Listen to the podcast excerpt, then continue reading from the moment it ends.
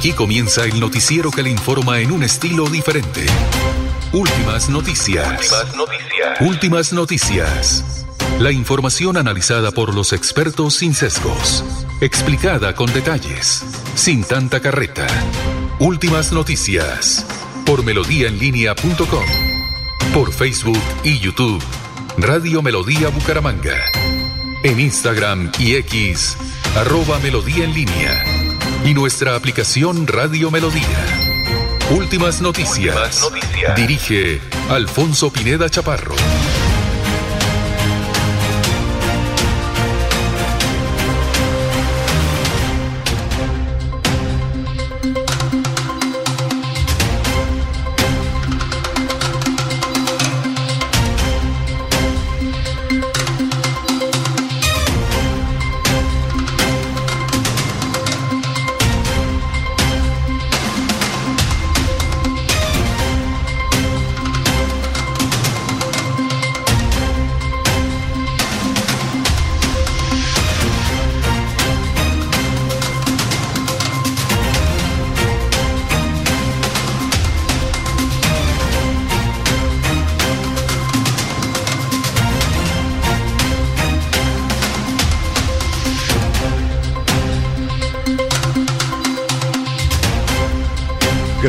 Dios, hoy es eh, viernes, eh, viernes del amor, eh, hoy es el Día Nacional del Periodista Colombiano. Gracias por escucharnos, son las 5 de la mañana, 4 minutos. Hoy, 9 de febrero, vamos a ver acá que me quedan las efemérides. Bien, hoy 9 de febrero es el día donde se publicó el primer periódico en Colombia. Justamente por eso es el, el, el, día de hoy, Día del Periodista. Un saludo para todos ellos, empezando por los de casa, ¿no? Bueno, y además hoy es el Día Mundial de la Pizza. Un día como hoy fallece David Sánchez Juriao. ¿Recuerdan ustedes del Flecha, el Pachanga? Un día como hoy, en el, 2000, en el 1919, nace Alejandro Durán, el de Alicia Dorada, compositor vallenato y muy bueno en el acordeón. Un día como hoy, en 1929, nació Napoleón Pinedo, en Barranquilla, bolerista. En otro 9 de febrero, pero del 95, eh, 1995, Israel se retira del territorio jordano ocupado desde 1967 en el sur del valle de Araba. 1791 aparece el primer número del papel periódico de la ciudad de Santa Fe de Bogotá. Ave María. Un día como hoy, en 1861, Jefferson Davis fue elegido presidente de los Estados Confederados de América. En el año 1900, el tenista eh, de Estados Unidos, Dow F. Davis, funda el Trofeo Mundial Anual que lleva su nombre, la Copa Davis. Un día como hoy, en 1932, nació Humberto Martínez Salcedo, eh, Salustiano Sapia, humorista y abogado. Pero yo creo que él nació fue en Piedecuesta, ¿no es cierto? Me parece a mí. Eh, el padre, el padre Néstor Humberto Martínez, que fue ministro de Justicia y Fiscal. ¿Quién? Sí, no, yo creí que, sí, aquí dice que Bucaramanga, pero yo creo que él nació fue en Piedecuesta. Esa es la referencia que nosotros tenemos. Ahí dice Bucaramanga. Bueno, un día como hoy, en, el, en 1928, el general nicaragüense Augusto César Sandino emprende una ofensiva militar contra las tropas de Estados Unidos y proclama la República de Nueva Segovia. Un día como hoy, en el 2009, Facebook lanza su botón me gusta. bueno, el dólar está a 3.954. Bienvenidos y vamos a saludar a los demás integrantes de la mesa virtual y real de Radio Melodía. Julio Enrique Avellaneda está en Últimas Noticias de Radio Melodía. Bueno, doctor Julio, ¿cómo está? Muy buenos días. ¿Qué ha habido? Alfonso, muy buen día para usted, para Laurencio, para Jorge, para Arnulfo, para todos los compañeros en la red y por supuesto para toda la amable audiencia de Melodía. ¿Qué más? Hoy Viernes del Amor.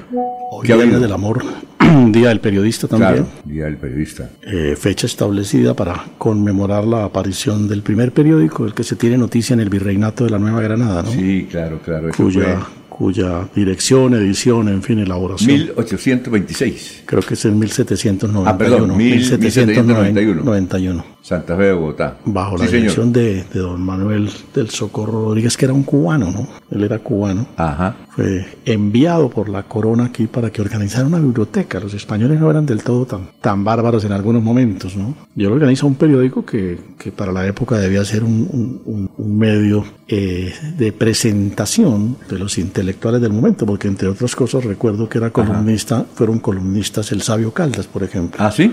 Don Antonio Nariño. Búsquele, estrellas.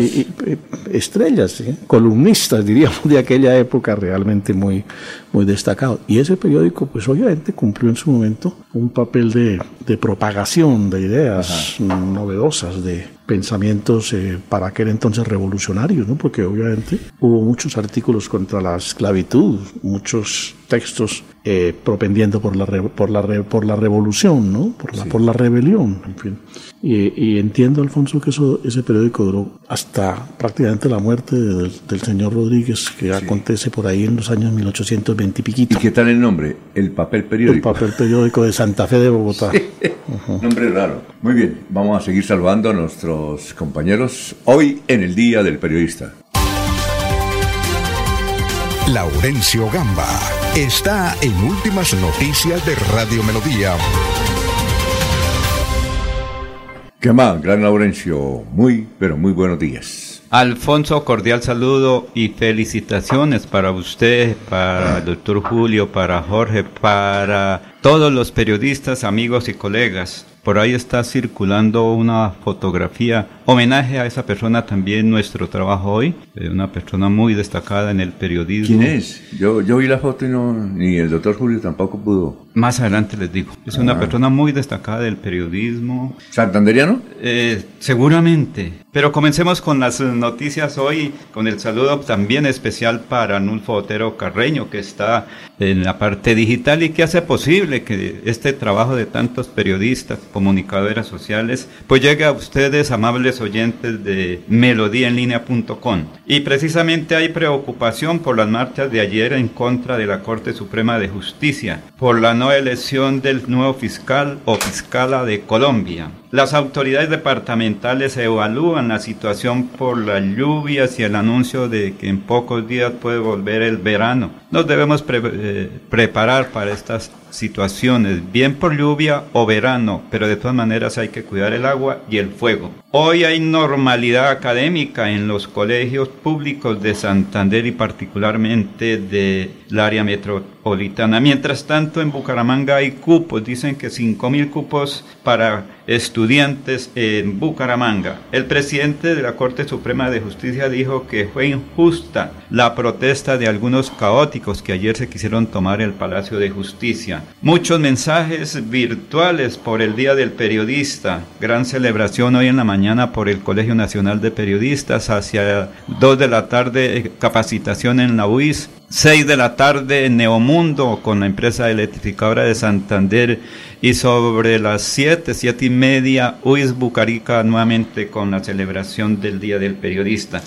Y el ingeniero Javier Sierra, su gerente encargado de sus estaciones y línea de la empresa electrificadora, dice que hay una serie de inversiones, todo para mejorar la confiabilidad y sostenimiento del servicio, más que todo en esta época de dificultades, bien por el verano, lluvias o también esos fenómenos naturales que nos ocurren con frecuencia. Aquí precisamente está este ingeniero de la empresa electrificadora de Santander. Durante el año 2023, ESA dentro del proyecto de remodelación de nuestras subestaciones de potencia intervino las subestaciones Landazuri, Santa Catalina, que está ubicada en el municipio de Sabane Torres, kilómetro 8 en el municipio de Puerto Wilches y Laguna en el municipio del Playón, con una inversión que ascendió a la suma de 2.642 millones. Inversiones que apuntan a mejorar las condiciones de seguridad de nuestros colaboradores y a mejorar las condiciones de seguridad hacia nuestros clientes.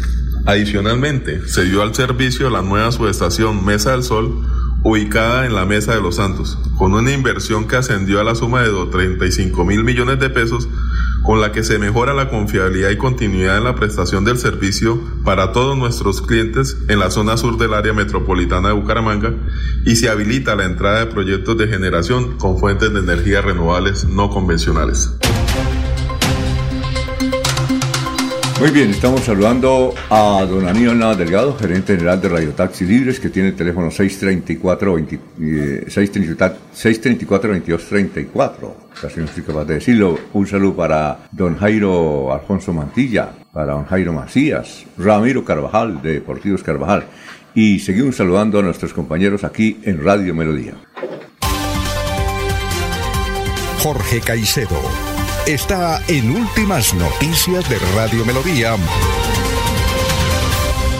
Hola, gran Jorge, ¿cómo está? Muy buenos días, son las 5.14. Don Alfonso, muy buenos días, como siempre feliz de compartir con ustedes este espacio de últimas noticias y poder llegar a toda la audiencia de Radio Melodía, la que está hoy, como siempre, acompañándonos ahí a través de la señal digital, eh, en el Facebook Live, en YouTube. A todos ellos bienvenidos a esta jornada de información correspondiente al 9 de febrero, que es el cuadragésimo día del año, el número 40, y que ya le deja 326 días a este año bisiesto de 2024 para finalizar. Cifras que son noticia, don Alfonso, las que revela un informe del portal Noticias Hoy 24 de Bucaramanga con respecto a la recuperación de Metrolínea. Un billón de pesos se requiere para poder colocar en óptimas condiciones el sistema de transporte masivo de la ciudad de Bucaramanga. Eh, revela el informe a través de un video el estado de muchas de las estaciones de este sistema de transporte completamente destruidas, desvalijadas, convertidas en antros, sí, que son aprovechados por los enemigos de la sociedad para robarlas, descuartizarlas y, en fin, volverlas en lugar donde la miseria hace su reino. Estaciones sin estrenar como la de Girón, completamente abandonadas, la del Portal del Norte que medio llegó a usarse, en fin, un sistema que requiere con urgencia que se le defina cuál será su futuro. El más inmediato, su liquidación. El de prolongar su estancia, conseguir un billón de pesos. ¿De dónde? Será la habilidad mm. del nuevo gerente de la entidad, eh, Jair Manrique, quien demuestre su experticia y conocimiento en el área y sobre todo su cálculo político para poder ya alcanzar esta cifra y entregar al final de la que sea su gestión un sistema de transporte masivo recuperado. Bueno, Dios lo oiga. Eh, son las 5.16 y saludamos a esta hora al gran Freddy. ¿Cómo se ve bien usted a esta hora ahí, Freddy? Freddy Garzón, el denunciante. Señor director, muy buenos días a usted, a toda esta gran mesa periodística, noticiosa, de opinión. Buenos días, Arnulfo, y a todas los oyentes, a todas y a todos los oyentes que están a través de nuestras redes sociales en este día viernes, día del periodista, don Alfonso. Mis más sinceras felicitaciones a ustedes cuatro que están aquí reunidos y por supuesto a la compañera Maribel, al compañero Jorge Liévano don Barlos, a ustedes, a Jorge, a Laurencio, a usted, señor director, don Alfonso Pineda Chaparro, al doctor Julio, por esa labor tan importante que ustedes desarrollan día a día. Esa independencia y esa capacidad de trabajo es importante resaltarla el día de hoy, como resaltar los demás periodistas de Bucaramanga, del área metropolitana y de Santander. Para mí ha sido un placer, don Alfonso. No me estoy despidiendo, ¿no? Mm. Para mí ha sido un placer acompañarlos, seguirlos acompañando desde el 2023 cuando me hace usted esa invitación a, ser parte de este gran equipo. En verdad son ustedes unos excelentes periodistas, pero por sobre todo excelentes personas. Y muchísimas gracias por su amistad. Eh, en este Día del Periodista quiero resaltar la labor que hacen todos. Dios le pague. Oye, eh, a propósito de Piedecuesta, nos llamó ayer don Raimundo Díaz. Ah, ex concejal. Eh, perdón, Raimundo Duarte. Díaz Duarte. Ex concejal y precandidato. Acuérdate que lo que alcanzó de precandidato. Gran empresario, buena gente y todo eso. Buena, buena persona, como dice Laurencio. Dijo, oiga, los invito. Usted, hay un restaurante que se llama El Garrotero. Sí, señor. ¿Qué tal es? Sí, bonito. Nos pasó al señor gerente, se llama Manuel Carvajal. Sí, Saludos para Manuel Carvajal. Sí, claro que sí lo conozco. Creo que es el mismo Manuel Carvajal con que algún día trabajé con él. Su familia ah, es la propietaria de ese, ah, de, ese, gran restaurante. Es que don Raimundo dijo, estoy llamando a Laurencio, pero como ahora se cree importante no me contesta. Entonces lo llamo a usted. Le dije, listo, pero no tengo ningún registro de llamada, seguro estaba llamando a otro número. Puede ser. Sí, sí. Pero la llamada para qué, don Alfonso? Para invitarnos al uh, garrotero. ¿Qué tal el restaurante y qué parte queda? Es ahí en el parque, ahí a media cuadra del parque. ¿Qué venden allá? No, de todo. Por ejemplo, carne asada, yuca. De todo, don Alfonso. Es un eh, almuerzos a la carta, almuerzos ejecutivos, pero unos excelentes almuerzos. ¿Por qué a Piedecuesta le dicen el garrotero? eh, a la gente de Piedecuesta. Tengo entendido que Eso cuando creo- eso es comercializaban... Un símbolo histórico, ¿no, doctor Julio? Eh, la cuestión del garrote en Piedecuesta. ¿A qué se debe? Es una expresión que de vieja data identifica a los, a los piedecuestanos, ¿no? Y de la cual se sienten muy orgullosos, entre otras cosas. Sí, yo empecé a, a- a conocer el garrotero cuando el pica pica decía la orden del garrotero. La orden. Era una orden, parece que era una orden Ah, ok. municipal. Una condecoración. Una Una co- condecoración. eso iba a sí. decir, una Sí, condecoración. sí, no, una Es la condecoración. Es que- la orden del garrotero. Pero Alfonso, creo que también esto tiene que ver mucho por el, el garrote que era uno Sí, de sí, los sí, elementos para trancar la puerta, ¿sí? No. Eh, en algunas partes, ¿Ah, sí? sí, en la parte campesina particularmente cuando se cultiva la caña, entonces dicen, eh, alista el garrote para trancar Ah, la, la puerta donde va a ser o, la despensa de la panela o la bodega de la panela, Sí. para evitar que los demás se lleven la panela. La orden del garrotero. Sí, Laurencio, yo alguna vez conocí una historia. Sí. Allá en Piedecuesta el tema cultural es importante, histórico. Hay grandes ¿Cómo? historiadores y, y y personas que tienen que ver con la cultura. Escuchaba alguna vez a alguien que hablaba sobre el tema eh, que se comercializaba eh, muchos temas por, por carretera, por esas Sí, vías claro. que no había pavimentadas. Estoy hablando de épocas pasadas, ¿no? A, a- a- a lomo de mula. Sí. ¿cierto? Que traían bienes, eh, eh, contrabando y una serie de materiales. Comercialización Comercial- de Y entonces muchas personas salían a atracar, pues muchas no, algunas personas salían a atracarlos, entonces eh, obviamente se tenían que defender con el garrote. Ah, ya. ¿sí? Sí, ¿no? Fue una de las historias que yo alguna vez... Don Alfonso, y antes de, de continuar, pues Sí. yo no sé si sea importante decirle a los amigos oyentes eh, que nos comenten qué piensan de lo que pasó ayer eh, con las marchas, pero por sobre todo con el tema, el incidente tan difícil que ocurrió, Laurencio ya lo estaba registrando, Le- con la Corte Suprema. Preguntarle a los oyentes le- qué piensan de eso Sí, lo pueden. lo si pueden. están a favor, si están en contra, qué posición tienen frente a ese tema, que me imagino que en el desarrollo del programa vamos a no, comentarlo. le cuento, el doctor Julio Enrique trae tremendo editorial sobre eso. columna, Excelente.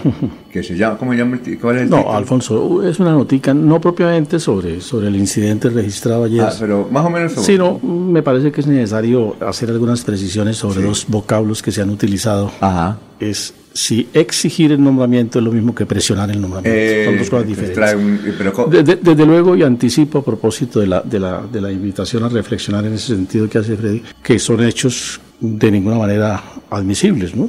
La protesta es válida, pero cuando se desborda y Sí, pasa a situaciones como las que se vieron ayer en los alrededores de la Corte, pues por supuesto que no podemos estar de acuerdo con expresiones me mandó, de un- esa índole. me ¿no? mandó un comentario muy fuerte eh, el doctor Pedro Pablo Contreras Pinillo. Sí, Fue magistrado. del Consejo Superior Seccional de la Judicatura. No lo paso porque cierran la emisora. ¡Qué tipo tan duro! no, ese es peor que el de Cali. Pero solidarizándose Uh, no, con Petro. todos No, los contra funcionarios y ma- los magistrados que estuvieron ayer Contra algunas Petro. horas allá adentro. Pasó antes por Piedecuesta y utilizó el garrote. No, no, contra Petro. Por eso, Es con el garrote en mano Aunque dando. él ese es magistrado. Eso le da duro a Petro, a los de judiciales. A, eh, el señor de Cali quedó en pañales. Eso es lo que ahorita lo comparto para que usted lo disfruten internamente. El, ok. Eh, Voy a bueno, preguntarle a nuestros oyentes qué piensan de esos hechos ocurridos ayer eh, en, la, en, el, en, el- en esa alta corte. sí, claro. Yo, yo creo que hay unanimidad, me anticipo, pues, eh, en, en reprochar esas expresiones eh, físicas eh, de fuerza, de, de provocación, que vale la pena que se investiguen realmente de dónde provienen. Como censurables igualmente, eh, resulta el comportamiento de quienes fueron a la sede de ayer en Bogotá del partido o movimiento político Pacto Histórico, igualmente a provocar amenazas a incitar y quienes, como lo, lo muestra la nota periodística, no sé si lo vieron, Sí, claro. portaban eh, implementos que no quisieron exhibir cuando el periodista les dice que muestren sí. qué es lo que realmente llevan. ¿no? Además hay que indicar que casi todos los dirigentes del pacto histórico condenaron ese hecho. Sí, claro. Casi todo. Lo de la corte, ¿no? Y, y a eso Lo- precisamente lo- es a sí. lo que me quiero referir, Alfonso. Lo de, lo de la protesta bien, pero el- todos los que yo escuché del pacto histórico, congresistas, condenaron ese hecho. Ya hasta eliminaron los trinos, don Alfonso. No, y además- y Antes de- de pronunciarse, Sí, y además- pero la huella digital queda y ahí los van a No, sacar, ahí van a ir caminando. Petro dice que es la derecha que se metió ahí Sí. para tratar de enlodar. Eso, no, bueno, cl- cada claro, uno no, tiene y su si no, interpretación. pa- no, yo venía escuchando, eh, leyendo unas notas y hubo 73 manifestaciones a nivel nacional y de acuerdo al reporte, solo dos eh, hubo sabotajes, y pero esos sabotajes de una vez dicen que fueron los otros. Sí, claro. O sea, aquí nunca se va a asumir una responsabilidad. Eh, si fueran exitosas, pues fueron exitosas por nosotros. Si las 73 hubiera sido malas, fue que las 73 las sabotearon.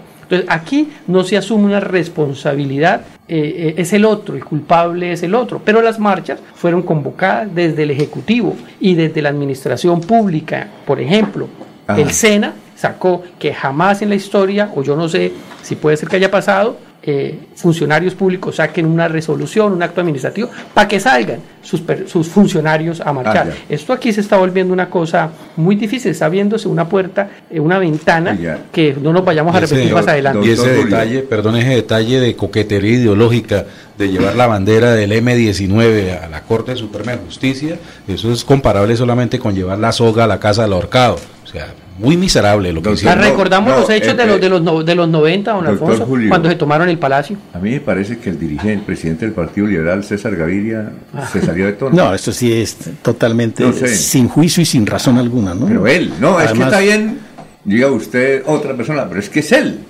Es penoso. que le dice Es- loco. Es, penoso. Yo creo que al que deben someter a un examen es al presidente Gaviria, realmente que- cuál que es su estado. Pero ese no es el que buscó Pero- Pedro para que le ayudara. ¿Es el, ¿Estamos hablando del mismo? Sí, Estamos y- hablando del mismo Gaviria ni- ni que tan necesitaban loco, los votos. Ni tan No. desacertado. Actuaciones del presidente están demostradas que están por fuera de la red. Bueno, eh, de no, pero- pero- pero- pero la pero la manera- exige que actúe como estadista, como Mata presidente, no como lo que es. No, pero, pero-. No, no, pero la manera como lo expresó sí realmente no tiene el presidente sentido. de Colombia. Sí, no, no, eso Eh, eh, eso está como, está- el peor está en No, pero Estados no- parece que no es el presidente, Venga. con todo el respeto. Bueno, pero eh, mire lo que ocurre en Estados Unidos.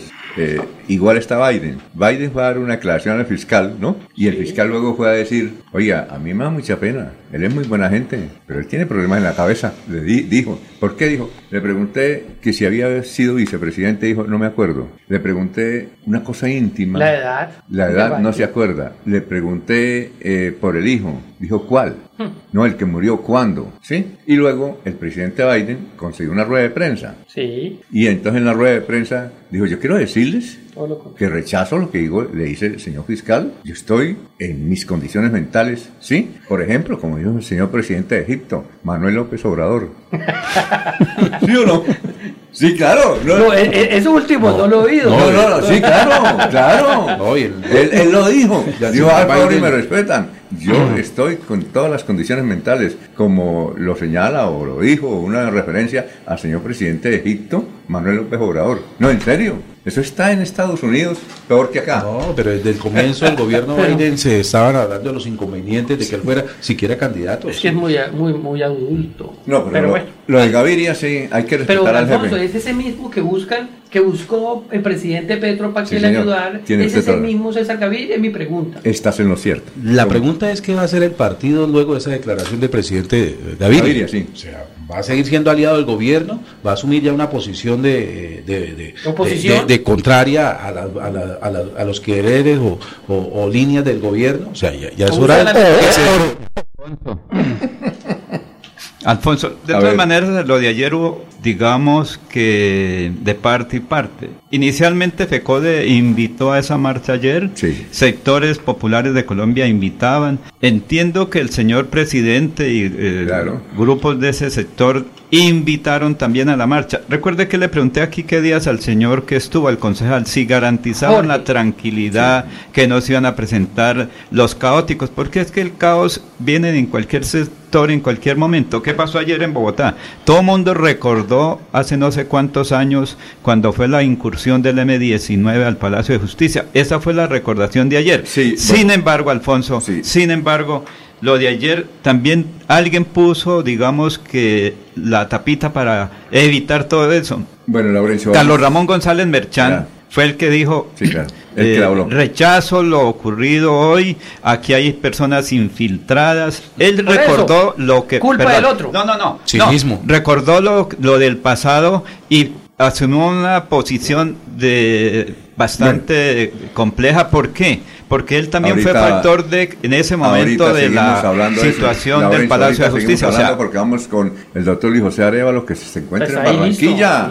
No, está en Barranquilla, está disfrutando del carnaval. ¿Vacaciones? Sí, pero antes, antes, aquí Mario, el taxista, vea, los taxistas nos escuchan, Mario Rojas, por la aplicación de Radio Melodía. Y dice, por favor, envíenle un saludo a quien me robó mi corazón, Pani Suárez. Entonces a la señora Pani Suárez. De la, ah, Dice, salúdemela. ¿Está enamorado? mucho gusto. Yo creo que sí. ¿no? Y Viernes del Amor, don Alfonso. Es un estadista del amor el señor. es un estadista del amor. ¿Ah?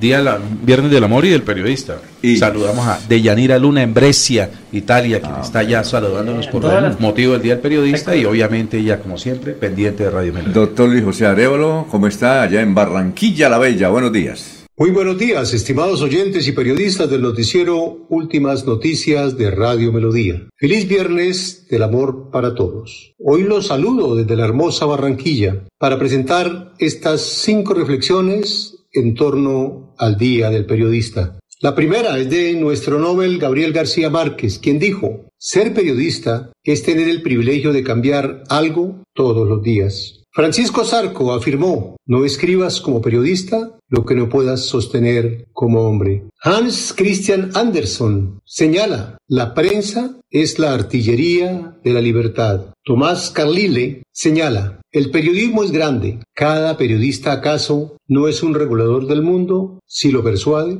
Y finalmente, Raizar Kapunchisky afirmó, para ejercer el periodismo, ante todo, hay que ser buenos seres humanos. Las malas personas no pueden ser buenos periodistas. Si se es una buena persona, se puede intentar comprender a los demás, sus intenciones, su fe, sus intereses, sus dificultades, sus tragedias. Porque la vida es hoy, mañana sigue.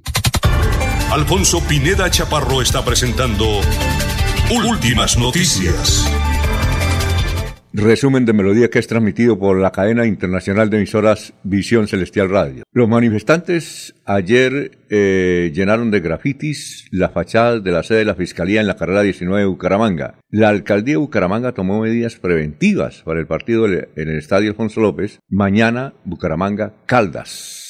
Hoy estará en Bucaramanga en diferentes actividades el ministro de Industria y Comercio, Germán Umaña Mendoza. Una de esas actividades es en las unidades tecnológicas de Santander. La secretaria de Educación de Bucaramanga informó que hay más de 5.000 cupos en diferentes colegios de la ciudad y que se consulte en la página web de la entidad. Bloque de las FARC pedirá perdón por crímenes cometidos en la provincia de Vélez Santander. En el marco de la Jurisdicción Especial para la Paz, el bloque Magdalena Medio de la extinta guerrilla de las FARC reconocerá públicamente y pedirá perdón por crímenes eh, cometidos en la provincia de Vélez Santander en la década de los 90. ¿Qué dicen nuestros vecinos? Vanguardia Liberal. Nuevo lío en la elección de director de la CAS. Avalancha de tutelas frena nombramiento de consejeros. El diario El Tiempo. Modelo posaba en ropa interior para una foto si sacerdote la regañó en plena vía. El fotógrafo subió el momento del insulto a través de la red TikTok. Esto ocurrió en Bucaramanga. La revista Semana. Petro sostiene que 71 manifestaciones fueron pacíficas, excepto en Medellín y Bogotá, a pesar del asedio de los magistrados a la corte, eh, de la Corte Suprema. El espectador. Mi memoria está bien. Biden defendió su salud mental, pero se volvió a equivocar con México. Opinión de Cúcuta. Luis Gilberto Murillo fue designado canciller encargado de por la suspensión de Álvaro Leiva Durán. Hasta aquí el resumen de Melodía. Desde Bucaramanga y su área metropolitana, transmite Melodía para todo el mundo. Melodía es digital. Primera en información. Primera en noticias. Melodía, Melodía, la que manda en sintonía.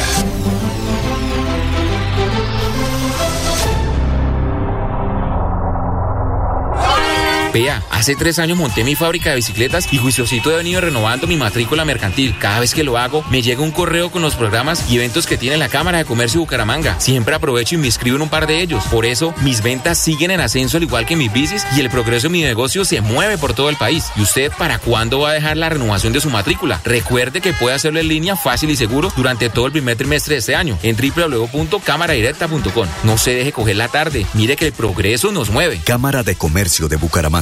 Creemos en Santander. La Feria Escolar Cajazán inicia con toda. De enero 2 a febrero 29. Compra los mejores útiles al mejor precio. Hasta 68 mil pesos con descuentos incluidos, redimiendo tu bono escolar. Además, crédito escolar. Te prestamos hasta 5 veces el valor de tu cuota monetaria. Te esperamos en la Puerta del Sol, lunes a domingo, de 8 a.m. a 8 p.m. Aplican condiciones y restricciones. Vigilado Supersubsidio. Descargar la aplicación móvil de Melodía en tu celular es muy fácil. Ingresa a www.melodiaenlinea.com. Desliza hacia la parte inferior y selecciona App Store si tu celular es iPhone o Google Play si tu celular es Android. Clic en Instalar, Abrir, Permitir y listo. Disfruta de nuestra programación en vivo. Melodía, la que manda en sintonía. Se va la noche y llega últimas noticias. Todos los días, desde las 5 de la mañana, empezar el día bien informado y con entusiasmo.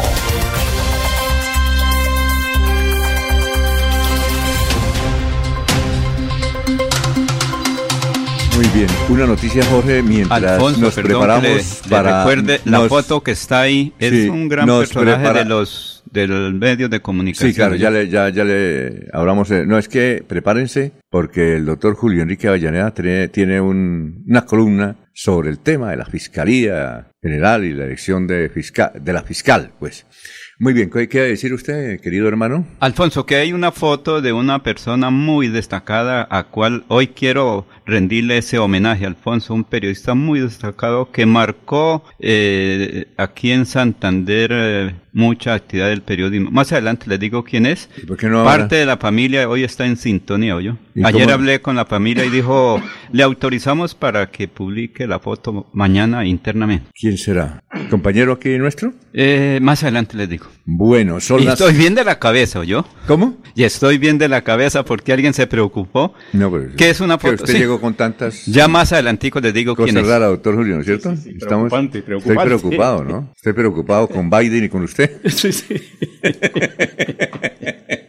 Bueno, claro, Jorge. claro que no es sorpresa, Alfonso. Bueno, Jorge, noticias. Esa es la vida, yo, Alfonso. Sí, claro. Jorge, noticias. Noticia última hora, don Alfonso, luego del la- desborde de delirio en la jornada anterior por cuenta del Ejecutivo Nacional, acaba de publicar el presidente Petro eh, a través de su cuenta de X que el gobierno nacional y la segunda Marquetalia de Iván Márquez anuncian el inicio de negociaciones de paz. A través de una carta de dos páginas eh, se anuncia que comenzarán los acercamientos y de inmediato diálogos para lograr una paz estable, duradera, eh, total dentro del país al iniciar ese periodo de charlas con la segunda Marquetalia de Iván Márquez, don, don Alfonso. Es la información que comienza en ese momento a hacerse viral a través de las redes sociales y los medios de comunicación de Colombia. Bueno, ahora sí escuchemos con atención esta importante declaración y opinión del constitucionalista, el doctor Julio Enrique Avellaneda, sobre la cuestión de la Fiscalía General y la actuación de la Corte Suprema de Justicia. Bueno, Alfonso, por sobre todo debo aclarar solo las modestas consideraciones que, que me he eh, elevado y que quisiera compartir. Claro, no lo vamos a interrumpir, con- vamos a con escucharlo. la opinión, ¿no? Me, me- me pregunto si exigir equivale a presionar, si lo que ha hecho la Corte en realidad es una elección por omisión. Una confusión semántica está a punto de provocar una gran crisis institucional y política en nuestro país, cuando no un caos insondable cuyas consecuencias son inquietantes al máximo. Lo penoso y peligroso del barullo armado es que el hierro al que nos quieren llevar determinados sectores es consentido y amplificado por connotados juristas, reconocidos periodistas, gremios económicos, sectores políticos y muchos otros instrumentos más que, por su condición, es obvio que tienen claridad frente al alcance de los dos vocablos y conocen con certeza cuál es el alcance de las dos expresiones, solo que, por la coyuntura política, les es favorable enmascarar la torpeza para upar la turbulencia institucional. La mezcolanza provocada con las expresiones exigir y presionar, asimilándolas como sinónimos, es justamente la causante de la varaunda y la tensión creada, pues los dos vocablos refieren contenidos o acciones perfectamente distintas en tal virtud no es viable, castizo ni aceptable en ningún supuesto el uso indistinto de las dos voces como homólogas o equivalentes, para referirse a la petición y el clamor ciudadano de solicitarle a la Corte Suprema de Justicia que cumpla con su función constitucional de elegir a quien, al tenor de la Carta, corresponde la altísima función de ejercer como monopolio las acciones penales y realizar las investigaciones de los hechos delictivos. Es claro al cual más que exigir significa solicitar, pedir o demandar con fundamento ético o legal de alguien, aquel a quien la competencia le es atribuida, el cumplimiento de un deber o una obligación insustituible. Es, en otros términos, solicitarle a quien tiene la potestad que ejecute aquello que por la naturaleza o por virtud de las circunstancias legales le toca hacer indefectiblemente. por el contrario, presionar es comprimir es el ejercicio de una fuerza con intereses para forzar a hacer algo mediante coacciones, dádivas o mecanismos artificiosos, en todo caso carentes de sustento ético y jurídico, a fin de obtener la decisión o un pronunciamiento que se desea. La presión compele a un desempeño, a obtener un comportamiento buscado. Presionar es influir en la toma de la decisión que debe adoptarse, lo cual a todas luces es bien distinto a exigir o reclamar el cumplimiento de una función.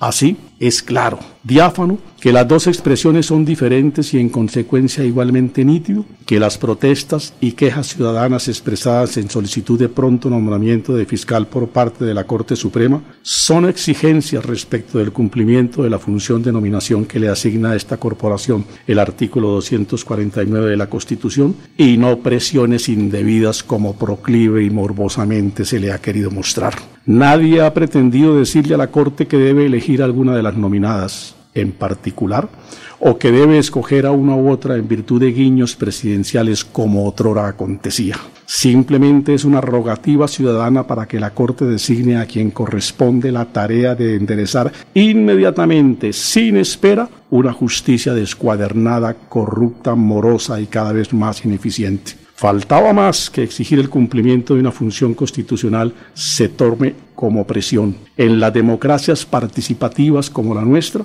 las personas y la sociedad en general tienen el derecho a solicitar de las autoridades la adopción de las decisiones y el cumplimiento de las funciones para las cuales fueron creadas. Eso es justamente lo que las voces ciudadanas desde la academia, los sindicatos, los diversos escenarios profesionales y sociales y las calles han venido coreando. Que se dé cumplimiento a la función de elegir fiscal general de la nación. En términos pragmáticos, que escoja una cualquiera de las tres postuladas por el presidente de la República, pero que escoja para ser concordante con la Constitución. Debemos decirlo con el respeto y la profunda consideración que la Corte nos merece. Con la dilación en la escogencia del nuevo titular de la Fiscalía, la Corte omite un deber jurídico que le es exigible conforme al artículo ya citado, pues el Estado de Derecho que nosotros somos se refiere a que las actividades de los poderes públicos están regidas por las normas jurídicas. La Corte es el órgano constitucionalmente competente para hacerlo. Recibió la terna hace ya varios meses, no la objetó, examinó a las candidatas, ha escudriñado sus hojas de vida y no ha formulado cuestionamiento o reparo a ninguno de los tres nombres dados. ¿Cuál entonces la razón para no hacerlo? ¿A qué debemos el arcano de la no elección? Con su postura dilatoria, con su omisión, la Corte genera una situación de incertidumbre judicial que no se compadece con la esencia o la naturaleza de la institución y que en consecuencia está obligada indeclinablemente a evitar o impedir. Desde luego que hay una clara omisión al cumplimiento de un deber constitucional para con la sociedad colombiana, pues tenemos el derecho a que se nos designe un fiscal en propiedad, como lo indica la Constitución. Un funcionario que, que no es uno más en la estructura de poder, es simplemente la cabeza de un un cuerpo judicial que, como decía pomposamente el saliente Barbosa hace unos meses, no tiene superior alguno. Vaya pues omisión de la Corte. Ahora bien, se ha replicado con el argumento de la autonomía de la Corte para el cumplimiento de sus funciones. Desde luego que la tiene para elegir a una cualquiera de las ternadas, pero no puede ser una trama o pretexto para escudar la omisión en que incurre. En los estados de derecho no existen potestades ilimitadas, absolutas o sin control alguno. Si ello fuere así, esto es, que la Corte no tiene límite en el tiempo alguno en su autonomía y bien puede prolongar indefinidamente la escogencia del funcionario en cita, estaríamos entonces afirmando que la Corte tiene prerrogativas propias de un Estado déspota, dictatorial, abusivo y moral, cuando no ilícito. Porfiamos en que las potestades de los entes públicos, los derechos y las atribuciones que les asisten, en general, el ejercicio de todo poder encuentra límites en la razón, en los propios principios constitucionales, en la naturaleza y en las exigencias propias de la sociedad, máxime de una sociedad como la nuestra que advierte como la primera de sus falencias la crisis en la justicia. Afirmar y entender que la autonomía de la Corte en este evento tiene límites, en este evento no tiene límites, perdón, afirmar y entender que la autonomía de la Corte en este evento tiene límites no significa afectación alguna al cumplimiento de su deber, contrario senso. Proclamar, como lo hacen algunos, que en desarrollo de su autonomía la Corte puede tomarse todo el tiempo que considere caprichosamente, es admitir que esta potestad es subjetiva cuando en realidad es de carácter objetivo, so pena de desfigurar el Estado de Derecho e incurrir en abuso de poder a menos que se nos diga que la Corte, por vía de la omisión, ya eligió a Marta Mancera como nueva fiscal, como parece ser otra de las jugaditas. Entonces el rompimiento institucional que ya se previene en espacios nacionales y en las instancias internacionales, no se origina en quienes piden solícitamente el cumplimiento de tan cara función constitucional, sino en los que se niegan a hacerlo o instan desde las trincheras de lo político a tal negativa. ¡Qué paradoja! Los pájaros tirándole a las escopetas. Excelente, este documento va a subir a las redes sociales de Radio Melodía, lo hace el doctor Julio Enrique Avellaneda, donde dice una cosa es presionar y otra cosa es sexy. Oiga, son las 5.47 y, voy, a leer, voy a leer me, hacen llegar la, unos comunicados. La, eh, que, la expresión del presidente de la Corte Suprema de Justicia que rechaza los hechos violentos de ayer y también creo que hay un pronunciamiento de, sobre lo que ocurrió y por qué la situación actual. Bueno, eh, José León nos escribe, buenos días para todos, feliz día el periodista. Dios Jesucristo los guarde siempre y le dé mucha sabiduría. Juan José Rinconosma, buenos días, felicitaciones. Leonardo Pinzón Pachón, la exageración y exacerbar los ánimos en comparar, en comparar con la toma de Palacio de Justicia es, un vil, es una vil forma de legitimar la exigencia en que se elija la, fiscal general de la Nación, la decencia contra la corrupción mafiosa de la Fiscalía. Leonardo Pinzón, Arte y Cultura. Buenos días, cordial saludo para todo el equipo y mil felicidades en el Día del Periodista. Hoy es Viernes de Arte y Cultura por nuestro Facebook Live de 6 a 7 de la noche. Carolina Gómez, bendecido viernes, felicitaciones eh, a ese gran equipo de periodistas y un abrazo del cielo a mi periodista favorito Héctor Gómez Cabaric Bien, eh, Freddy, er, eh, Carolina será hija de o pariente de.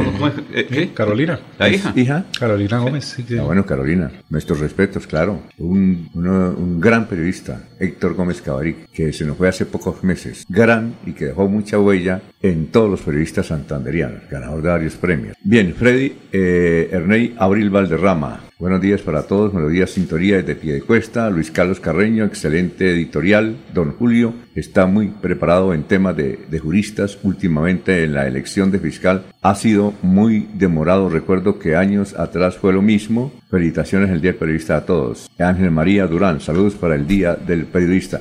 Oiga, Freddy. Señor. Y, más, hay, otros comentarios sobre su editorial, doctor Julio, o sobre su columna. Sí, señor. Oiga, es que eh, recuerda usted que había dicho, le habían mencionado aquí que un grupo de militares en retiro que acompañaron a Jaime Andrés, ya ahí en mi Twitter he publicado la carta de los militares en retiro, eh, donde se extrañan por la designación del señor secretario del Interior de la ciudad de Bucaramanga, que no es de Bucaramanga, eh, que es de Cali y que no es derechista como los oficiales en retiro que acompañaron a Jaime Andrés, sino petrista. Entonces, que le exigen una explicación. Ahí está la carta extensa, lo firman 20 personas. Es decir, los militares en retiro están en retirada ya del gobierno municipal. Sí, sí, sí. Están en retirada del gobierno vaya, municipal. Vaya, vaya, pues.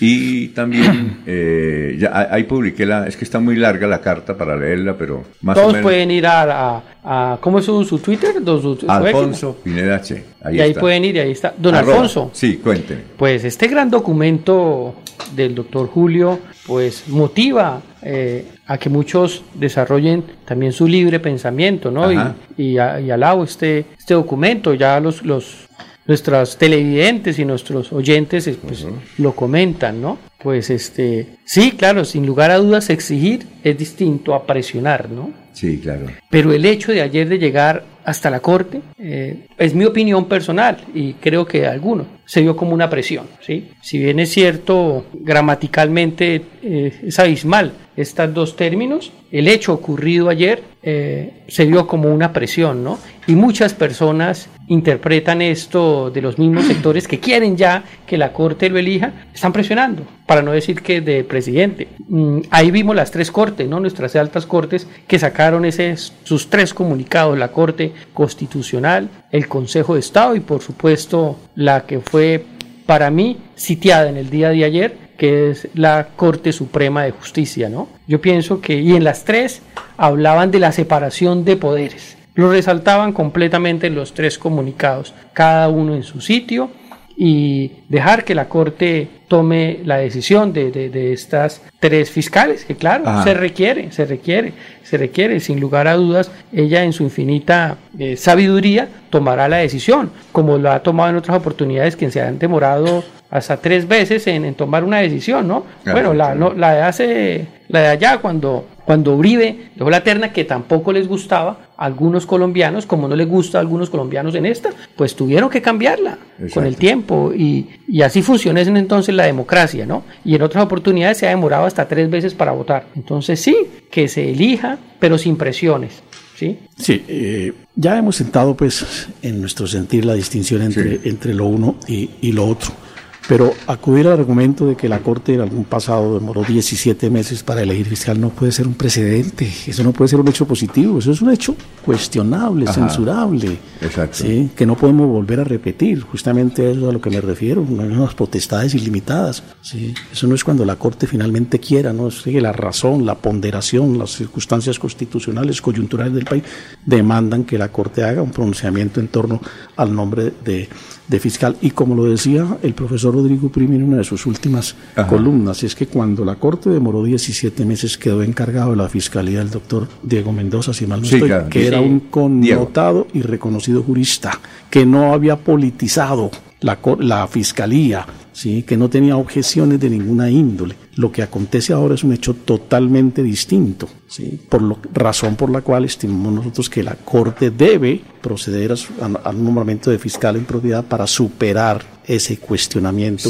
y esa coyuntura política que la Corte, que la Fiscalía ha generado en el país. Pues, doctor, ¿sabe qué títulos yo le pondría a esa columna suya? Subliminalmente usted dijo, la Corte ya eligió a la doctora Sí, Mancera. no, pues Ese es el lo título. Claro, la Corte eligió por omisión. Porque va pues, Ese- porque la Corte, ese- tal y como se han conocido, Alfonso, Ese- los resultados eh, al interior, las votaciones internas, Ajá. ¿sí? una gran mayoría de votos en blanco. Sí. ¿O cuál es el argumento para que la semana entrante esos que votaron en blanco voten por, por una candidata en Doctor particular? Julio, ¿cuál era el argumento eh, cuando, Ajá. no, cuando la terna de Uribe no era la más apropiada? ¿Cuál era el argumento para no elegirla? ¿Usted No, la no, recuerda? simplemente no se requirieron, no se obtuvieron, no se obtuvieron durante 17 meses los votos necesarios También, para había un elegir. reverbero político. Ah, bueno. Y en ese Y- y- entonces, ¿por qué no se habló de rompimiento Claro institucional, que, constitucional? claro que en su momento se hicieron los cuestionamientos. Claro, claro. Claro que en su momento De la misma manera. No, esa terna se, no se tomó la decisión porque a los magistrados El no les parecía, no les parecía, don Alfonso, porque Eso si no hay un consenso, trino, el mismo Petro era el que va Don Alfonso, si, si, si, si en ese tiempo, es que toca traer esos hechos, no es que se tenga que repetir, pero hay que recordar los hechos históricos. Ajá. O sea, si no se pusieron de acuerdo en ese entonces, por algo sería. Sí, no les gustaba la terna. Y si en esta no se ponen de acuerdo, por algo será, porque no les gusta. Entonces, ¿por qué, ese, ¿por qué es distinto antes y ahora no? Es así. O sea, si Al- no nos gusta, no nos gusta. Sí, a ver, vamos a saludar a don Jorge. A ver, Jorge Liévano, bienvenido. Feliz día del periodista. Don Alfonso, mil gracias a usted, sobre todo, primero dándole gracias ¿Se a mandó Dios. creo? No, no, señor, Ay, don. Alfonso. Peinado Eh, diferente, ¿no? Tan seguido tampoco. Ojalá y se podía peluquear cada 15 días. Don Alfonso, eh, feliz, contento con este Ay. día viernes 9 de febrero.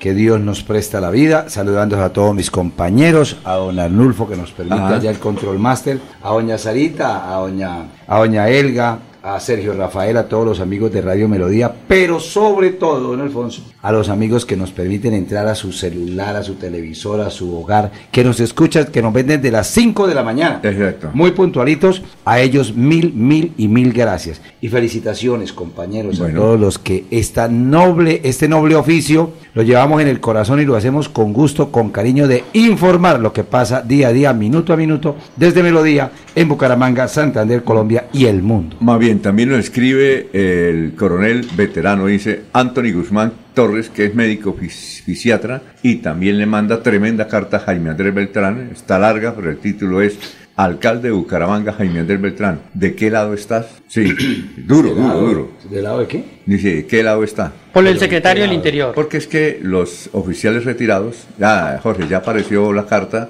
que nos prometieron mandar, y, y como ustedes dieron la noticia, en forma exclusiva le mandamos la cartica y eh, eh, por la posición de Jaime Andrés de haber nombrado a un petrista en ese cargo, básicamente por Ay, eso. don Alfonso, Hay otros que están cómodos de porque él no conoce Bucaramanga, que él ni fue comandante, la- ni estuvo en la quinta brigada, ni en la segunda división, ni nada de eso, dicen ellos. Están extrañados. Don Alfonso, cuando el alcalde anterior, que no debíamos recordar, estaba en campaña, Ajá. por ahí... ¿Quién, eh, Juan Carlos? Sí, señor, por allá en Colmundo, no me acuerdo si... Bueno, Colmundo creo, teníamos por allá un programa. ¿Cómo se llama el programa? Mm, ¿La ronda de Jorge? No, no, no, señor. no Eh, Jorge, hablando con. Jorge. Hablando con hablando Jorge.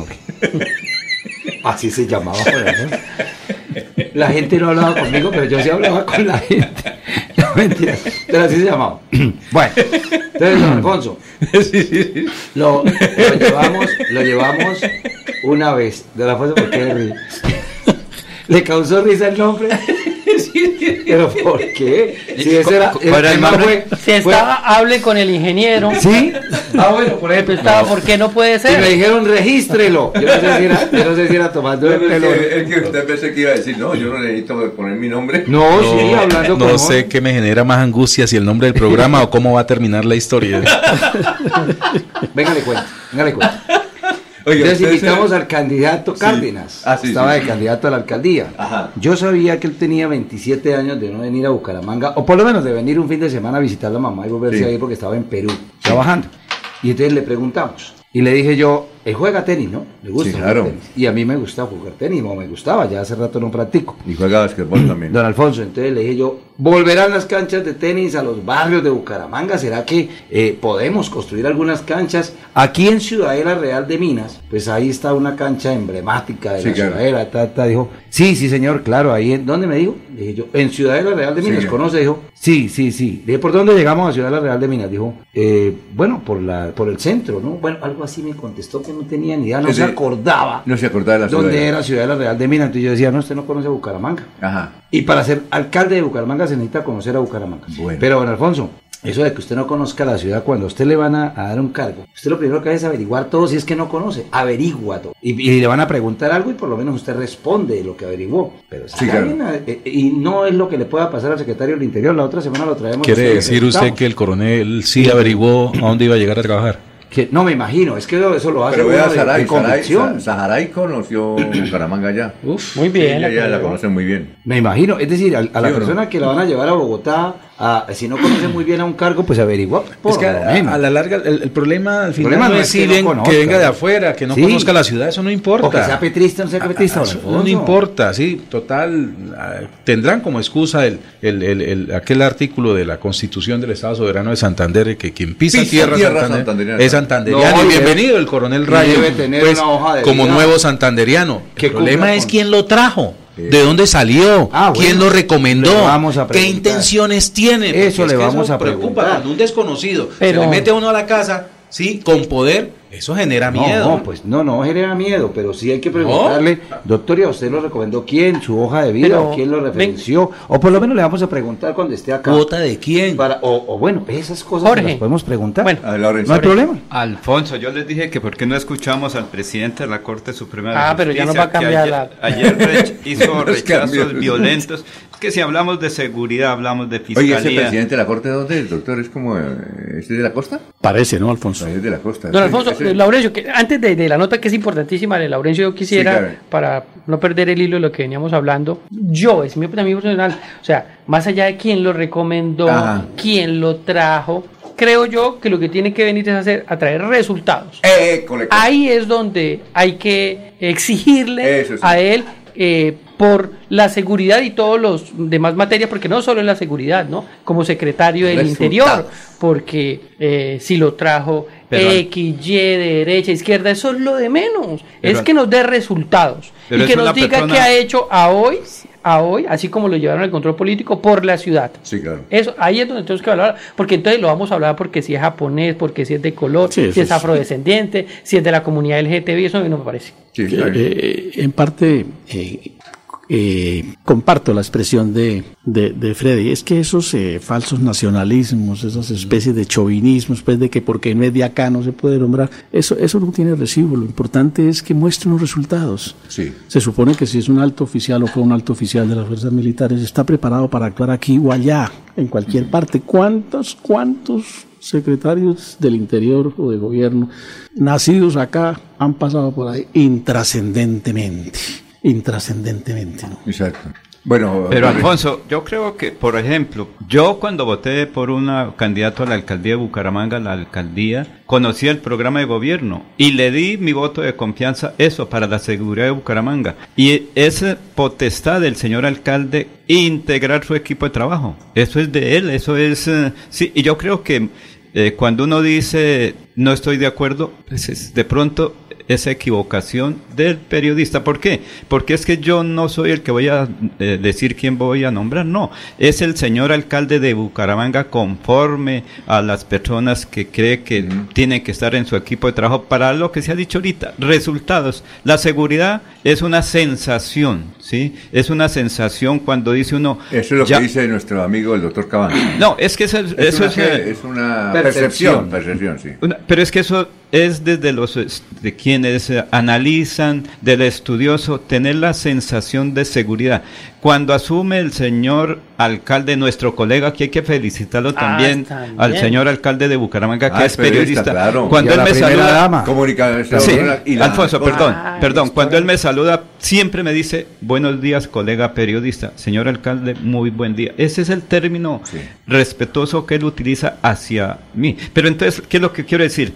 Cuando uno vota por un eh, alcalde sabe su programa de gobierno y no es de extrañarnos que él busque su equipo, qué tal que traiga de pronto un asesor americano o un asesor de, Europa. Eso es lo que él quiere para el bien de la ciudad, para esos 90 y no sé cuántos mil votos que lo apoyaron. Ah, en este momento lo que nosotros, yo en particular, mi concepto es apoyar al señor alcalde que quiere hacer las cosas buenas. Eso es lo fundamental, lo importante y con su secretario del Interior. Yo creo que él tiene la capacidad, la preparación para dar resultados en poco tiempo, porque es que se tiene que integrar todo, los periodistas, la comunidad, los dirigentes, el ciudadano de Bucaramanga y el ciudadano metropolitano, porque es que aquí cada quien tiene un concepto y expresamos, no sé si equivocadamente, libremente o como se diga, una situación, pero el único que tiene que responder es el alcalde de Bucaramanga y su secretario del Interior. Ellos son los que tienen que responder por la seguridad. Muy bien, son las 6 de la mañana, Alfonso, 5 minutos. ¿Quiere decir? Si el señor Rayo quiere hacer un crédito, ya sabrá dónde conseguir los fiadores. Le tengo el dato del magistrado Chaverra, Sí. Gerson Ah, el el Castro. presidente, el presidente de la Corte. eh, nació en el corregimiento de Querá, del municipio del Bajo Baudot, en la cabecera de municipal de Pizarro, en el departamento de Chocó. Ah, Pero mire, bueno. para cerrar el tema, don Alfonso, si me permite, ¿escuchó a Benedetti? ¿Lo No, no, escuchó? no, lo escuché. No que- sabe, no sabe qué va a hacer allá en la, en la embajada de la FAO. Ah, no escuché. No, no ¿Tiene ni idea. video usted, no? tiene ni idea Ah, de bueno. qué, qué llegó a hacer allá. Esconderse. Son las 6 de la mañana, 6 minutos.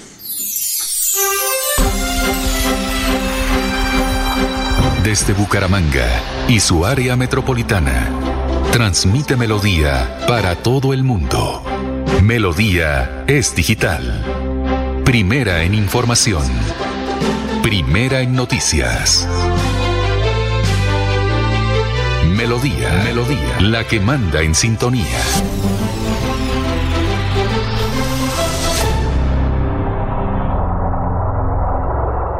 Dicen que la Tierra se mueve por un efecto rotatorio llamado inercia. Nosotros estamos seguros que el progreso es el que nos mueve. Pues después de analizarlo, entendimos que la Tierra se mueve por el efecto generado por millones de empresarios que, como tú, trabajan de sol a sol, sin importar la órbita en que se encuentre, con el único fin de hacerla progresar. Es por eso que esta es una invitación a que sigamos moviendo al mundo, renovando la matrícula mercantil. Porque sabemos que después de 365 vueltas al sol, nuestras empresas no son las mismas. Y hacerlos nos genera mayor confianza en el ámbito de los negocios, que luego podremos traducir en progreso. Progreso que nos mueve. Renueva en línea, fácil y seguro en www.cámaradirecta.com. Queremos que disfrutes de un servicio de energía confiable y de calidad. Por eso, trabajamos en el mantenimiento de la infraestructura eléctrica. Para que estés informado oportunamente de las fechas y horarios, síguenos en nuestras redes sociales o consulta toda la información en www.esa.com.co. ESA, Grupo EPM, Vigilado Superservicios. En la calle está la gente. En la calle están las noticias. En la calle está la radio. Donde la ciudad vive, donde la ciudad se mueve, se producen las noticias y ahí está nuestra radio. Melodía, en la calle, al lado de la gente, donde se viven las noticias. El día comienza con Melodía. Últimas noticias.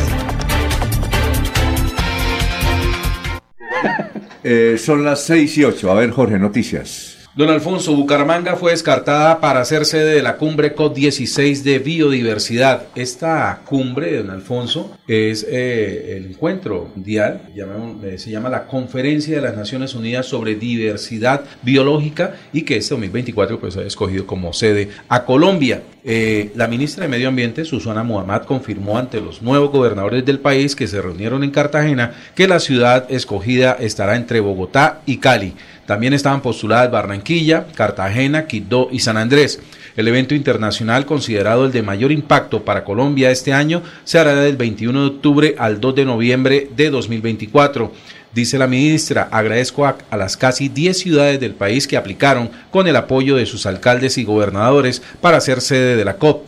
Recibimos a la ONU y el filtro de las condiciones mínimas lo pasaron solo dos ciudades. Las finalistas para ser sede de la COP son Bogotá y Cali y estamos en la última etapa de decisión de cuál será la ciudad escogida, afirmó la ministra.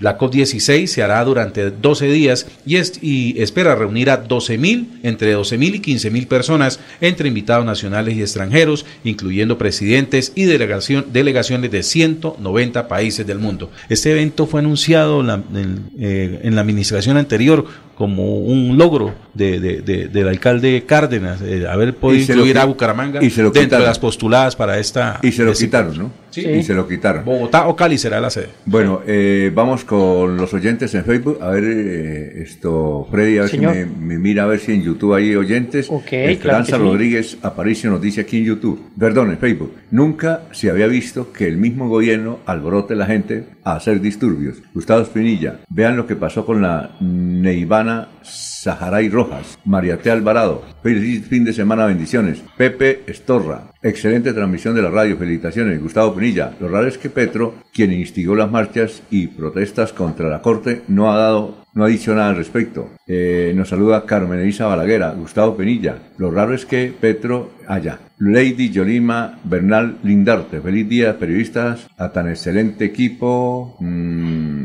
que nos mantienen informados y como dice Maribel, no pierdan la libertad. La prensa es la artillería de la libertad. Bueno, ¿qué más? Eh, Hans Dietrich Henster. Alberto Santa Cruz Centeno, Beto, cada 9 de febrero, fecha clásica del periodismo en Colombia, reflexionamos sobre el papel que jugamos en una sociedad como la nuestra, una sociedad plegada de envidias, intereses, censuras, rencores, violencia, extorsiones y otros dominios que hemos permitido que surjan. Feliz día del periodista. ¿Tiene? Sí, aquí hay un oyente que nos saluda desde La Belleza, dice un cordial saludo desde La Belleza, Santander. Los saludo Rodrigo Aguilar. Y también, cada vez que voy a intervenir, Alfonso, voy a dar un saludo a uno de los periodistas Claro. y comunicador social. Y quiero, en este momento, saludar a Claudia Benavides, que es jefe de prensa de Metrolínea y que ha, estado acompañándonos en otros es- en escenarios. Entonces, saludarla en este día tan especial y ella sabe que hoy es viernes y es viernes Y del el amor y el cuerpo lo sabe. Como dice ella, hoy es viernes y el cuerpo lo sabe.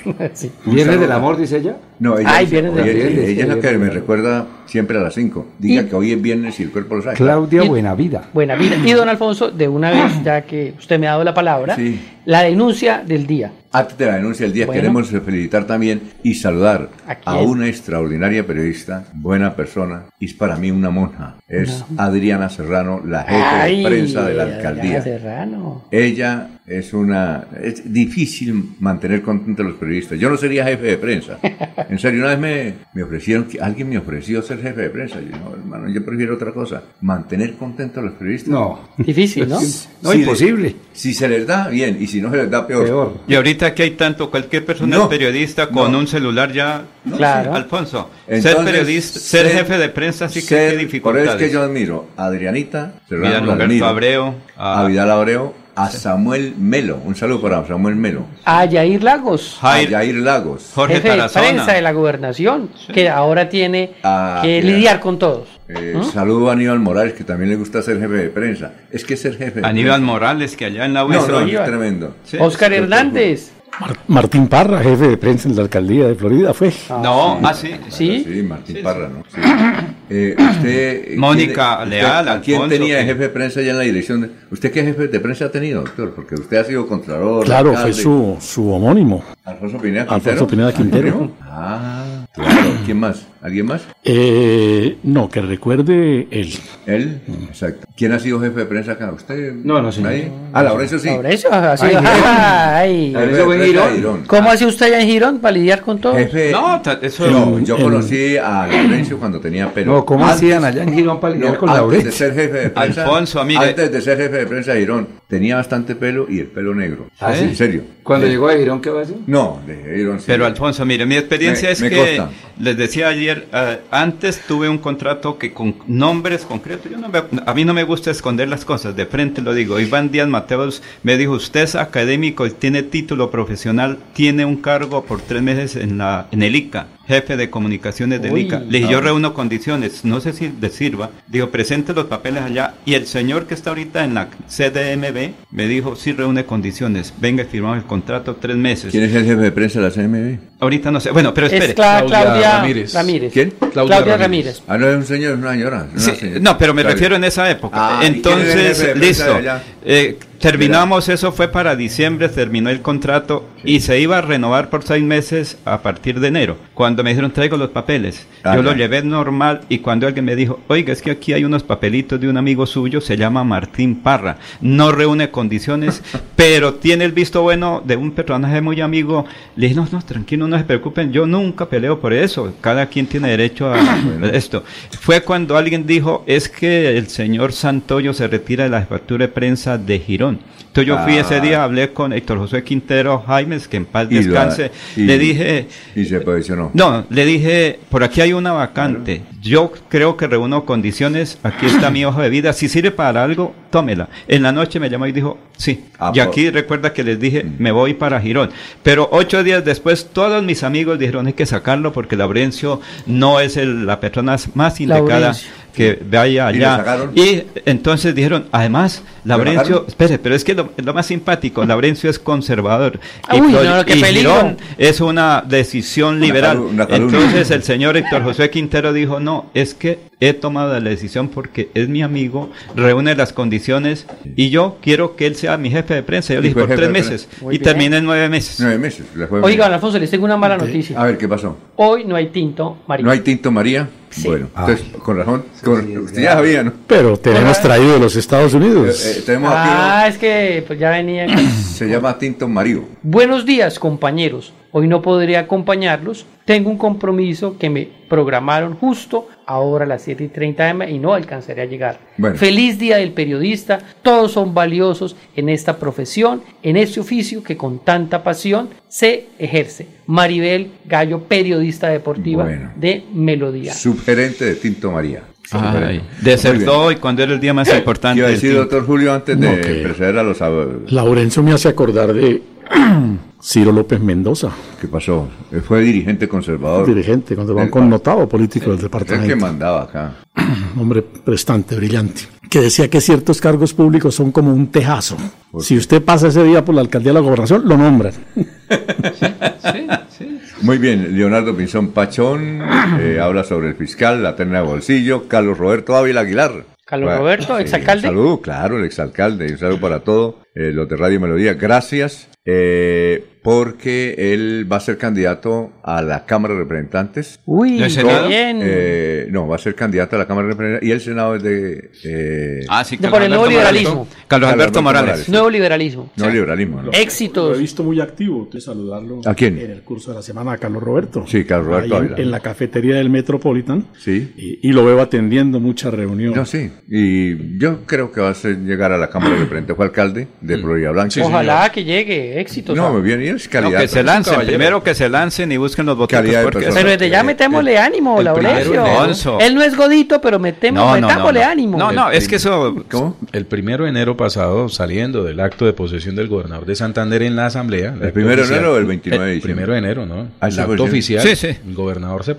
posesiona ante la asamblea de Santander. El primero de enero. Eh, eh. tuve la oportunidad de compartir unos minutos ya saliendo del evento con Carlos Roberto Ávilas. Ajá. Me reveló quiénes están ya como fuertes aspirantes o con renglón seguro en esa lista del nuevo liberalismo para la Cámara de Representantes. Obviamente Sí. pidió la reserva algunos nombres y- Ay, y, le no. respeto ese, pero, pero real- en realidad va a ser una lista de integración regional con figuras nuevas eh, de reciente aparición en política Como- que han demostrado ¿Y dio liderazgo en sus regiones. Sí, sí, sí, me dio varios nombres. Obviamente, pues, pues, el- comenzando por el de él. Sí, Sí, Carlos pero no, me pidió ser Que no mencionado. solo, uno solo de los No, siete, no, no, otro, no, no, otro. no, hay que respetarle Le- eso, pero, pero sí hay que toca- reconocer en Carlos Roberto Ávila su liderazgo, sí, eh, Sí, claro. su, su paso por la administración de Florida Blanca, aunque fue corto, dejó huella, sí, y desde entonces, pues, mm, aunque ha estado dedicado a- al, al sector público como funcionario, sí es hora de que en el ejercicio de la política, eh, una figura como Carlos Jorge. Roberto bien. se suba a la tarima y comience, pues,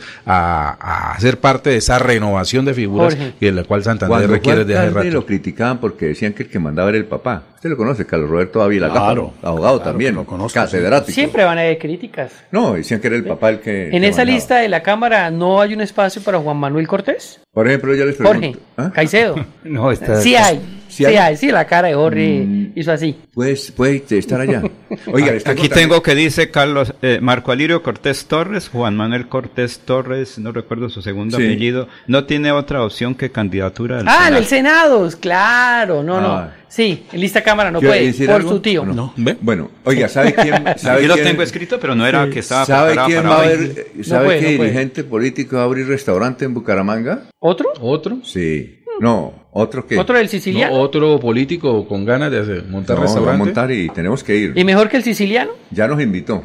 Qué bueno, ¿Y quién- qué bueno, quién- que quién- genera el quién? empleo. A ver, eh, les- eh, para darles las noticias, comienzo a hacerle preguntas. ¿Quién sabe dónde quedaba la, la sede de Luis Roberto Ordóñez, candidato a la alcaldía, por ahí cerca? Venía a Quebrada Seca. No, no, no, cerca no. al Parque Turbay. No, cerca no, digo, Turbay. venía a Quebrada Seca, Sí, no. Avenida ¿No? González Valencia. No, no, señor. Era calle Turbay. 49 con 28. No, no. Ah, Ah, con razón que iba con frecuencia allá y decía No, pues que no. este, nos invitaron a Ahí es el restaurante. Ahí, Ahí va va acá el restaurante, es un restaurante cubano, Cubano. Cubano. Bien. ¿Y de quién? Sabe, ¿Y sabe quién va a ser el que el dueño y ya tiene los chefs y todo eso? Internacionales. Entonces, del pacto histórico, si es comida No, cubana. No. No. El chef.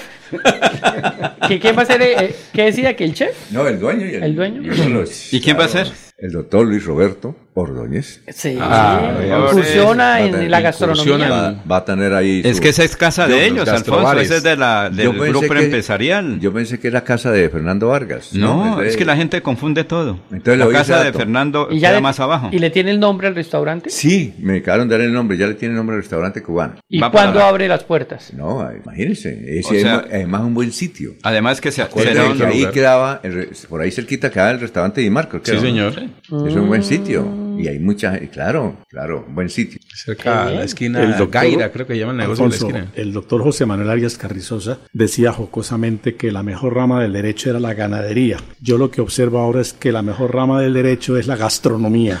Sí, sí. o de la política es la gastronomía. Y es la moda, doctor Julio. Mire que, no sé qué, como que también van a colocar otro restaurante ahí donde era la sede de- del doctor Horacio José Ser. Oiga, ¿por qué? Quemados, en los entonces ahora van a poner la carnecita y al Yo asador. asistí a los congresos de abogados y casi el 80% eran ganaderos. ¿Por qué? Claro, Lo que había de jueces, Julio. había magistrados. ¿Ellos saben dónde está la plata o no? No, no, no. No. La mayor, no, el 80% tenían, recuerdo, y dije, aquí está el que Sencillo, Hubo un Alfonso. encuentro na- inter- nacional de abogados en el Cucampestre y el 80% eran ganaderos. Se pone- no se podían hablar de leyes y no de vacas. Sencillo, Alfonso, porque es que cuando usted compra 50 vacas, paga y nadie le da recibos, lo lleva para el potrero. Y en la DIAN, en otras entidades, no, no, no se marca tanto, porque Ah, ¿quién bueno. va a ir allá a mirar cuántas vacas tiene usted? Solamente cuando las vende y dicen es que necesito comprar este otro apartamento, esta Bueno. finca, cuando hace la escritura. Alfonso, ve- pendiente el presidente de la Corte Ya, Suprema. después, ah, bueno, vamos, pero esa es nueva o esa es la que escuchamos, eh, porque él habló, habló varias veces. Él Es- habló- creo que esta es la última, pero me refiero que es eh, como la expresión de ellos, el rechazo a los hechos violentos de Bogotá. ¿En serio Creo- que varios sa- salieron en helicóptero? Ayer vi uno. No, no, no, tampoco, no. Eso sí, eso son No, no, no, fake, son noticias fake. El helicóptero sí estaba, Falso, pero no. en la parte No, de que, vigilancia. no, es que Al- tele- en Teleantioquia informaron, Sí. eh, interrumpieron la programación. Sí, pero no, Está es- buscando canales para ver un partido de fútbol y extra. ¿Qué pasó?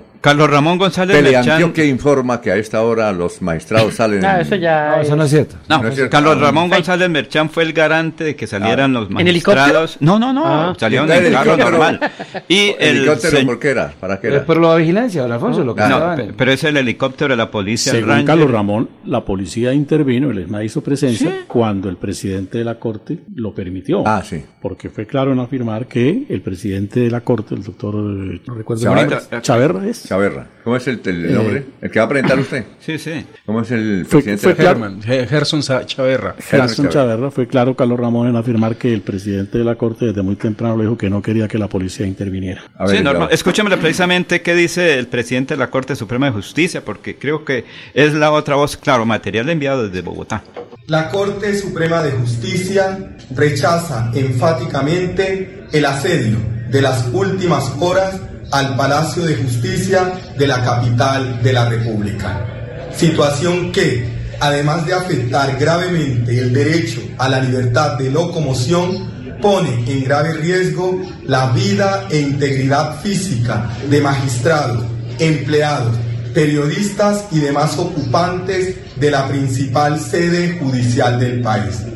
Como no solo lo ha manifestado, sino consagrado siempre en sus providencias, la Corte defiende y garantiza el legítimo derecho a la protesta pacífica y la divergencia de posturas ciudadanas e institucionales en asuntos públicos de la nación.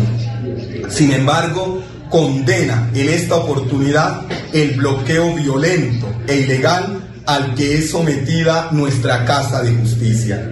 Es inaceptable que se llegue a sitiar a jueces cuya independencia, autonomía e imparcialidad debe ser impulsada y promovida tanto por la sociedad como por los poderes públicos del Estado.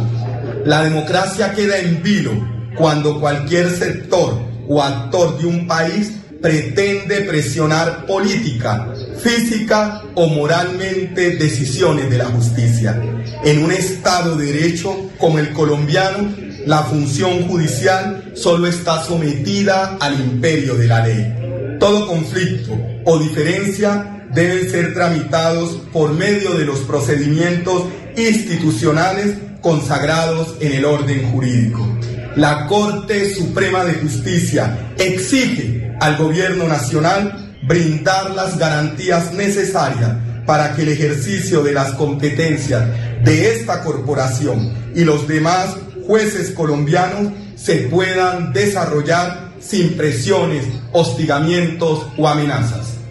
Muy bien, ahí está el señor presidente de la Corte Suprema de Justicia. Son las eh, 6 de la mañana, 27 minutos. Fabián Becerra nos saluda, periodista también, ¿no? Sí. ¿Qué otro periodista saludamos acá? ¿A quién más? Este, a Nelson Zipagauta, A Nelson Zipagauta. a Gustavo a César Augusto González. Jorge Juan Carlos- Tarazona. Juan Carlos Ordóñez, Jorge Tarazona, Mauricio bueno, Balbuena.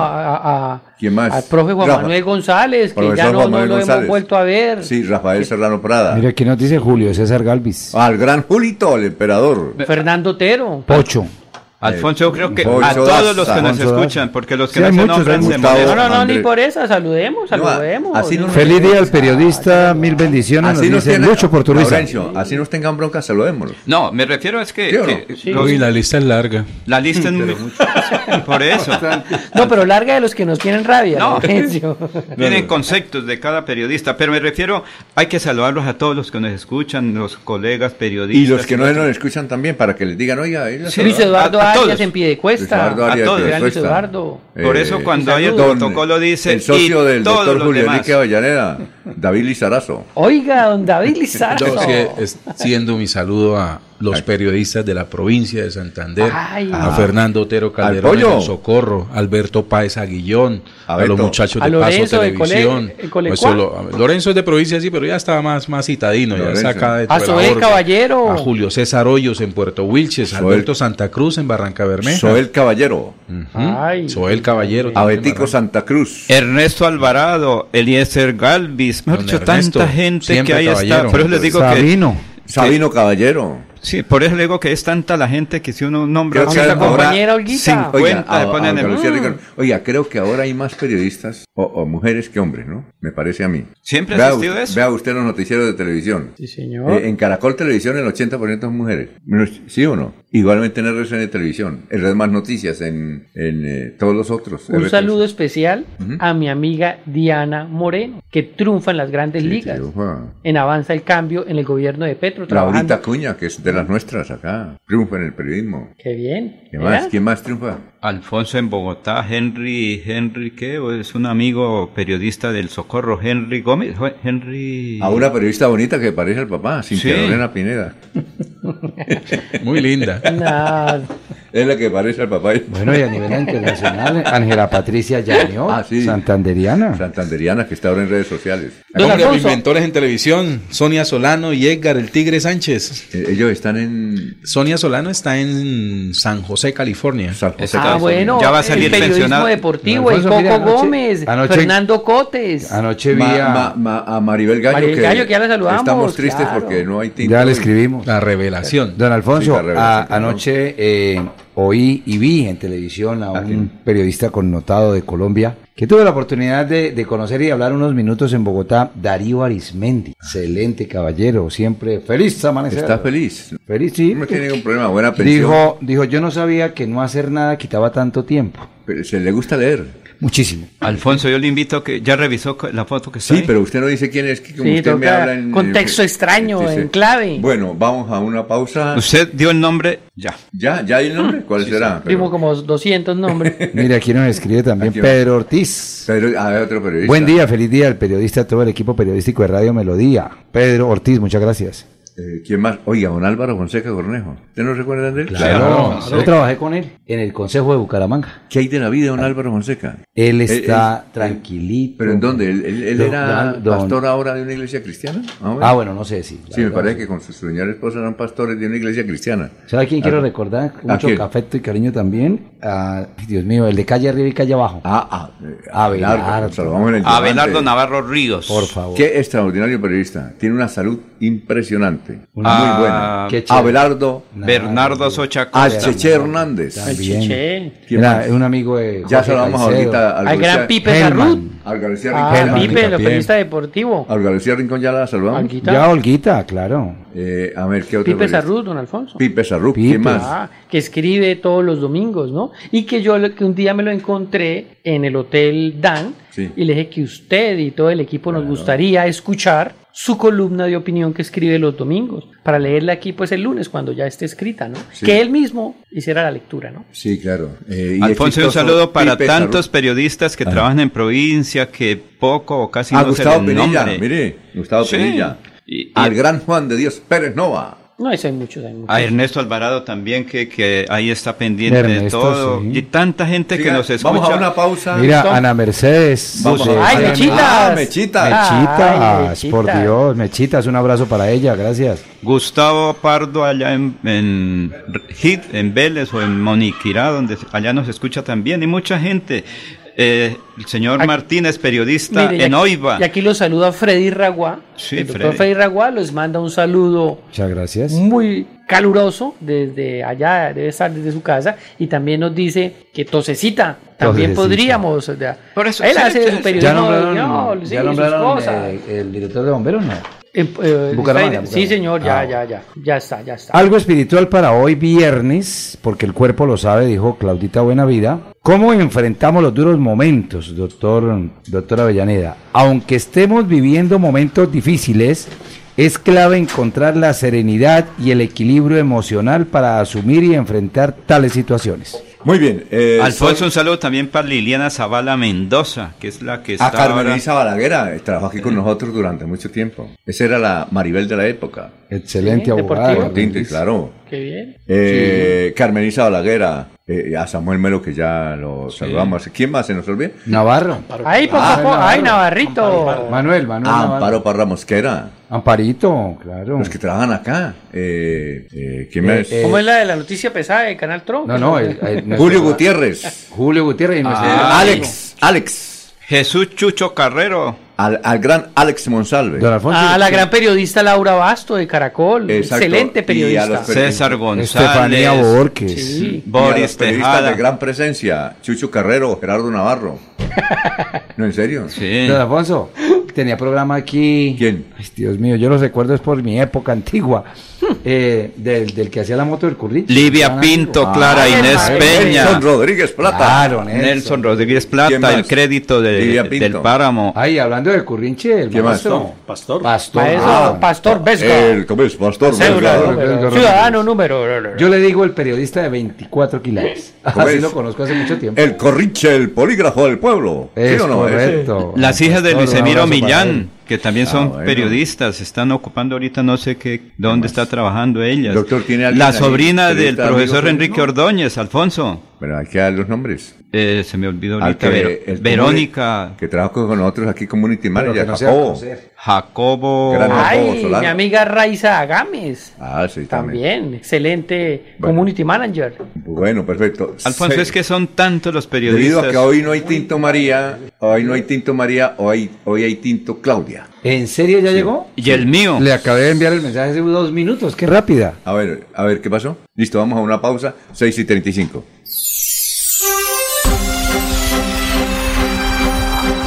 Desde Bucaramanga y su área metropolitana, transmite Melodía para todo el mundo. Melodía es digital. Primera en información. Primera en noticias. Melodía, Melodía, la que manda en sintonía.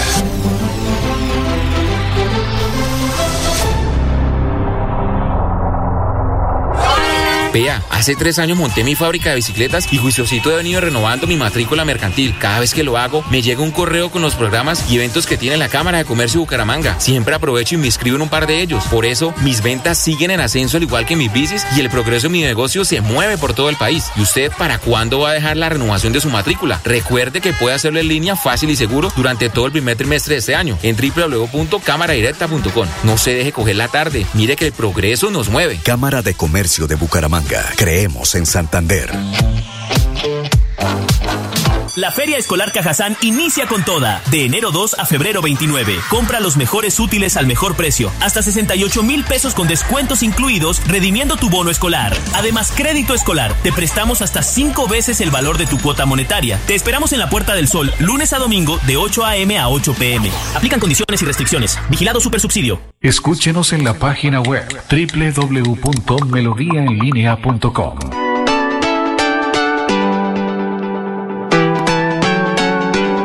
Melodía, Melodía, Radio Sin Fronteras.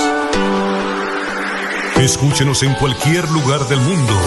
Melodíaenlínea.com es nuestra página web. Melodíaenlínea.com, señal para todo el mundo. Señal para todo el mundo. Radio sin límites, Radio sin fronteras. Radio Melodía, la que manda en sintonía.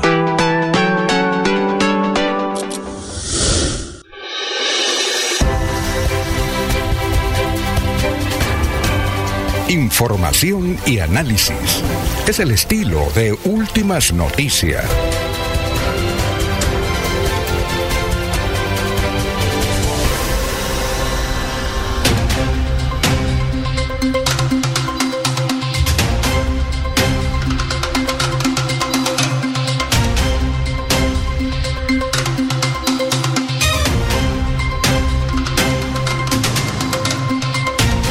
Eh, Lady Yolanda, Yolima Bernal Lindarte, feliz día del periodista a tan excelente equipo. Gracias, gracias. La prensa es la artillería la libertad. Bueno, eh, Pedro Galvis, un saludo, nos manda un saludo. Humberto Castaño Pavas, José Jesús Galeano Herreño. Ah, José Jesús está en Bolívar, Santander. Eh, Humberto Castaño Pavas, Edgar Millares. Los saluda a ustedes, bien. Gerardo Rivera. Bueno, ¿dónde está mi ilustre capitán Jiménez? Bier von Ender. ¿Dónde nos, dónde, dónde se, dónde se encuentra? Bueno, bueno, para Amparo. Hernán, Mu- Hernán Muñoz. Henry Muñoz, periodista en la bella Isla del Sol, en la provincia. Saludos a Henry Muñoz, periodista en la bella. ¿Cuál es la Isla del Sol? No, no sabría. Debe ser, tal vez quiso decir hija del sol. No, que ah, es sí. Barranca Bermeja. Ah. Tal vez el predictivo se le adelantó y colocó. Fabián Becerra también los Sí. saluda, les mando un fuerte abrazo Si hay- por y toda si hay labor que ustedes hacen, don Y Alfonso. si hay YouTube, por favor, si hay YouTube. No, eh, todo, no. Cuando haya más Bien, en sí, YouTube, con mucho gusto. Bueno, ¿cuál es la denuncia que usted tiene que hacer? ¿Contra quién? Esta mañana nuestro compañero Jorge Caicedo hablaba del drama que todos sabemos que vive Metrolínea, ¿no? Pero el drama realmente lo vive la ciudadanía, ¿cierto? Porque hablamos del Metrolínea, pero es realmente el día a día de lo que viven los ciudadanos, don Alfonso. Pues ayer quise, cuando salimos de aquí de cabina, que tenía una cita, en el Hospital Internacional quise irme en Metrolínea y lo hice, ¿no? Al ingresar al Metrolínea, es, es, es dramático lo, lo que pasa, ¿no? En el Metrolínea. De los 13 personas que estábamos ahí esperando una de las rutas, les pregunto a ustedes cuántas creen que pagamos el ingreso de 13 personas que estábamos ahí. ¿De 13? Sí. Eh, 12. ¿Que pagamos? Sí. No. ¿Cuántos pagaron? Don Alfonso, de esos 13, solo 4 personas ingresamos pagando. Los otros 9 se colaron. Uf, no, entonces.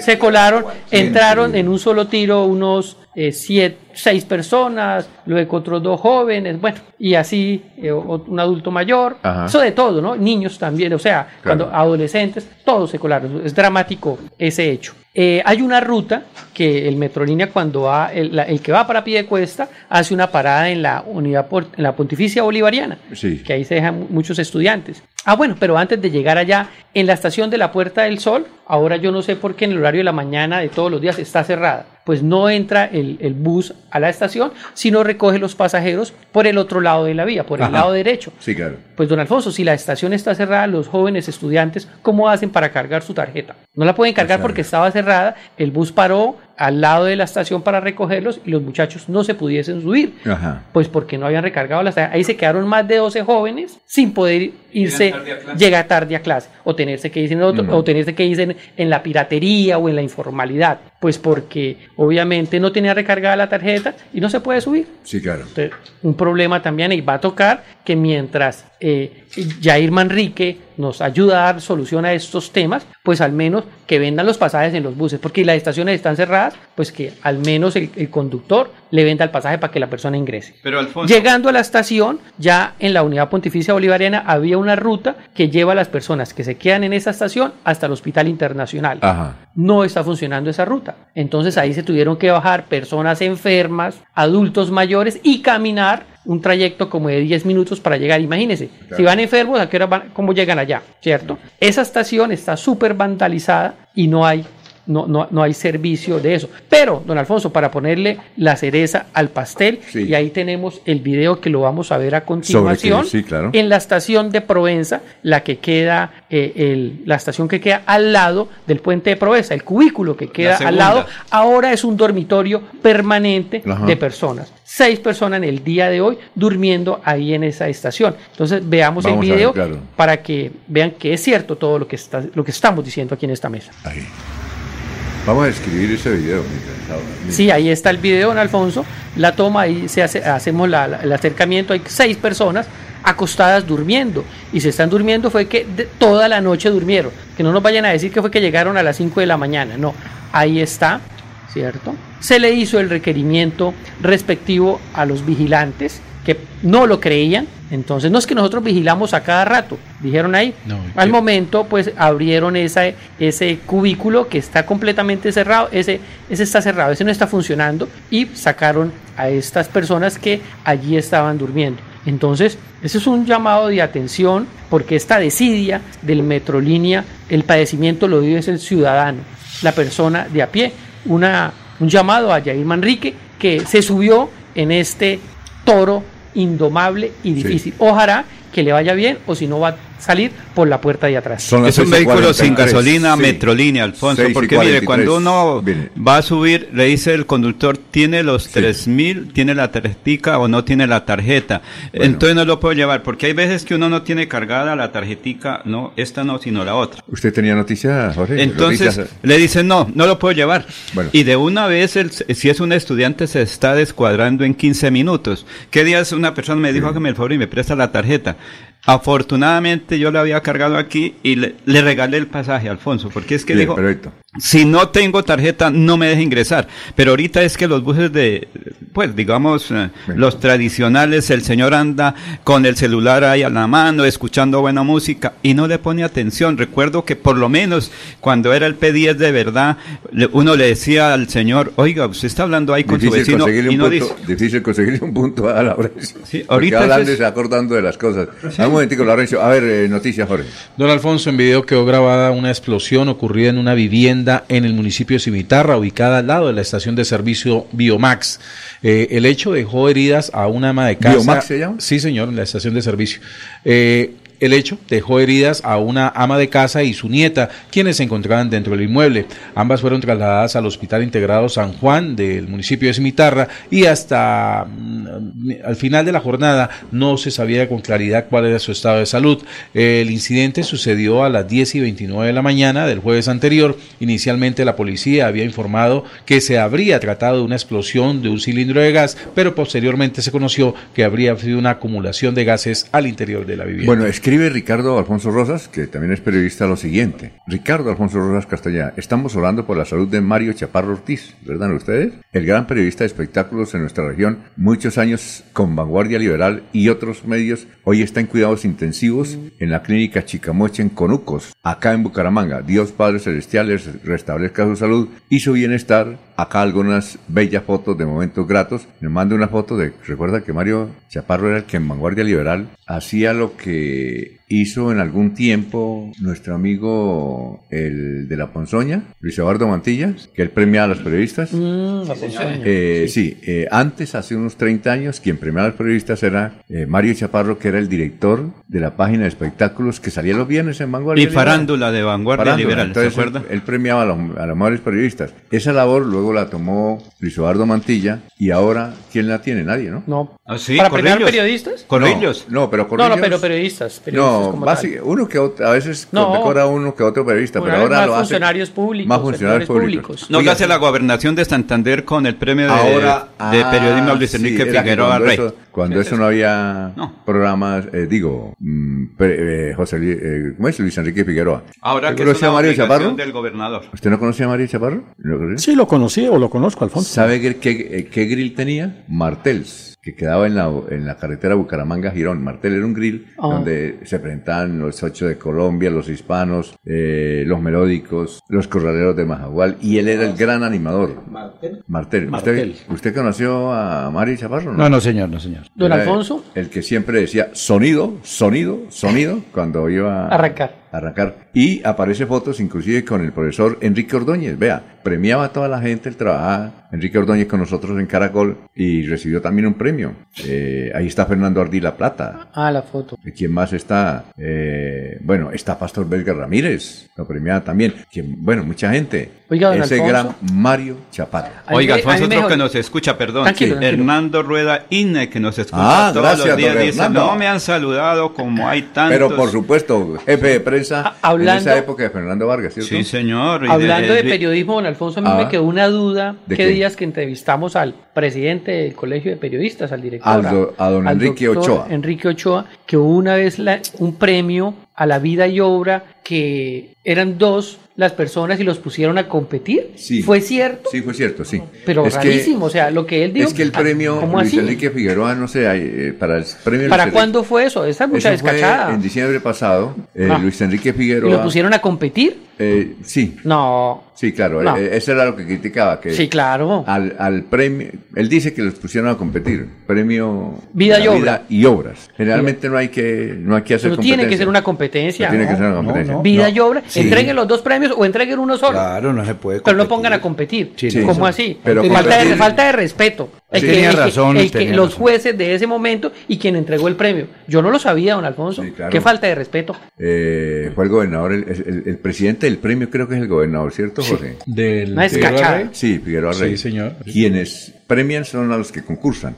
Y hay un premio central, como todo premio, que es a la vida y obras. que Pero lo es el único premio que es potestad del gobernador. Claro. O sea, ese premio no pasa, ese reconocimiento Es el gobernador el que- no es el quien escoge, pues, a, de- a su criterio, quién debe llevar el galardón vida y obra del a un periodista en Claro. Santander. Los demás premios sí pasan por un juzgado, por, por un, filtro. jurado, Mm. sí, que Este año, se escoge podría ser- siempre Nacional. con personajes. Este año de- podría ser usted, eh, Laurencio, porque ¿Vida y Laurencio? Claro. Pero es ¿qué tal actividad- sean ustedes dos y los pongan a competir? Y es un, no, no, y Laurencio se merece porque es muy amigo siempre de la familia Díaz Mateos, entonces, Ah. entonces eso- eso- Pero don Alfonso, más allá de la amistad, yo creo que hay Solo que- periodistas como Laurencio, como usted, como otras personas que han hecho una labor importante y tienen que tener un reconocimiento, más allá de las amistades, No, porque las- ustedes han hecho Ya le han mucho por el periodismo. Nosotros, en cambio, sí Mucho. vamos a participar. Ente- en- Nos invitan a la celebración. premio ¿no? video- Para- no. no. para el premio de Ah, pues sí. Luis Enrique Figueroa. No, eh, le han entregado el premio ahora- a Amparo Parra, Sí. a Rafael Serrano, uy, Sí. a claro. César Augusto González, Sí, a ver, muy ¿a quién merecido. más? A Fernando Fiallo.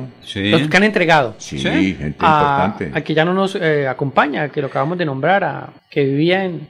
¿A quién? A Héctor Gómez. en- Héctor- Héctor- Héctor Gómez también creo Cabral. ganó. Ah, sí, también. Claro, creo que ganó. también. Yo, yo no sé si le entregaron premio, creo que sí también. Sí, le entregaron, sí, porque señor. él ganaba concursos, Sí, como sí, César sí, Augusto sí. González. Ganaba concursos de periodismo, participaban y ganaban. Sí, señor. Exactamente. Don Alfonso, nos Está saluda. el doctor Jorge Gómez Pinilla. También. También. ¿Ganó también? No, Nos no, saluda- Que puede ser. Jairo Ya Cala ganó. Rodríguez en el en San Gil. Ay, a Jairo Cala, mi amigo Jairo Cala. Otero.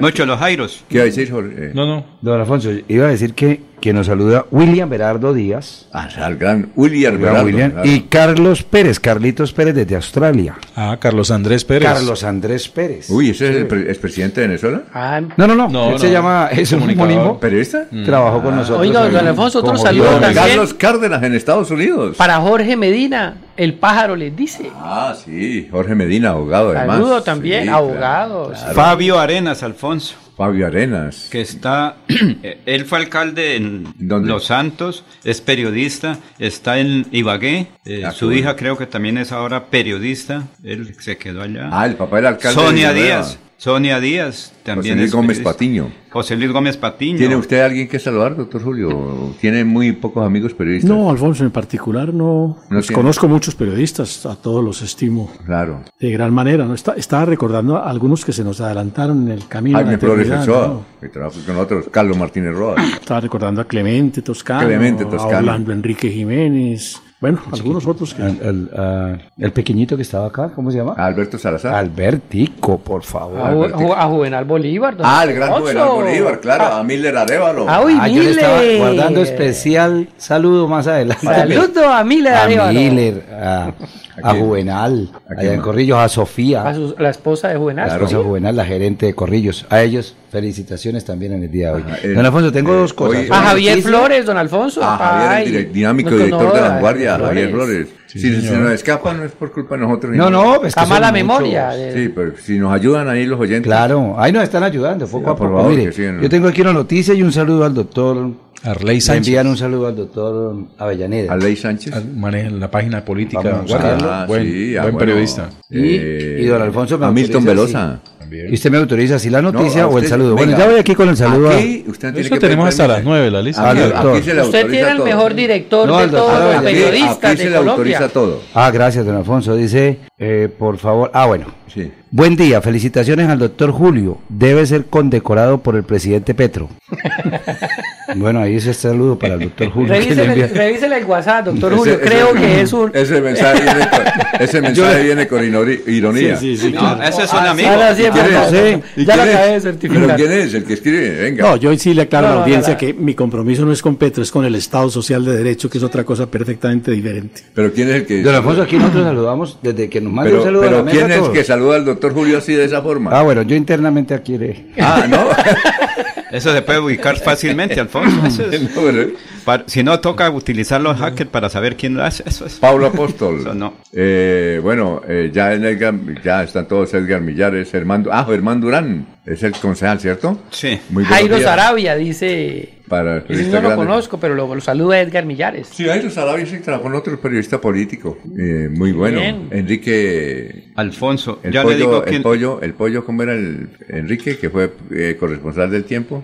El apellido se me... Era de San Gil. Enrique, que fue su secretario de, de gobierno. Claro, Enrique, el Ah, pollo. Martínez. Enrique Martínez. Enrique Martínez, el pollo. Ya, ya se nos fue. Y Henry Gómez, y Henry Gómez, ¿se acuerda que es periodista de... Él fue... col- eh, fue A Leonardo Enciso Pinilla. Ya. Don Alfonso y todos esos Plinio. jóvenes que se están preparando para Plinio hacer. Ordóñez. Ah, un Plinio todos esos- que está en Uy. Plinio, todos esos jóvenes que se están preparando para ser comunicadores sociales y también salen con el título de periodista, ¿no? Aunque es un oficio, todos comunicadores sociales de, las facultades de la UNAP, de la UPB, la UDES tiene Claro, social. UDES tiene, sí, ¿Qué claro. más facultades tienen, don Alfonso? Alfonso, revise su... La UNAP, ¿cierto? Revise La su... UNAP. La UNAP Claro. tiene, la UNAP tiene Sí. Comunicación ¿Cuál social. una con B o con D? con D. Oh, Ambas. ¿Con D? ¿A UNAT? Facultad de Comunicación. Sí. claro. sí, Alfonso, por favor. A usted UNAP. sí es gran egresado allá. A- Claro, a claro, todos claro. los periodistas de la Santoyo universidad. también A tiene Marcos título de Perales. Mendoza. Ay, Mar- Marqui- ah, y a Marquitos que nos tiene Perales. pendiente el libro. ¿De Que lo distraigan. ¿De qué nombraron a Marcos Marquitos Perales? Perales. ¿De- ¿lo han- ¿Ya lo nombraron? No, porque no ha escrito el libro.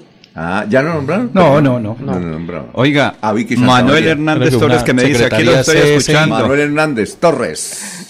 ¿Quién? Sí, Manuel Una secretaría Torres. CSI, creo que es lo que le tiene prometido. Oiga, Reinaldo Pérez también Ah, le jala al periodismo, Sí, ¿no? sí, le- eh, el doctor abogado, pero- Reinaldo Pérez, toca el doctor.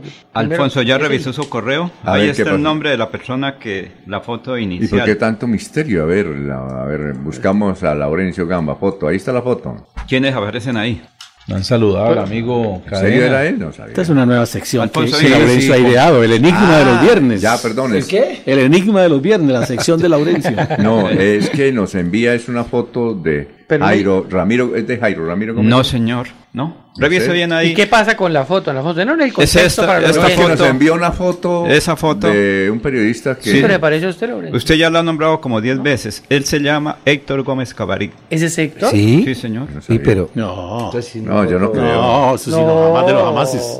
No, yo no creo. Yo no puedo creer. Eh, pocos días antes de fallecer. ¿En serio? Esa es la, esa es la vida Uno de cambia mucho de verdad, pero Él es Héctor Gómez Cabarit. totalmente. Ayer pedí autorización de un amigo de él, de su hermano, y me dijo lo puede publicar mañana. Pero hágale un lo- homenaje. Venga, ¿y lo podemos publicar? No, se ya. toca hablar con la familia porque Pero- sí, eso Sí, me sí, lo- sí, sí, mejor. Esa fue por eso le decía que era un homenaje a una persona muy especial, Héctor Gómez A José Cabaret. Antonio Claro. Churio también. Sí. Es Aquí que ¿sabe donde- qué pasa? Que hay como un lo oyente- conocimos en otro semblante, pues Sí, claro. Cándido Anaya, un oyente, recuerda a Álvaro Alférez Ah, Álvaro Alférez, claro, Álvaro Sí. Alférez Tapia, un saludo para y su habla de familia, Al- Abelardo para, Navarro. para su señora esposa Álvaro Alférez Tapia, que además fue un gran comentarista deportivo. ¿Álvaro tenía- Alférez? Sí, él Alférez. Álvaro Alférez hizo conocer porque fue, imagínense, yo estaba en Barichara, pequeño, canhão y, y había una emisora que entraba ya que era Radio Atalaya, era la única que entraba. Uy. Atalaya, esa Entonces nos tocaba, eh, sí, un- el, el televisor que parecía como una nevera pequeña, o sea, grande, y la única que entraba era Radio Atalaya, y en la estrella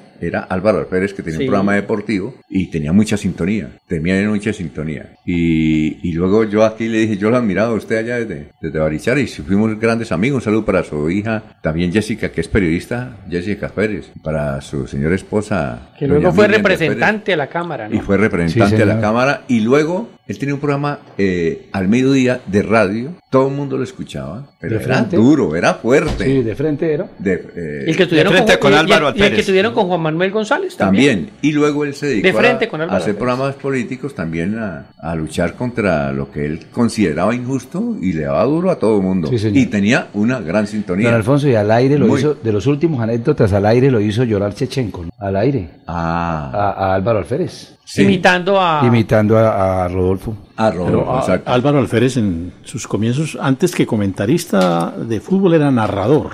Sí, por eso era Sí, señor, narrador, era narrador. y luego comentar, y luego comentarista. Sí. Sí, después pasó a ser comentarista. comentarista y tenía un amigo que se llamaba Manuel Barón Leguízamo. Su hijo es también locutor. Y hay una anécdota que siempre le hemos contado acá. Manuel Barón Leguízamo eh, grababa publicidad en Radio Bucaramanga de la Lotería de Santander. Y eh, horas antes de, de un almuerzo en Vado... ¿Cómo era el...? ¿Bado Real? ¿Vado Real? No, el restaurante... No, Ah. ¿cómo era que se llamaba? Restaurante que queda por la vía a Pamplona, Vado. ¿Cómo era? Ah, no. ¿Te lo debe conocer? ¿Vado Real no? No, el otro, el ¿Cómo era que llamaba? A ver si un oyente, un oyente. Bueno, de pronto un oyente nos ayuda. ¿Vía Pamplona? Sí, Vía Pamplona. Doctor, Vía Pamplona, ¿cuál era el muy famoso? Hay un restaurante ahí muy famoso. Entonces, Manuel Barón Leguizamo, diga usted, grabó como a las 11 de la mañana la, la cuña que decía, no juegue con la velocidad, juegue con Lotería Santander. No. Porque era un viernes, y además era un viernes. Y Claro. grabó la cuña, no juegue con la velocidad, juegue con Lotería Santander. Bonita cuña. Luego invitaron los publicistas seguramente un almuerzo al restaurante ese y de regreso él se estrelló por jugar y se mató por jugar con la velocidad. Ay, Dios santo. ¿Ah? Irónico. No, eso es una cuestión, pero era un gran, un gran Don Alfonso, locutor. aquí eh, eh, Pablo Apóstol nos dice ¿Qué? el doctor Rafael Serrano Prado. No, ya lo saludamos. ¿Ya lo saludamos? Ah, bueno, no estuve atento, no estuve atento. A los ayer lo periodistas saludamos, de- ayer estuvo en la ruta del, cacao. Estuvo el Sí. cacao. A ¿El los- venado de oro? ¿Será? Ah, el venado oro. Aquí no, Carmen ¿Te acuerdas Elisa? Balaguera nos, Ah, nos el recuerda, el venado de oro. El venado oro, exacto. Allá. Y de regreso, por aplicar mucha velocidad a su carro, se estrelló y murió. Y, pero era un gran locutor. Y de esa era Álvaro Alférez. Historia, ¿no? Doctor Julio. Bueno, eh, ¿algo más para ir Alfonso, también a los periodistas de provincia, en la emisora comunitaria Betuliana Estéreo, en las emisoras de San Gil, del Socorro, de Aratoca, de Zapatoca. Zapatoca están mucha gente. En el Socorro, recuerden ya quiénes están, los Agua, Vergara. Sí, señor. Ah, por ahí tengo un Eh, saludo de... de sí, claro. Pardo allá en el sur de Santander o en Moniquirá y tanta gente que Mira. está en los medios de comunicaciones periodistas que en García Rovira. Don Alfonso, aquí uno en la provincia de Quevedo, en Canadá, Don Quique Herrera, Ah, Quique Herrera, periodista. Fotógrafo. Él es De reportero. los medios. Reportero Sí. gráfico que ganó ya premio Simón Bolívar. Sí, ¿no? señor. Sí. El camarógrafo del, del general Juvenal Díaz Mateus, gobernador de Santander, nos recuerda a Paola Romero. A Paulita. ¿Y cómo Ah, se llama el Paulita. camarógrafo? El camarógrafo se llama Norberto Luna. Norberto. Y Beto Paulita. Luna, lo conocen como Paola. Paulita Romero. sí. Oiga, aquí hace que también- está con la Pablo- social. Pablo Vázquez. Está con el general. Aquí nos hace llegar un saludo también del señor gobernador de Santander, el general Juvenal Díaz. Dice que felicitaciones a todos y que nos está escuchando allá cerca al mar. Igual que... Él está en Cartagena, por él lo hemos reunido con otros altos funcionarios y otros gobernadores. Está muy activo el general allá en la ciudad de Cartagena. Por ahí está ya un audio que también nos mandaron desde ese sector. Allá. Ah, bueno, perfecto. Bueno, vamos a una pausa, son las 7 de la mañana, dos minutos. Desde Bucaramanga y su área metropolitana, transmite Melodía para todo el mundo. Melodía es digital. Primera en información. Primera en noticias. Melodía, Melodía, la que manda en sintonía.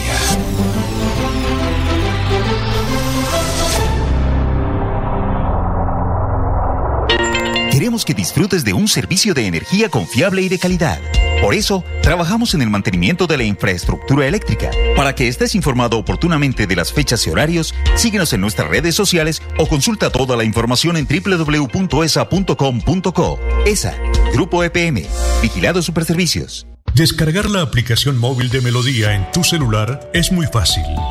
Ingresa a www.melodiaenlinea.com. Desliza hacia la parte inferior y selecciona App Store si tu celular es iPhone o Google Play si tu celular es Android. Clic en Instalar, Abrir, Permitir y listo. Disfruta de nuestra programación en vivo. Melodía, la que manda en sintonía. En la calle está la gente. En la calle están las noticias. En la calle está la radio. Donde la ciudad vive, donde la ciudad se mueve, se producen las noticias y ahí está nuestra radio. Melodía, en la calle, al lado de la gente, donde se viven las noticias. En Melodía valoramos su participación. 316 550-5022 es el WhatsApp de Melodía para que entremos en contacto. Envíenos videos o fotografías de las noticias de su comunidad y las publicaremos en nuestros medios digitales. 316-550-5022. El WhatsApp de Melodía para destacar su voz. Melodía, la que manda en sintonía. Estamos presentando últimas noticias.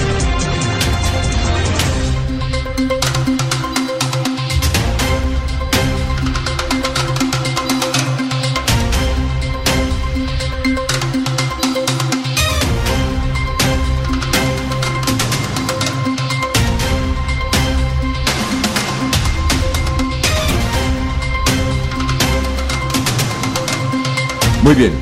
Eh, bueno, Jorge, vamos con noticias y eh, eh, Anulfo alistamos la, entrevista que no la, la grabación que no la pudimos pasar ayer del alcalde de Florida Blanca hablando sobre el pico y placa en la autopista. Bueno, Jorge, noticias. Don Alfonso, desde la gobernación de Santander se le ha pedido a la presidenta encargada de la Agencia Nacional de Infraestructura, Carolina Barbanti, eh, respuestas sobre las dos necesidades viales de este departamento.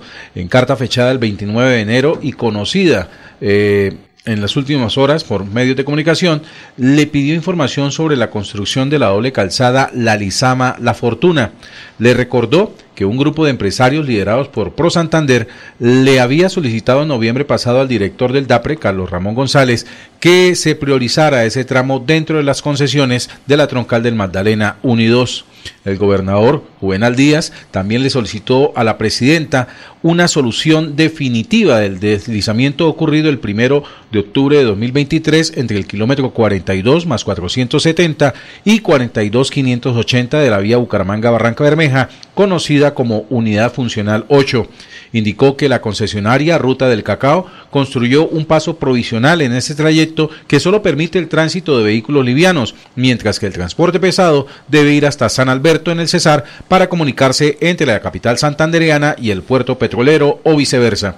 Esta situación ha aumentado los costos para los transportadores y afecta a la actividad comercial e industrial en el área metropolitana de Bucaramanga y el Magdalena Medio.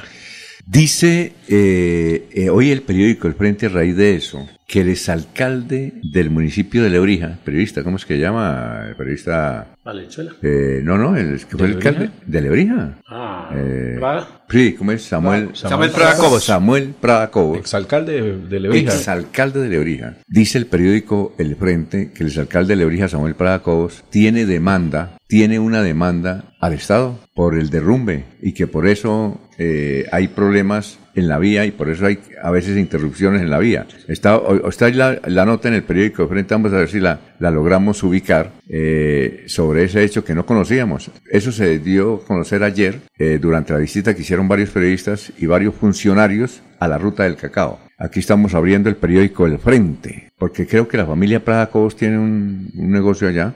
Dice concretamente, por eh, intereses privados paralizada unas obras en la autopista Barranca Bermeja. Familia Prada pide millonaria fortuna por 300 metros de la ruta del cacao, debido a los derrumbes que ha habido. Y aparece la foto. ¿Sí? ¿Qué hay de la vida de Samuel Prada Cobos? Periodista, además.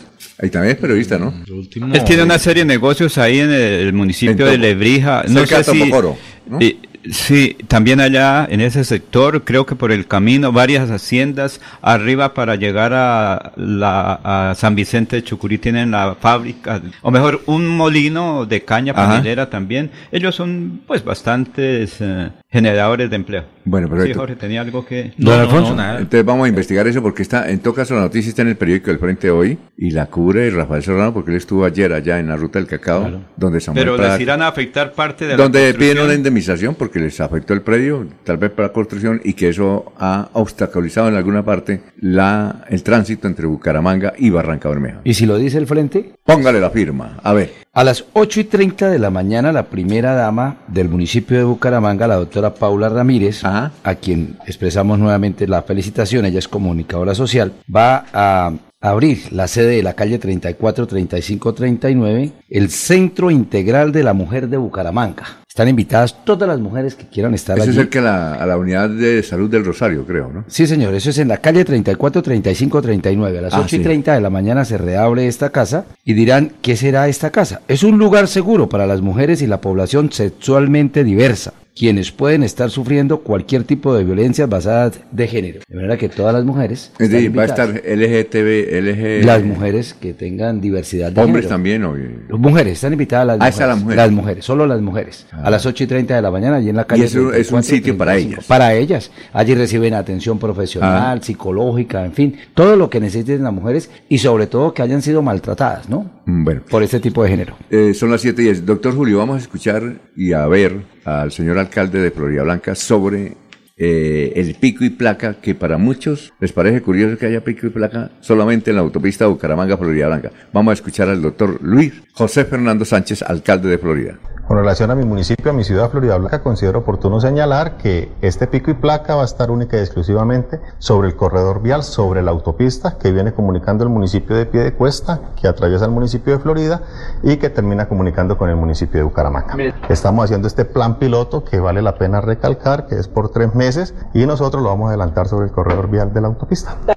Eso fue una propuesta suya, ¿no? ¿Recuerda? Eh, Sí, Alfonso. Cuando era director en de su tránsito. momento, estamos hablando ya de años atrás, Mm. cuando el problema neurálgico de la movilidad en Bucaramanga era la Ajá. autopista, no existía el tercer carril, de alguna manera no se había suavizado eh, la congestión y el caos vial. Nosotros propusimos un, un pico y placa exclusivo para... Con base en estudio, ¿no? Por supuesto. No, no se puede tomar ninguna decisión, más si son de índole técnica sin estudios previos, ¿no?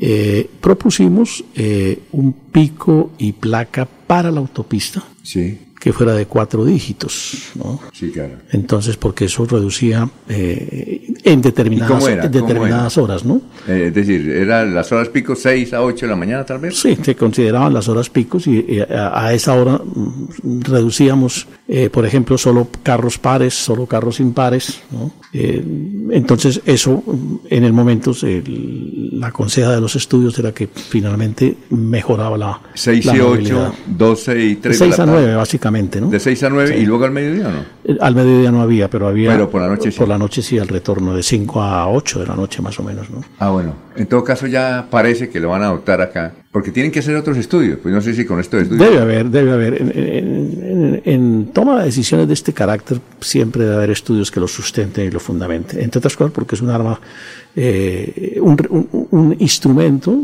eh, exigido por la normatividad y un arma de defensa en la eventualidad de conflictos judiciales. Esto... eh, no- si me permite, don Alfonso, una idea que se presenta hoy como novedosa, que tiene antecedentes, eh, y básicamente lo que fue su gestión como, como director de tránsito también de la ciudad, ¿por qué es tan complicado tomar la decisión de aplicar un pico y placa general en el área metropolitana? Bueno, yo creo que aquí hay, eh, digamos, intereses varios, ¿no? Pues finalmente las cuatro municipalidades tienen sus, sus particularidades, sobre todo de índole política, y entonces eso a veces no facilita un, un consenso de esa, de esa naturaleza, ¿no?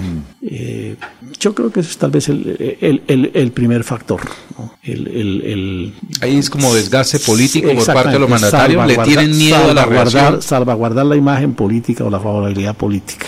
Pero también, doc- doctor Julio, por ejemplo, las zonas eh, escolares, la zona de producción, eh, la gente dice para la cumbre no se requiere Sí, un pico y es placa porque allá es No, hay producción. zonas, por supuesto, sí. que no requieren pico y placa, ¿no? Eso, es O sea, apenas que no es evidente, conveniente, más bien, sí. se requiere, pero que no es conveniente Pero porque la la gente... No, no, no, no, no, no hablo de conveniencia, sino de que se requiera realmente. Sí. Pero obviamente hay sectores que por su poca movilidad, porque no hay una densidad alta en materia Sí. de circulación, en fin, por cualquier factor, pues no amerita que se imponga un pico y placa. Es que por ejemplo, De hecho, aquí en la ciudad, escúchame, Freddy, Sí, no, no- no sé si todavía rija, pero en algún momento dado la medida era que el pico y placa de eh, Quebrada Seca hacia el norte no operaba, ¿no? Ah, sí, ah, sí. no, Sí, operaba, porque eso se considera que hacia allá no es la congestión. Es que o los precisamente- anillos, perdón, eh, o los anillos viales. Recuerde que, por ejemplo, aquí por... Ahí sí, eh, a ver. Sí, por la parte de abajo, por, por Chimitá, salir a Girón, podían salir los vehículos, sobre todo los que vienen en tránsito, porque si el problema ese es otro. El carro que viene, por ejemplo, de Barbosa y va para la costa, que le apliquen pico y placa, tiene que buscar un corredor porque es una vía nacional. Esas son las otras dificultades que hay, ¿cierto? doctor Don? Alfonso, es que eh, precisamente lo que decía Jorge, el conocedor del tema, pues es el doctor Julio, que ha tenido la experiencia en ese tema. Pero ¿por qué no se unifica así? U- u- sería lo ideal. Pero tomemos el caso de Piedecuesta. Como que por qué un pico y placa en el casco antiguo eh, para desplazarse del casco antiguo a, a Quinta Granada Sí. o irse para el refugio. No tiene razón de ser. no tiene razón de ser porque allá la movilidad no es el problema. Ajá. El problema se presenta de movilidades en la ciudad de Bucaramanga. Y en la autopista. Y sobre la autopista, Ajá. por sobre todo, no por, los, por el flujo vehicular, es lo que yo creo, doctor Julio, sino porque falta el desarrollo de unas grandes obras que le den movilidad a la autopista. En el tema de Papi Quiero Piña, eh, eh, los que bajan de arriba de, ¿cómo se llama? ¿Morro Rico? No, no, no, por la autopista. Los que vienen de Ah, arriba. de Los Santos, de Acuarela, de... No, no, no, más acá, ¿no? Yo digo más Ritoque aquí. Club, Bueno, de Ritoque. Se me, se me va ahorita la paloma ahí, eh, que se queda una congestión vehicular ahí, sí, en Papi Quiero Piña, para Eso. subir a, a- a ese sitio, el puente de Provenza, ¿no? Ni siquiera ese es por el flujo de gas, sino por las grandes obras de infraestructura que se requieren para que haya movilidad, porque los trancones son en Bucaramanga, en Florida, ni en Girón dentro del municipio, no hay. Sí, Sin duda que, que la solución de la movilidad, de la crisis de movilidad pasa en, en- en algún capítulo por, por la construcción de, de nuevas vías, eso es innegable, pero no es la única solución ni la solución determinante, Alfonso. En alguna ocasión yo decía en un debate en el Consejo que es como eh, la situación de la persona que es obesa. La persona obesa cree que soluciona su problema comprando todos los días un pantalón de talla más ancha y esa no es la solución. La gente cree que que construyendo más vías y avenidas, y esa no es la solución. No hay ciudad sostenible en el mundo que aplique una política de ese orden. Es desde luego un componente necesario, pero no es determinante.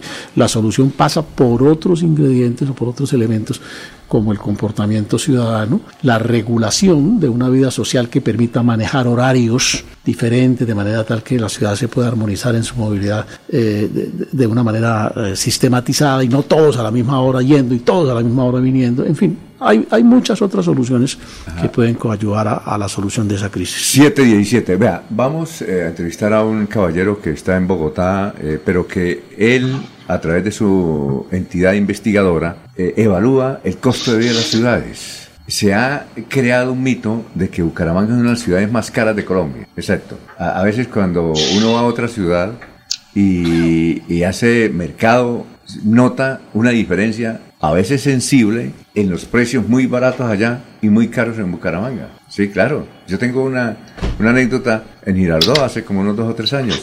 Entramos al éxito a hacer mercado. Me rasqué la cabeza ahora cuando, cuando de pronto la señorita me dijo cuánto valía el mercado. Y le perdón señorita, ¿está bien? Dijo, sí, está bien la Liberia. Me pareció supremamente barato con relación a la ciudad de Bucaramanga. Yo recuerdo que en esa época la libre de tomate aquí valía como... ¿Cuánto valía una libre de tomate de mi querido Laurencio aquí en Bucaramanga? Depende del tipo, A ver, pero más o menos en 2000. No, porque si es para hacer. eh, No, promedio, hamburguesas, promedio, 1500. 2500. 2500. 2500 o 1500. No, no, no. no. Si aquí, si, ¿Cuánto La vale? libra, vale no, 1500. 2500 es muy Yo caro. la compro yo en 1500. Ma- ¿Pero dónde los compra? ¿Dónde los 1500. compra? No, pues que. No, pues en una- en- en la- pero vale en- más en- medio, Le voy, a, No, le voy a 1500 decir una sí, cosa. 2500 Una libra de tomate en el éxito aquí valía 1500. allá me costaba 300 pesos. Y era el mismo éxito de tomate. Entonces, entonces tenemos a, a- al doctor Camilo Monroy. Porque ese Monroy debe ser sangileño, ¿no? De los Monroy, de los Doctor demás. Camilo, ¿usted es de San Gil o no? Buenos días. Buenos días, don Alfonso. ¿Cómo ha estado? No, muy bien. Eh, un saludo para usted y toda la mesa de trabajo. No, no, no, sangileño no. Mi- el origen de mi apellido es de Boyacá. Ah, sí, porque es que aquí están los hermanos Monroy. Eso es ese Sí, señor. sí, sí alcanzó a escucharlo o no. Pero por ahí cerca Moniquira. Sí, claro. Eh, más por el lado de Chiquinquirá. Ah, solo nos divide el río Suárez, pero no más. Ah, bueno. Oiga, Así es. Camilo, es que eh, la empresa que ustedes dirigen están haciendo un est- eh, estudio de mercadeo.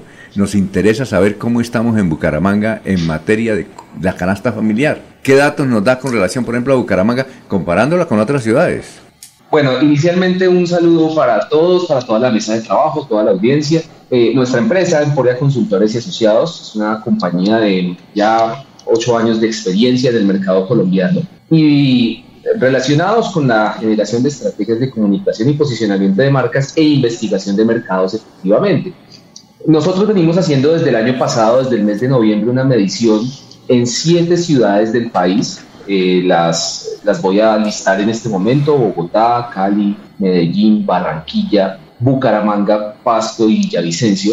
Y estamos analizando los precios de 22 productos de la canasta familiar. No es toda la canasta familiar, sino 22 productos de la canasta familiar que componen la canasta básica familiar en grandes superficies o almacenes de cadena. ¿Para qué? Para al hacer la comparación, al mandar nuestros encuestadores a revisar, encuentren un mismo parámetro de comparación. ¿Qué les puedo indicar con respecto al, al estudio de la, pregunta puntual con respecto a la ciudad de Bucaramanga? En primer lugar, que dentro de las siete ciudades analizadas en la última medición del mes de enero, eh, Bucaramanga se ubica en el sexto lugar como de las siete ciudades, Bucaramanga está en el sexto lugar, como la sexta ciudad más costosa del, país.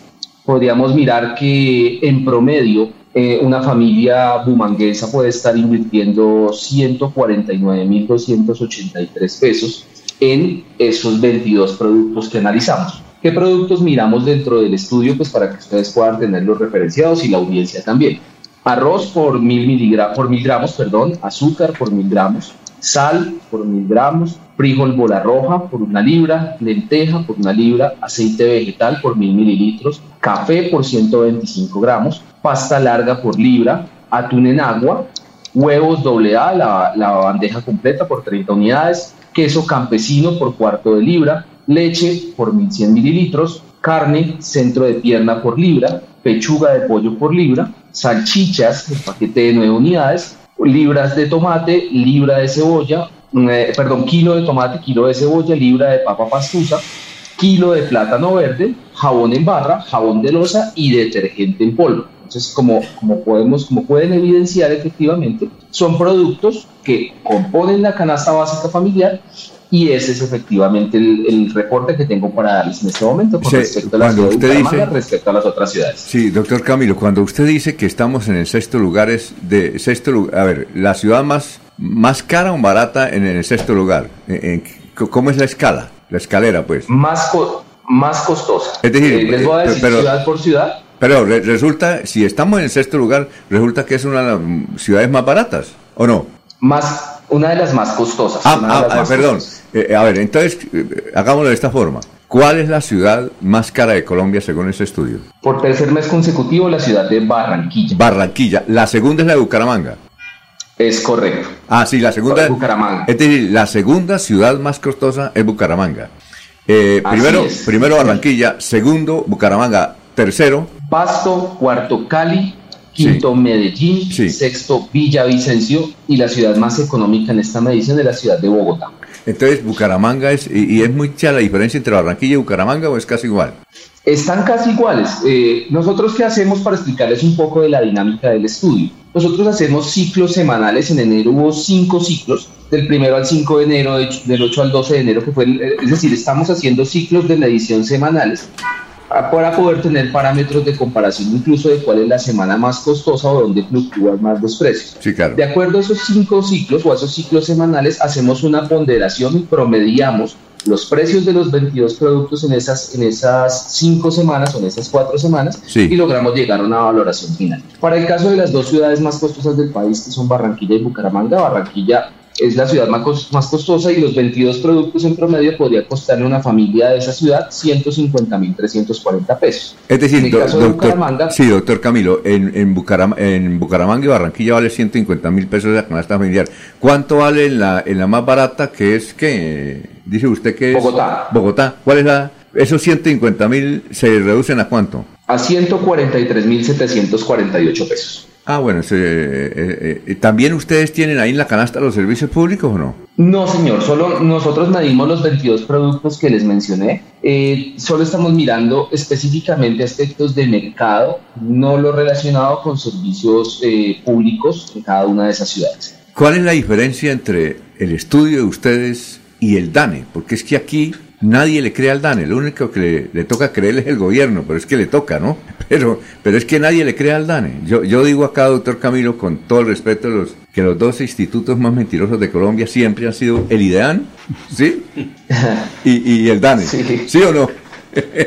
Exactamente. Pues, ¿Usted qué cree del DANE? Es efectivo, pues es, es una, efectivamente una percepción que se puede evidenciar en, en varios sectores. Digamos que nuestro trabajo, eh, independientemente del, DANE, la, la primera gran diferencia es que el DANE en sus estudios pues, abarca toda la canasta básica familiar. Nosotros escogimos algunos productos y también el DANE abarca no solo grandes superficies y almacenes grandes de cadenas, sino también evalúa minoristas y demás. Lo nuestro es un trabajo más referencial para indicar eh, en los grandes mercados, en las grandes superficies donde se puede eh, hacer una gran concentración y afluencia en las ciudades, cómo es el comportamiento de los precios. Más nuestra intención no es hacerlo, no es hacer un trabajo estadístico, como bien lo hace el DANE, o entregar una, una referencia nacional como es justamente la que hace. Sí. La nuestra es un, un trabajo más referencial Sí. y para indicar cómo puede estar dándose el comportamiento del costo de vida en esas ciudades. Oiga, eh, Camilo, eh, ustedes, como dice que eh, la canasta familiar, la investigación la hacen en las grandes superficies, ¿nos puede decir cuál es el supermercado de cadena más barato?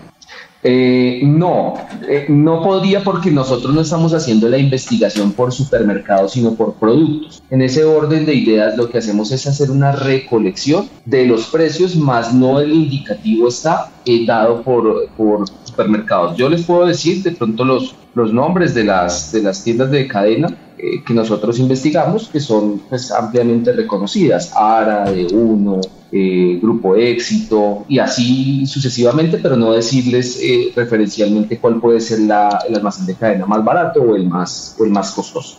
A ver, eh, Pero sí nos podría decir con los buenos días, ¿cuál es el producto más económico que se pueda consumir hoy en día? No, pero ¿en qué sentido? Porque- No, en el, en el mercado. En el Por mercado, ejemplo, o sea. supongamos... Sí, por ejemplo, el tomate, la cebolla, no sé, un producto, el, el más económico que encontremos hoy. Pero Claro, depende con de... gusto. Sí, a ver, siga. Hay productos que han mostrado una, un comportamiento a la baja u otros productos que han mostrado un comportamiento al alza. Por ejemplo, para hacerles una referencia a nivel de huevos, los huevos en, las siete ciudades estudiadas han mostrado un comportamiento eh, a la baja con un promedio general del 3.8%. eh, la carne ha mostrado un incremento del 1.3%, haciendo el ponderado general de todas las ciudades. Eh, y podemos encontrar eh, productos como el atún. El atún en general en todas las ciudades subió. Subió en un orden ponderado del 8.2% con ciudades donde sube más. Por ejemplo, el atún es uno de los productos que más subió en la ciudad de Bucaramanga con un 14.4% comparado con el mes inmediatamente anterior, que es el mes de diciembre. El tomate, efectivamente, como lo mencionaban ahorita en la, en la, mesa de trabajo, es uno de los productos que más logró reducciones en, en, general en el país, en las siete ciudades estudiadas. En Bucaramanga, por ejemplo, una, una, un kilo de tomate, que fue el, el, indicador de medida que tuvimos, se encuentra en este momento en 2.600 pesos, o por lo menos hacia la última semana de enero, que fue el, el último ciclo de medición que tuvimos. Eso implica en el estudio como tal una reducción del 50.8% en el valor de este artículo en eh, la medición que nosotros realizamos durante ese periodo de tiempo. A ver, finalmente, doctor Julio, ¿tiene una reflexión para Camilo? No, tal vez acotar con el cordial saludo para el doctor Camilo. Es que eh, el estudio eh, que han hecho ellos tiene sin duda un gran valor y una gran aplicación, sí. eh, digamos, por, por el campo en donde lo han hecho para estamentos, eh, para estratos eh, medios, ¿no? Sí, claro. Eh, pero tratándose de un estudio para los sectores, eh, digamos, menos favorecidos económicamente de la sociedad, para el trabajador de salario mínimo, Sí. el que merca en las plazas de mercado tradicionales, eh, pues obviamente puede tener, barato. puede tener otra, otra, otra consideración, presentar otros resultados, no solamente por la sensibilidad de los productos en las plazas de mercado, que es distinto a los productos codificados en los supermercados, que mantienen un valor Sí. eh, mucho más eh, firme, fijo, y porque eh, también regionalmente eso puede cambiar. No vale lo mismo la papa en Pamplona que la papa en Barranquilla. Exacto. ¿no? Entonces, ese, eh, eso, eso varía. En los supermercados eso no tiene la misma elasticidad. Eh, final, eh, ¿Tiene algo que comentar finalmente con, con lo que dice el doctor Julio? No, es probable efectivamente que ese comportamiento se dé. Como les explicaba anteriormente, nuestra intención no es eh, ser el punto de referencia como es el DANE, ni mucho menos, sino dar una indicación a la comunidad en general eh, sobre cómo puede, se puede estar comportando la variación de estos productos en sitios de referencia para ellos dentro de sus ciudades. Más no de ser un punto indicativo estadístico para el país, como efectivamente lo hace el DANE o alguna otra entidad. Eh, Bueno, eso lo va a hacer que usted, ustedes van a hacer eso cada mes para llamarlo cada mes, ¿le parece? Para que Claro, nos diga. sí, señor, por supuesto. O sea que entre un mes lo vamos a llamar para que diga cómo va Bucaramanga. Por, a- por ahora la gran reflexión es que Bucaramanga sigue siendo una de las ciudades más costosas o caras en la canasta familiar en Colombia. Muy amable, doctor Camilo Monroy, por haber estado aquí en Radio Melodía. Don Alfonso, a ustedes muchas gracias, a toda la mesa de trabajo, a toda la audiencia, un feliz día y un feliz viernes. Perfecto, las 7.31 minutos. Desde Bucaramanga y su área metropolitana, transmite Melodía para todo el mundo. Melodía es digital. Primera en información. Primera en noticias. Melodía, Melodía, la que manda en sintonía.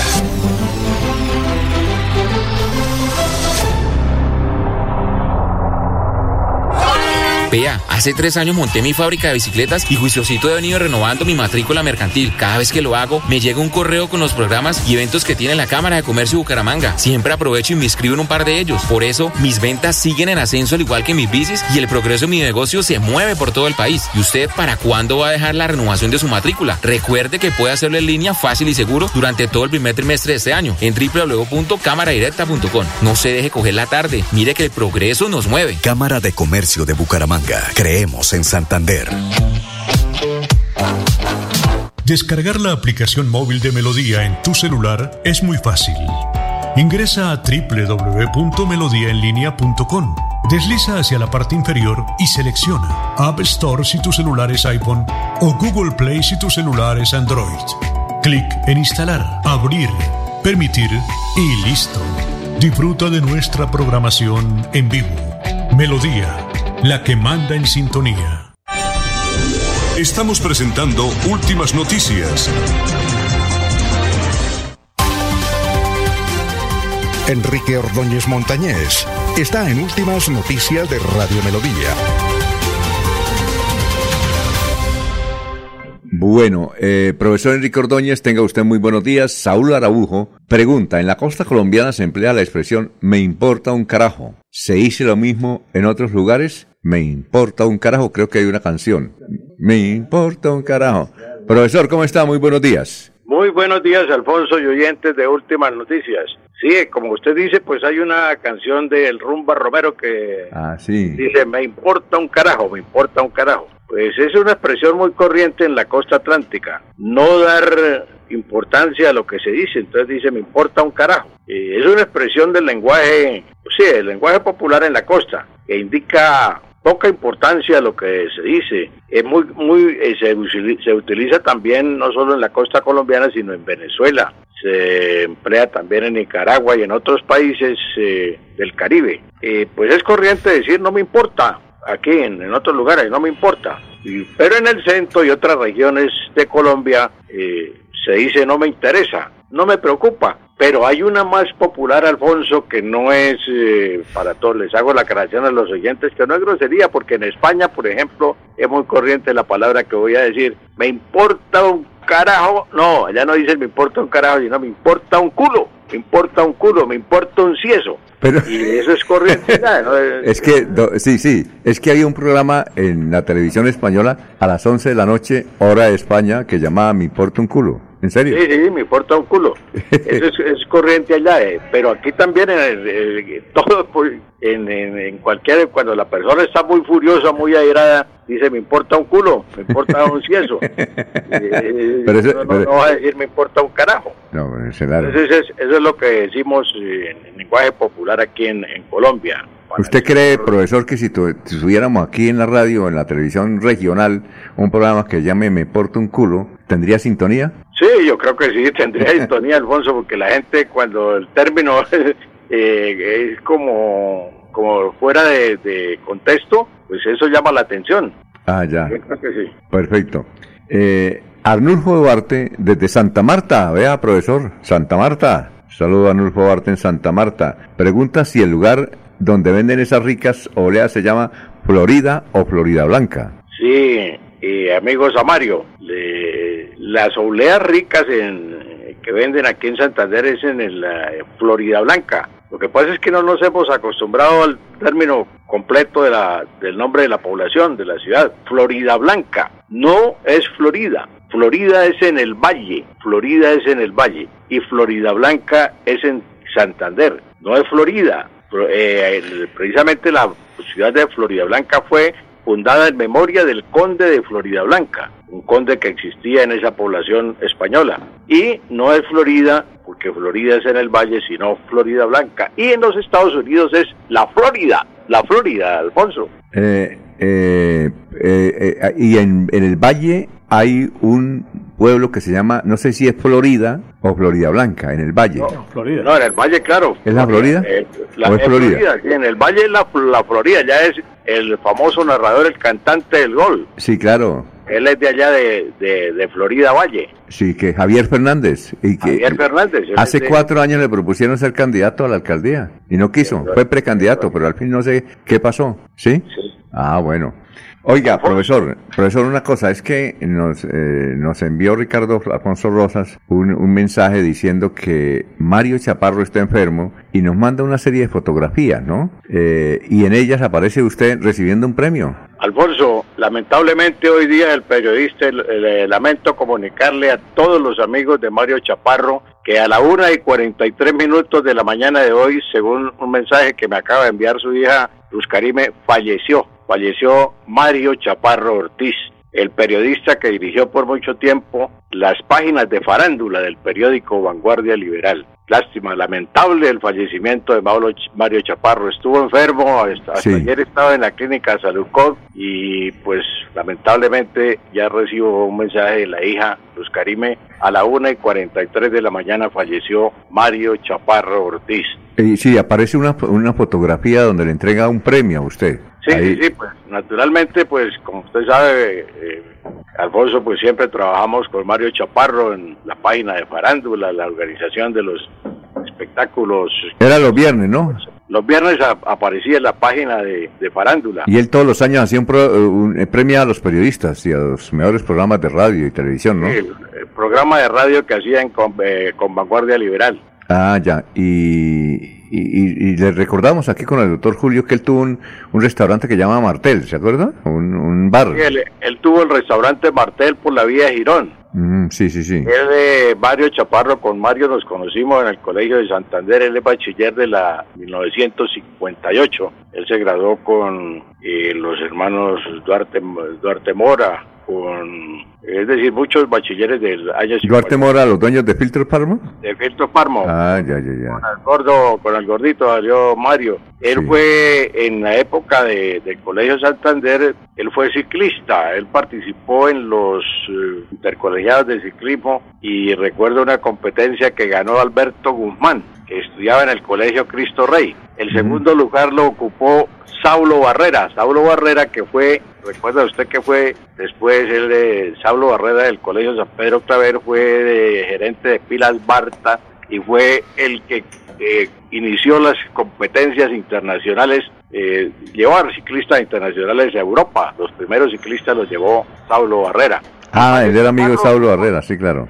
Mario, eh, Mario ocupó en aquella oportunidad el tercer lugar en los Juegos Intercolegiados de Ciclismo. Después él ingresó a la Universidad Industrial de Santander, hizo algunos años en la Universidad Industrial de Santander y también estudió en las unidades tecnológicas. Después entonces pues ya se dedicó al periodismo y primero también pues tuvo sus restaurantes, el restaurante Martel y otros restaurantes, que pues le gustaba mucho el comercio también. ¿Iba a decir algo, doctor Julio? Profesor, cordial saludo. El, el- el ciclista Alberto Guzmán que usted nos menciona, ¿es hermano, familiar o es el mismo Clímaco Guzmán? No, no, no, ese- esa parte, lo- este es de los Guzmán que tenían un, el papá de los Guzmán era ahí en la, en la quebrada seca con carrera 27, donde eso, ahí había una carpintería grande, un taller de carpintería grande que era lo, se conocía como la carpintería de los Guzmán, ¿no? pero un taller inmenso era un aserradero de maderas, grandísimo, era de esos Guzmán, esos Guzmán uno estudiaban, no era de clima con Guzmán, esto es, esto era uno Guzmán que uno fue portero del Atlético Bucaramanga, otro fue estudiaba en el Colegio San Pedro Claver, pero no recuerdo. Clima con Guzmán no fue un- uno que después tuvo un problema, eh, que un choque eléctrico perdió sus manos. No, no, no, ese es- Ese es el camello plata. Ah, es el Tiene Camellito plata. Camello Plata, el Camellito Plata. Ajá. Joaquín, Joaquín Camellito Plata. Ah, ya, ya. Clímaco fue de los grandes mm, velocistas que tuvo Colombia, ¿no? Fue incluso... ¿Ahora tiene gimnasios? Creo que ahora tiene gimnasios. Más corredor de pista que de ruta, ¿no? Sí. Ah, no bueno. recuerdo, doctor, me deja usted con la duda porque no recuerdo si era familiar de Clímaco o si era hermano o no, pero Alberto eh, estudió fue en el Colegio Cristo Rey y después, claro, pasó al Colegio Santander. Ah, bueno. ¿Qué más? Bueno. No, Alfonso, pues para toda la familia de Mario Chaparro, para, para sus hijas, Marta, Karime, para su hijo, nuestra sentida nota de condolencia. Y pues estaremos pendientes a ver para informar dónde va a ser eh, la velación y el sepelio, a qué hora la de Mario Chaparro, si lo dejan hoy o mañana. Es importante pues acompañarlo, los- él tenía muchos periodistas amigos, Claro. realmente escribía, recuerda la columna que escribía él, lo bueno y lo malo, Exacto. lo bueno y lo malo de la radio, Sí. Ahí criticaba y alababa. eh, criticaba y alababa, así lo bueno y lo malo de la radio. Muy bien, eh, profesor, muchas gracias, ¿no? Gracias a usted, Alfonso, nuestra sentida nota de condolencia, la- una información, una noticia en el Día del Periodista, precisamente, Qué curioso, sí. esta noticia del fallecimiento de un periodista, el Día del Periodista. Para todos los colegas y amigos periodistas, una felicitación sincera y tratemos de buscar eh, la hora y la funeraria donde estaban velando a Mario Chaparro para acompañarlo, acompañar a sus hijos y a sus hijas. Profesor, eh, Mario Chaparro fue también docente de matemáticas. Sí, pues, doctor, se me olvidaba decirlo, él fue docente del Colegio Santander Nocturno. Él era un extraordinario profesor de matemáticas, muy querido por sus alumnos porque pues tenía una facilidad sobre todo para enseñar el álgebra. Él era profesor de álgebra, él fue profesor del colegio, él fue profesor del colegio universitario, fue profesor del Colegio Santander Nocturno y no recuerdo en qué otro colegio, pero él trabajó en varios colegios en Piedecuesta, él trabajó en Piedecuesta también en un colegio, creo que fue en no sé si fue en Cefeco, eh, pero él trabajó en, en Piedecuesta, en un colegio de Piedecuesta, Ah, ya. profesor de matemáticas. Muy bien. Eh, muchas gracias, profesor Enrique Ordóñez. Muy gentil, ¿no? No, gracias a usted, Alfonso, y a todos los oyentes, un feliz día. Son las 7 de la mañana, 44 minutos. Jorge, ¿usted tiene unas presentaciones? Sí, don Alfonso, dentro de todo este proceso de renovación y de incursión a la- al mundo digital de Radio Melodía, pues obviamente hay un producto audiovisual con el cual esperamos que todos nuestros seguidores se sintonicen aún más con toda la programación, con la información, con el entretenimiento que ofrece nuestra eh, emisora, que ahora es 100% virtual, 100% digital, para obviamente ofrecer una nueva opción dentro de eh, la radio y los medios de comunicaciones en el área metropolitana de Bucaramanga, en Santander, Colombia y el mundo, ¿por qué no? Eh, los invitamos a ver el siguiente videoclip preparado por la Dirección General de melodíaenlínea.com.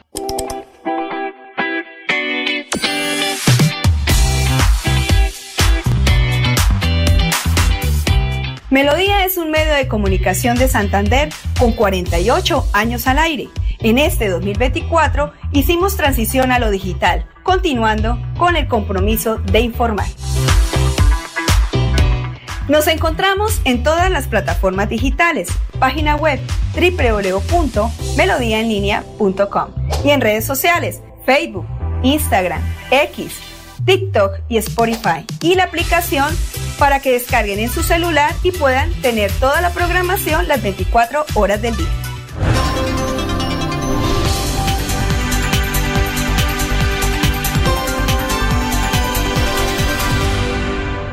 Bueno. ¿Qué tal, don Alfonso? Extra, como siempre. Extraordinario. Hermoso, además. Sí, sí. Hermoso. Sí, señor. Muy bien. Pues esa invitación, don Alfonso, a todos nuestros seguidores a que se apropien mucho más para que participen y nos acompañen a través de las redes sociales, de todas las cuentas, en la cual melodíaenlínea.com pues está eh, ofreciéndoles eh, toda esa variedad de programación, información, entretenimiento, en fin, la nueva, la revolución de la radio en el área metropolitana de Bucaramanga está en manos de Melodía y ahí está la invitación para que Oh, nos sigan. Hoy es viernes. ¿Trae chiste usted para más Sí, adelante? también, también traemos Oiga, chiste, un, pero- un pero oyente. Dos cositas, don Alfonso, si me permite.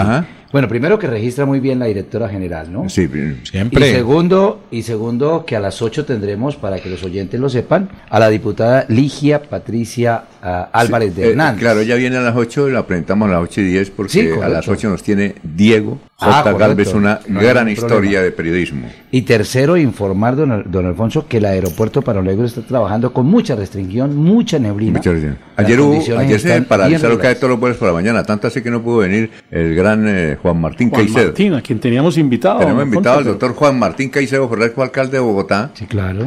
Fue presidente de FENALCO durante mucho tiempo. Fue senador, no sé, fue ministro del Trabajo. Y ahora es presidente nada más ni nada menos que eh, de la, de La Cámara de la Infraestructura. Cámara Colombiana de Infraestructura. Y, y no pudo aterrizar por la Oye, es que, es que un oyente me mandó un chiste, pero se, se lo cuento porque es que tal que yo me lo tire. No, no. Es muy bueno. ¿Usted lo Y cuenta? No, no. Ay, Dios. no. Ah, ¿usted me lo envía? Ah, o usted lo cuenta, es que es No, un no. chiste. No, no, que lo ¿Cómo? cuente Alfonso. No, no, que lo cuente usted. Sí, lo cuento yo, Sí, pero claro. ¿qué tal que me lo tire? No, no, no, don Alfonso, eh, va a salir bien. Es más, ya me estoy riendo. Oiga, el señor nos escucha en el plato Magdalena. Es que él no, él no escuchó. don Alfonso, ¿ha ido allá? Sí, claro. Tuve la oportunidad de ir a comer pescado delicioso. La tierra del caimán. Uy, No. delicioso. Fui cuando... ¿Solo se comió un plato? No, en plato, mandalena el pescado. uf. Fui cuando eh, averiba para la costa, llegué a Zambrano, de Zambrano a Plato, y uno tenía que tomar el ferry, cuando eso no había Sí. puente. ¿Se acuerda que uno tenía que tomar el ferry? Y creo que fue en el gobierno de San Pedro Pisano que construyeron ese puente, el Plato Magdalena. Es que qué días hablamos del autor del Hombre Caimán. Entonces el señor tal vez le causó curiosidad y nos escribió, dijo yo, hombre, qué bien que hayan mencionado el autor de... ¿Quién, quién era el director? Era el, ¿El autor? El autor de, del hombre caimán que cumplía años de muerto. Y Entonces él nos, nos escribió y dijo, a propósito, les tengo este chiste. Y, y me mandó el chiste. Muy bueno, pero eh, ¿lo cuento yo o usted lo cuenta más adelante? No, Usted, eh, don eh, Alfonso, usted, ¿pero eh, usted tiene trae la su propio chiste? ¿Cómo? Trae su propio Ah, chiste. sí, traemos chiste, traemos Y- chiste. Y, La canción es Se va el caimán. Si se va el camión. No el hombre caimán. No, el hombre caimán es el otro. Sí, no. Es la canción. Chévere. Eh, Mire, don Alfonso, nos está saludando el doctor Carlos Alberto Morales. Ah, un saludo para Carlos Alberto. Eh, que No es- tengan no, un día perdón, lleno de... No es el doctor Carlos, es nuestro senador, ¿yo? Ah, el Senado, eh, candidato al Senado. Dice Candidato- que, no, va a ser, no, por favor. que tengan un día lleno de buenas noticias. Feliz día del periodista, dice el doctor Carlos Alberto Morales. Gracias, muy amable para ¿Trae usted chiste para más adelante? Para más adelante, eh, mi querido Freddy. Sí, se le busca, El don doctor Alfonso. Julio. Usted sabe que soy todoterreno. Una anécdota que lo haga reír a uno. Oiga, don Alfonso. La vamos a buscar. No, yo tengo una de Juan Gosaín. Don Alfonso. Que ¿Pero no qué pasó con el chiste? Cuéntelo, don No, Alfonso. el, no, el de chiste más adelante. Ah, más tengo adelante. una anécdota de Juan Gosaín que no he sido capaz nunca. de- Es que es muy. ¿De es tremenda. Es cont- no, no le he podido contar. Ahorita se anima, tómese un tintico y para que se anime. Me, me, me río. Don Alfonso, sí, tómese un tinto y se anima. Y se anima. Kentucky Don Coffee. Alfonso, esto no es un chiste, A lo ver, que voy a decir ahorita. A ver, ¿qué pasó? No, es que continuamos con los saludos a ese Ah, gremio tan importante que hace parte de ustedes. Mire, aquí el, el- el alcalde Campo Elías también saluda a todos los Saludo periodistas, para el por gran supuesto, Campo Elías Ramírez. a los de Jurón, dice, a quienes comunican con la verdad, pasión y profesionalismo. Feliz día del periodista. Gracias por informar las buenas noticias de la segunda era de la transformación de Girón y manda pues una, una tarjetica virtual. También se une a estos saludos del, del Día del Periodista el alcalde de Bucaramanga, Jaime Andrés Beltrán. Hace un video eh, donde sale hablando, pero en, en su cuenta de X escribe lo siguiente. Ser periodista es una vocación y un honor. Feliz día a todos mis colegas que día a día se esfuerzan por mantener informada a la ciudadanía. Ustedes son parte fundamental de esta sociedad. Numeral, feliz día del periodista. bueno, gracias. Vamos con noticia Jorge Caicedo y luego con Jorge Líbano Sí, señor. y luego con Laurencio. Bueno, Don Alfonso, tenemos información eh, con respecto a lo que ha sucedido en las últimas horas en las vías del área metropolitana de Bucaramanga. Dos personas murieron en dos accidentes de tránsito ocurridos en Girón y Bucaramanga. Una joven de 23 años murió en un accidente de tránsito ocurrido en el municipio de Girón al intentar esquivar varios vehículos que estaban parqueados en lugares indebidos.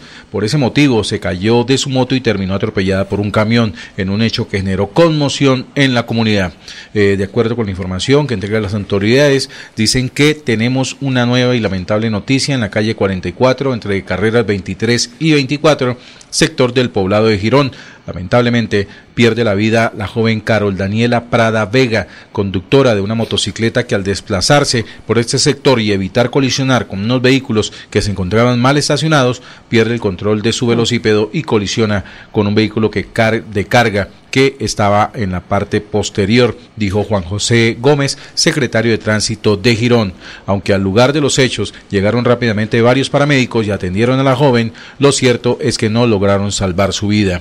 En otro accidente de tránsito ocurrido en la calle 45 de Bucaramanga, un hombre de 32 años murió luego de quedar herido, esto mm, tras perder el control de su motocicleta en la que se movilizaba cuando transitaba cerca a la cárcel de mujeres de la ciudad. Esta persona fue identificada como John Eric Santander Arias y fue auxiliado por varias personas que pasaban por el lugar, pero después de un momento perdió la vida debido al golpe que sufrió al chocar contra el separador de la vía. Jairo Jaime Yáñez lo saluda también, y el periodista yo. Oh, saludos. Ah, el desde San Gil. concejal y diputado. Eh, sí, claro, debe estar en San Eh, Gil. ya residente en San Gil. ¿Será? Sí, Sí, sí. sí. Sí, porque no han hecho cambios todavía. Ah, ¿todavía sigue ahí? Ah, sí. Creo, creería yo. Ah, sigue ¿Está- vinculado. está en la casa? Es que, es que todavía continúan los cargos directivos en la CAS. Hasta usted. que no quede ya nombrado Ah, el de director ahí viene el del- general. Del anterior siguieron. Sí, hasta que no ya harían los cambios respectivos. No, Creo pero que no, independiente del lugar de trabajo, independiente Señor. del lugar de trabajo, Jairo Jaime ya Sí, tiene sigue raíces en San sigue viviendo no, ahí. ya, él él ya es de allá. Tenía oficina allá, pero bueno. Lo adoptaron los angileños. Bueno, noticia, Jorge. Don Alfonso, si no tiene plan para hoy viernes, a todos ustedes y a todos nuestros televidentes y oyentes les tengo el plan. Severo Festex se toma la casa del libro hoy a las 5 y 30. ¿Libro de la- total? libro total, la casa del libro total a las 5 y 30 pm. Este evento, eh, pensando en todas las edades, funciona en, en el arte en un espectáculo inmerso. Hoy la celebración de los 35 años del Museo de Arte Moderno, don Alfonso, ¿sabe cuál es? Claro. Calle 37 con 26.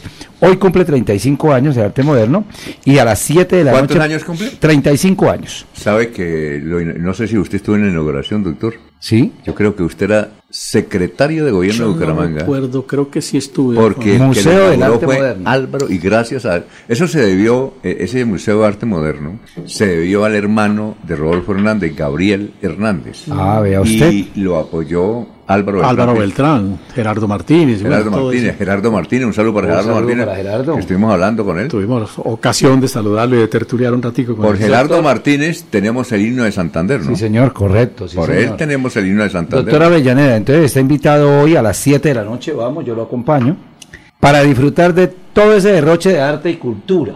Y con Jorge tenemos invitación para este fin de semana, eh, para que se programe este fin de semana. ¿Con Jorge Caicedo? Con Jorge Caicedo, ¿Usted mire, no para ir a ver la la Wilson? película, para ir a ver la película Anatomía de una ¿Van a- caída. van a ir la película dos? francesa cinco veces ¿De una nominada qué? al Oscar. Anatomía de una caída. Oiga, Jorge, ¿Anatomía de una caída? Sí, se llama así. Oiga. la película francesa cinco veces nominada van a, al ir, Oscar. van a ir los dos, nos manda una botica. ¿A dónde? Porque él dijo, dijo que... Se van los dos pasinos. que- Un solo Jorge. No vamos. Es que él dijo... eh, Esta noche tenemos una película con Jorge. Entonces, si no sabía que iban a ir los dos, nos mandan una foto. Donde la amiga de la 42. No, no, no, a cine, a cine. ¿A cine? Venga, Jorge, a todos los llévanos, llévanos, pero usted dice Oiga, que oiga. oh, pero usted dice que se va a las 7 para ¿El- el arte moderno? Sí, Y- no es para y la a- UIS. ¿Y a qué hora van a ir con Jorge al, cine? No, lo de la UIS está descartado totalmente.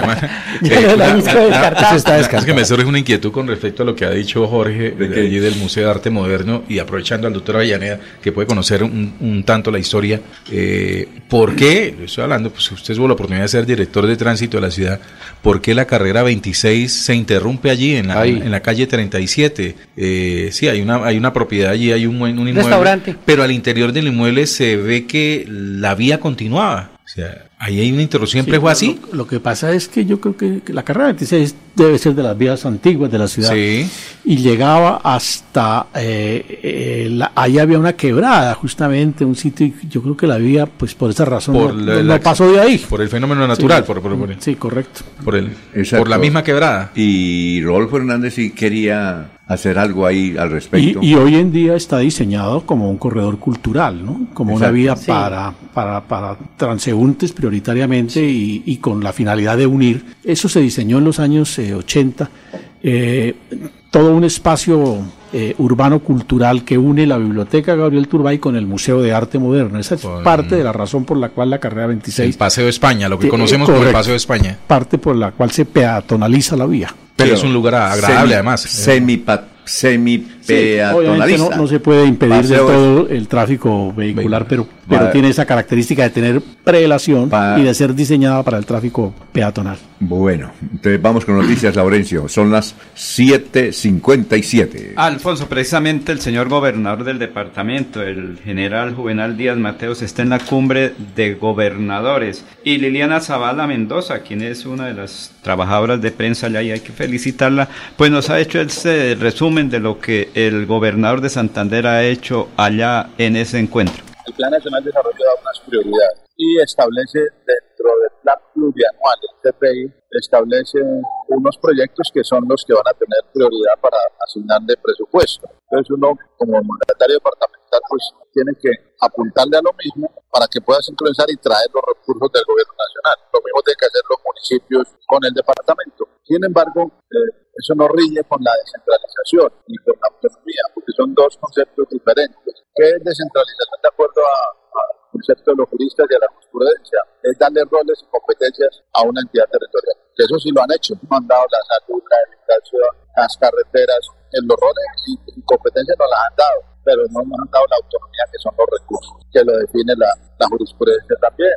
Entonces dicen, ¿qué es autonomía? Que usted pueda planear, dirigir, controlar, ejecutar, monitorear, para eso necesita recursos y ahí es donde está el problema. Sí hay descentralización, pero no hay autonomía. Entonces, claro, yo, me, yo puedo alinearme al Plan Nacional de Desarrollo, pero si me dan los recursos puedo tener la autonomía para cumplir lo mismo que ellos dicen. Ah, que el agua, claro, respetar, hay que respetar.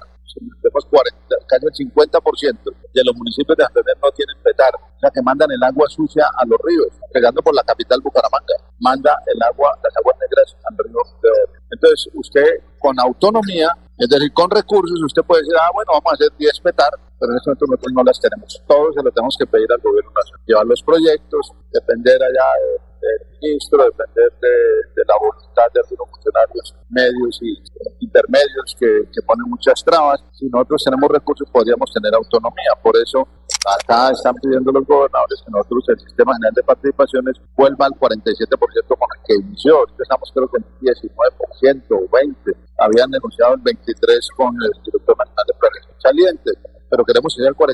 Porque ahí un gobernador sí tendría la autonomía para cumplir con las competencias y roles que le asignan. Muy bien, el señor gobernador del departamento de Santander hablando desde la ciudad de Cartagena. Bueno, vamos con más oyentes. Oscar Antonio Rodríguez Díaz, La Buena Radio por Melodía. Eh, Raúl Álvarez, felicitaciones a todos los periodistas, Dios los bendiga. Oscar San Miguel, vea usted, el señor alcalde, eh, de San Vicente nos está saludando, feliz día para todos, gracias. Dice, feliz día para todos, Dios los bendiga desde la sucursal del cielo y la tierra del cacao, el aguacate y el territorio de paz. San Vicente de Chucurí, Miguel Blanco Vargas, Pablo Apóstol nos dice, voy para la revisión técnico-mecánica, mi amigo cartagenero, el gran urólogo costeño. Eh, está Diego, sí, eh, eh, un momentico, mi querido Freddy, es que tenemos ya Diego en, en, Estados Unidos. Diego, ¿cómo está? Tenga usted muy, pero muy buenos días. Alfonso, buenos días, ¿cómo me le va? Muy bien. ¿Qué ha habido? Todo Gran bien, Diego. Señor, todo bien. Feliz día del periodista para todos los periodistas, incluido por supuesto el señor Eliezer. Ah, claro. ya lo saludamos, si ya saludamos a Eliezer, claro. En algún lugar del mundo debe estar celebrando el Día del Periodista. Sí, perfecto. Bueno, eh, Gran Diego, ¿hizo la tarea? Por supuesto, señor, que hice la tarea, pero tengo que hacerle un comentario de salida. A ver. Creo que para hablar del periodista no escogimos el mejor personaje, porque escogimos un opinador. Ah, ya. Un comentarista. Ah, él no, es él no es periodista. Pienso que lo, el, la mayor virtud de un periodista eh, debería ser la objetividad, teniendo en cuenta que el periodista difunde las noticias. Si el periodista empieza a meterle corazón a la cosa, empieza a meterle parcialidad a sus comentarios, pues entonces deja de ser periodista y pasa a ser un comentarista o un opinador. Usted me pidió que habláramos de Tucker Swanson McNear Carlson, conocido en Estados Unidos como Tucker Carlson. Este señor es un comentarista opinador que ha dejado clarísimo durante toda su carrera que es de derechas, que es un conservador. Nació en San Francisco en 1969, tiene 54 años, un 16 de mayo, y ha trabajado para CNN del 2000 al 2005, para PBS o PBS del 2005 al 2006, para MSNBC del 2006 al 2008 y para Fox News del 2009 al 2023. Este señor Tucker Carlson salió de Fox porque en sus programas en los que defendía y apoyaba claramente a Donald Trump, eh, transmitió la noticia de la, de la supuesta, eh, del supuesto amaño de los resultados y del supuesto eh, robo que le hicieron a Donald Trump en las elecciones. Unas personas lo demandaron, sobre todo las personas, la compañía que controlaba los, el conteo de votos, lo demandó y le hizo perder a su empresa a Fox le hizo perder la medio bobadita de 700 millones de dólares. Por ese pequeño detalle eh, decidieron sacarlo de la compañía y empezó su canal de, de ex o de Twitter, como se llamaba antes, eh, siempre con el apoyo de su esposa, siempre con el apoyo de sus cuatro hijos. Eh, empezó con esta aventura de tener un canal en redes sociales fuerte, en Twitter, en la aplicación, y eh, cuando hizo una entrevista con Donald Trump, que fue simultánea a un debate del Partido Republicano, se disparó. Esta entrevista eh, fue en agosto del 2023. Eh, en, las, en los primeros 45 minutos, Alfonso, de que se publicó la entrevista, tenía 20 millones de visualizaciones. En las primeras dos horas tenía 120 millones y en las primeras 24 horas ya 240 millones de eh, visualizaciones de personas habían visto la entrevista en Twitter o en X. Sin embargo, hasta el día de hoy no es la entrevista que más ha tenido visualizaciones. La entrevista que más ha tenido visualizaciones de las que ha hecho eh, Tucker Carlson fue la entrevista que le hizo a Javier Milei, al presidente de Argentina. Tuvo 300 o ha tenido hasta ahora 300 millones eh, perdón, tuvo 300 millones en las primeras nueve horas y al día de hoy ha sido vista, ha sido reproducida 427 millones de veces la entrevista con Javier Milei. Y no solamente eh, ha entrevistado a Milei y a Trump, también entrevistó a Nayib Bukele y también entrevistó a Jair Bolsonaro, entre otras grandes personalidades de la política. Eh, si usted mira, tiene una cierta tendencia a entrevistar personajes de derecha o por lo menos conservadores y eso es hasta ahora parte de su éxito. Ayer entrevistó a Vladimir Putin. 96 millones de reproducciones tiene hasta ahora la entrevista. La entrevista se hizo, eh, Vladimir Putin contestó en ruso y los subtítulos o la traducción la provee el canal de Twitter. Es decir, eh, se advierte de antemano en la entrevista que eh, la traducción no es hecha directamente por el gobierno ruso, por si acaso alguna, algún concepto no es como la gente esperaba y para salvar un poco de responsabilidad en ese, en ese sentido. Eh, algunas posiciones políticas de Carson Tucker em, piensa que el cambio climático es un invento de la gente, piensa que no tiene, eh, las personas no tenemos injerencia en el cambio climático, no le gustan mucho los inmigrantes, no le gustan mucho los inmigrantes legales y por supuesto no le gustan para nada los inmigrantes ilegales, eh, pero está a favor del matrimonio gay. Entonces ahí hay una como cierta contradicción de su tendencia tan radical de derecha. Eh, cuando fue el COVID, eh, le pidió al presidente Trump que estuviera mucho más pendiente de la pandemia, pero protestó por el encerramiento y protestó por lo que significó eh, mantener a la gente en sus casas.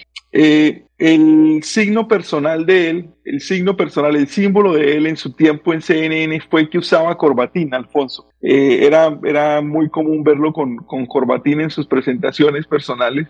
Ha sufrido terribles amenazas de muerte, principalmente, eh, o la más importante fue en el 2018, cuando varias personas intentaron ingresar a su casa en Washington, eh, pero hasta ahora pues ha sido un personaje de la vida pública en los Estados Unidos claramente conservador, claramente del bando de Trump y que ha revolucionado un poco la, comunicación por su canal en, en, Twitter. Su canal se llama Tucker Carlson. Eh, la entrevista con Putin dura dos horas siete minutos, ya está publicada en, en Twitter o en X y hasta este momento tiene 12 millones de seguidores. Tucker Swanson McNear Carlson, un periodista de San Francisco, un periodista americano que ha cambiado un poco la tendencia y ha llevado el periodismo o los comentarios o la opinión al área del Internet, Alfonso. Es el único, entiendo, que logró la entrevista con Putin, ¿cierto? Es el único. Sí, dicen que de los, es el, el, único de medios eh, occidentales, el único, de, el único de esta zona del mundo. Eh, ha, tenido entrevistas en, Rusia, pero no recientemente. Eh, la entrevista, por los comentarios que pude leer durante, durante esta investigación, decía que fue en cierta manera blanda con, con, el, con el presidente ruso, pero sin embargo, eh, pase lo que pase, pues es de gran valor porque no es un personaje que, esté muy dado a hablar con las comunicaciones en los Estados Unidos. Ah, bueno. Oiga, gran Diego, muy amable. Eh, renovamos, la, renovamos la felicitación a su padre que nos escucha seguramente en contratación, ¿no? Eh, no sabría decirle en qué lugar del mundo se encuentra en este momento. No ah, sé dónde están mis hijos, como decía la propaganda esa del bienestar familiar. y usted, no, no, sé dónde está mi padre. no sé dónde está mi padre. Creo que debe estar en Medellín, seguramente. Ah, bueno, perfecto. Oye, muchas gracias, Diego. Éxito. Bueno, un saludo, un saludo para todos y espero verlos el próximo lunes. Perfecto, gracias. 8 de la mañana, 9 minutos. Gran Freddy. Don Alfonso, son reiteradas las solicitudes que ha hecho el gobernador Juvenal Díaz Mateus a la ANI. Ah, sí, oiga. Entonces, recordemos que hay unas obras eh, que la ANI se ha comprometido con el Departamento de Santander en las distintas mesas de trabajo. Una que tiene que ver con la doble calzada de la Lizama La Fortuna, que se- el gobernador le ha, le solicitado en la concesión de la troncal del Magdalena 1 y 2 Sí. que se priorice esa obra y que se arranque. Y recordemos también que en noviembre del año pasado, del 2023, ahí en la vía de Bucaramanga a Barranca Bermeja, pues hubo un deslizamiento, se cayó la vía, además, Claro. bueno, y está ahí todavía en veremos el arreglo. Los vehículos tienen que hacer una vuelta más grande por San Alberto y los costos son mucho más altos. Entonces también es otra solicitud que le ha venido haciendo el señor gobernador. Esta es la unidad funcional, la UF8 más conocida.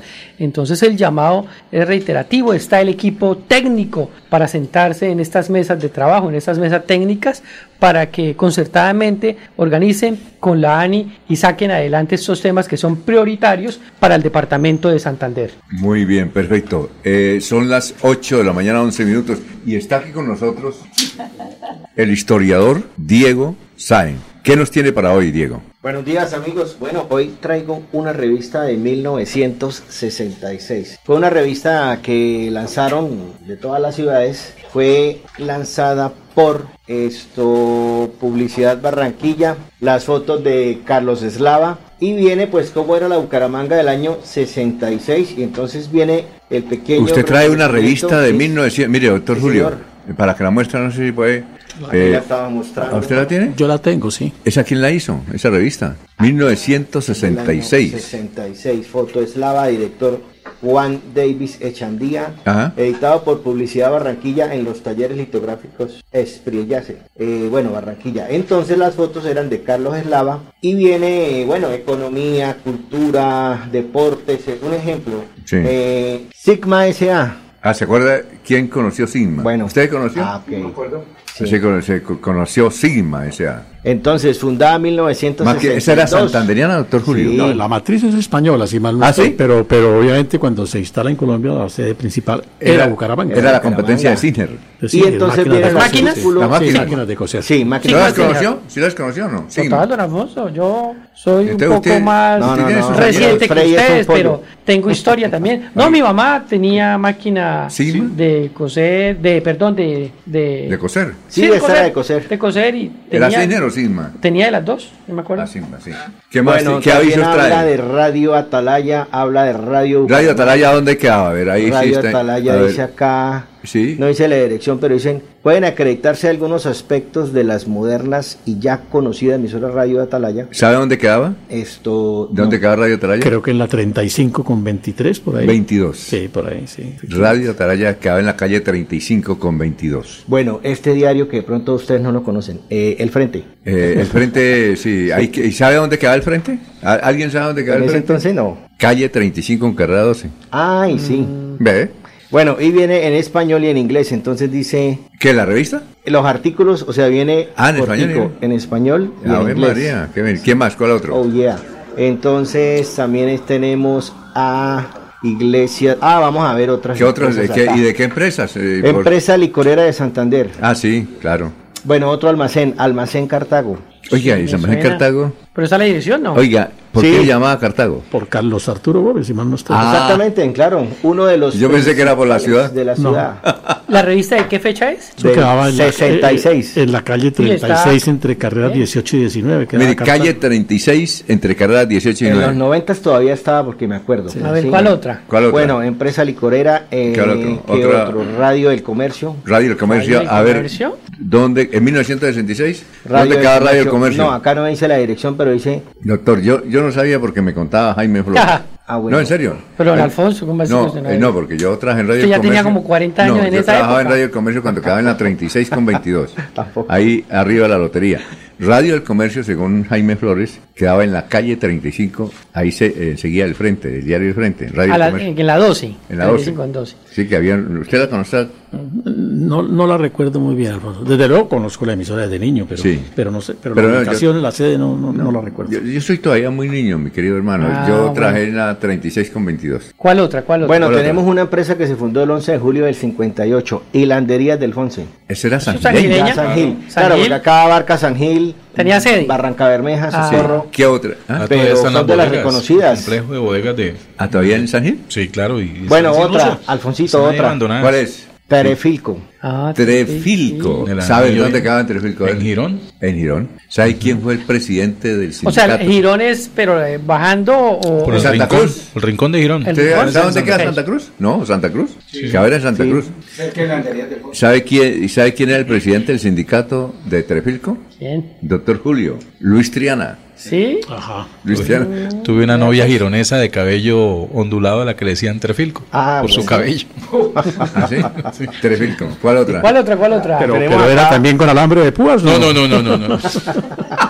¿Cuál otra? Eran Tenemos acá una firma constructora Moreno González, vinculada a la industria de la construcción hace 15 años para el año 66. No, No, no, no, no. no, la no. firma. Esta sí la verdad no la conocía, No la conocía. pero aquí hablan de alguien muy conocido. Cuenta la firma con los servicios del arquitecto Enrique Quiroga, que él sí es muy conocido, Enrique Quiroga, el hermano de ese no, es el primo, es el primo de Carlos Quiroga.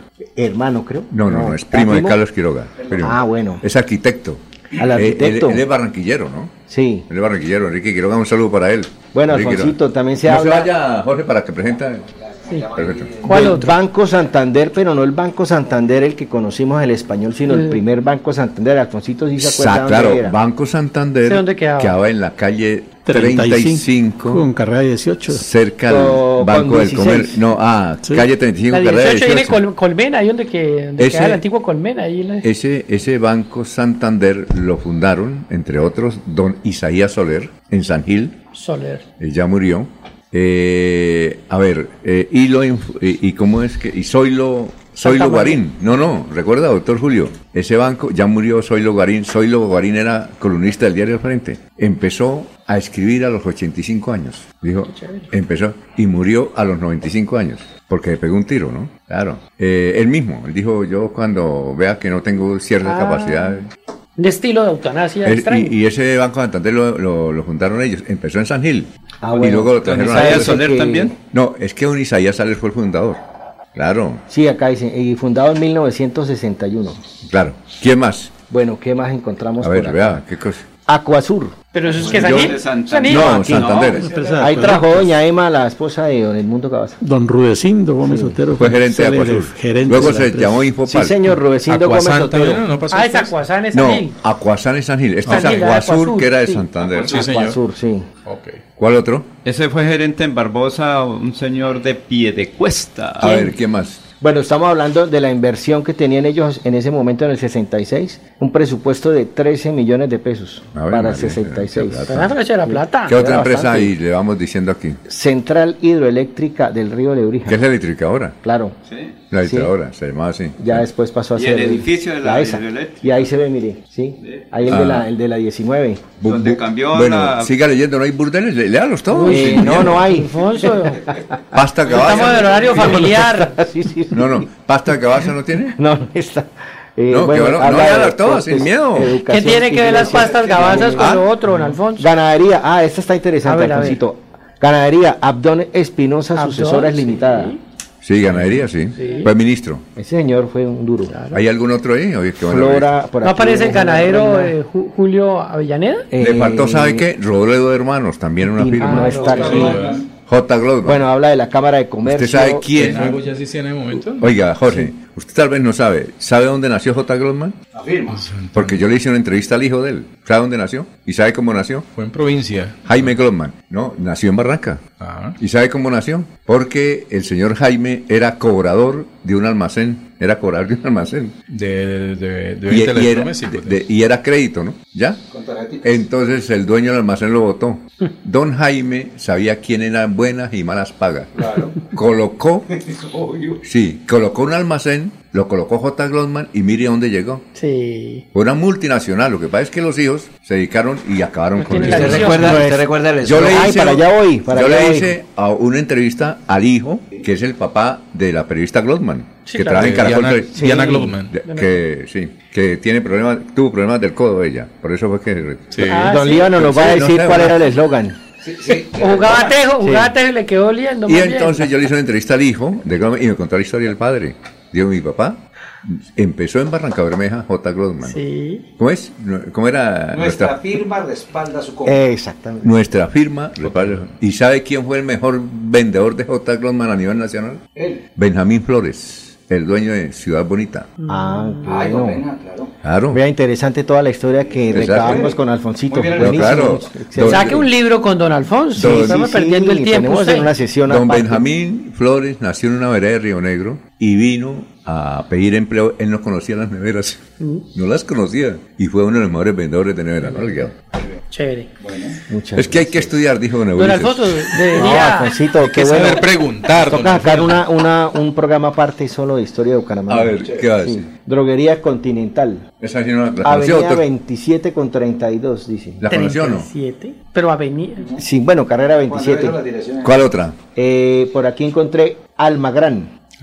¿Almagrán? ¿Eso es que una empresa agropecuaria? De depósito, sí. Doctor, ¿la conoció? me Almagrán? suena. Pero eso era del sector público, si mal no estoy. Sí. ¿Ah, sí? Sí. Ah, bueno, ¿qué más? Almacenes de mercancías. Esto, bueno, ya pasamos. Ah, qué acá. aquellos, ¿no? Acá hay una que es SIAC, SIAC. No. Una de las firmas de ingenieros contratistas más conocida en el país dedicada a la construcción de ¿Sí? carreteras. No, no, no la Bueno, conocí.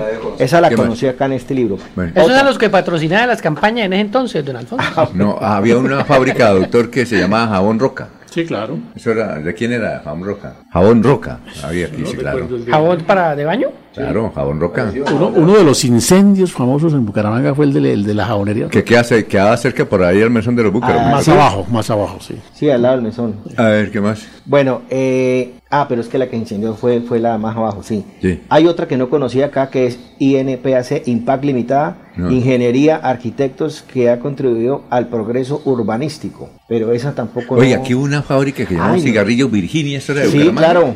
¿Esa era de Bucaramanga? Sí, ahorita no recuerdo de quién era, pero tengo una acá que encontré buenísima. ¿Cuál es?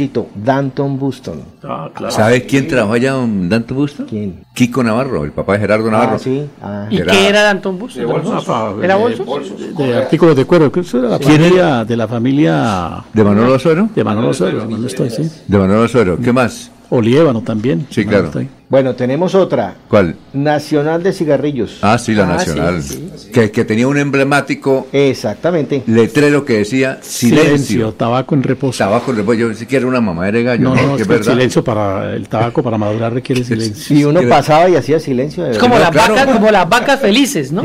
Sí. ¿Ah? Como las vacas felices, más o menos. Sí, claro. bueno, oiga, gracias, muy amable, Diego. Bueno, No, gracias. muchos años aquí en esta Oiga, mesa. siga, siga. Para la otra semana voy a traer una revista, pero del año 41. Uy, esa- Uy, tráigala. Más mejor. Sí, claro. pues. Listo. Aprovechando ahí a Jorge Líbano para que nos Sí, hable de la... exacto. Bueno, sí.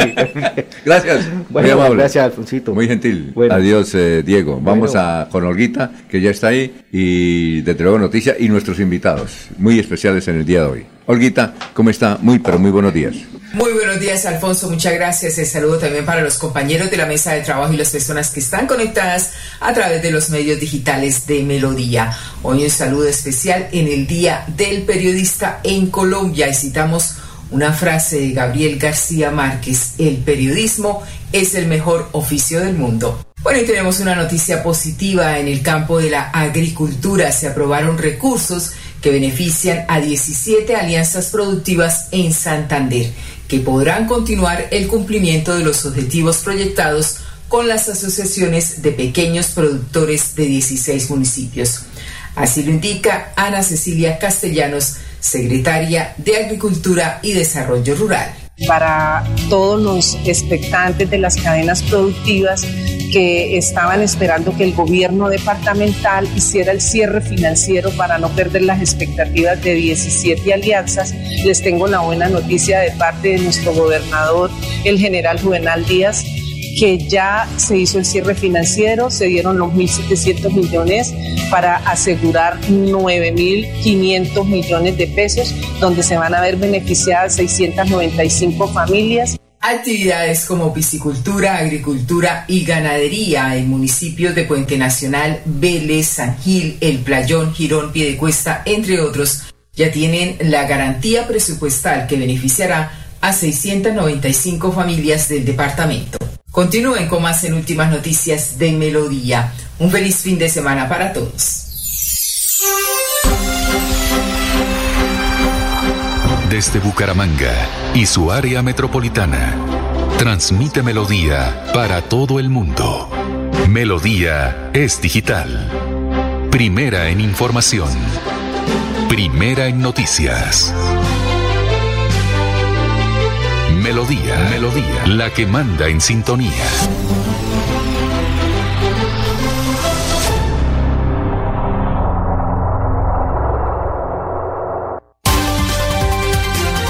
Soel Caballero está en Últimas Noticias de Radio Melodía.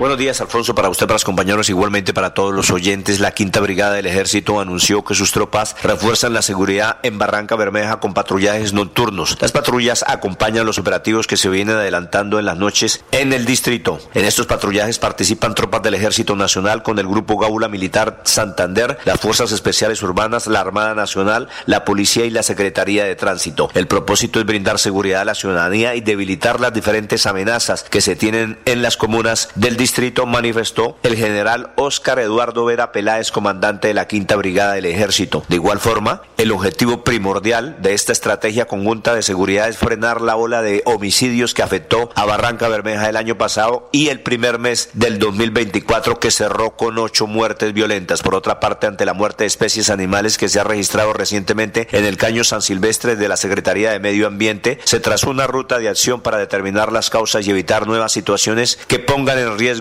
el ecosistema y la fuente hídrica. Noticias con las cámaras del distrito continúen compañeros en Melodía de Bucaramanga.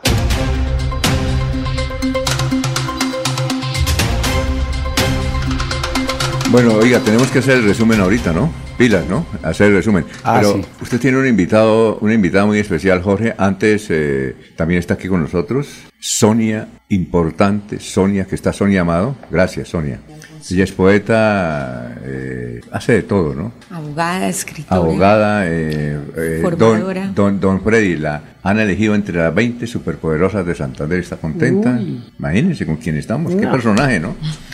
Y hoy va a hablar de qué el tema, antes de ir con cuál es el tema para anunciarlo. Hoy vamos a hablar de ley de insolvencia económica para persona natural no comerciante y vamos a hablar sobre la alienación parental. Mire, ¿qué tal ese término, doctor Julio? ¿Había escuchado hablar de eso? Alineación A- a- parental. ¿Cómo es? Aline- Alienación. no alineación, No, sino... alienación. Ah, alienación, espérate, sino ale... Alienación parental. Uno aprende mucho acá. Anótelo, don Alfonso. Sí, aprende mucho acá. Bueno, perfecto.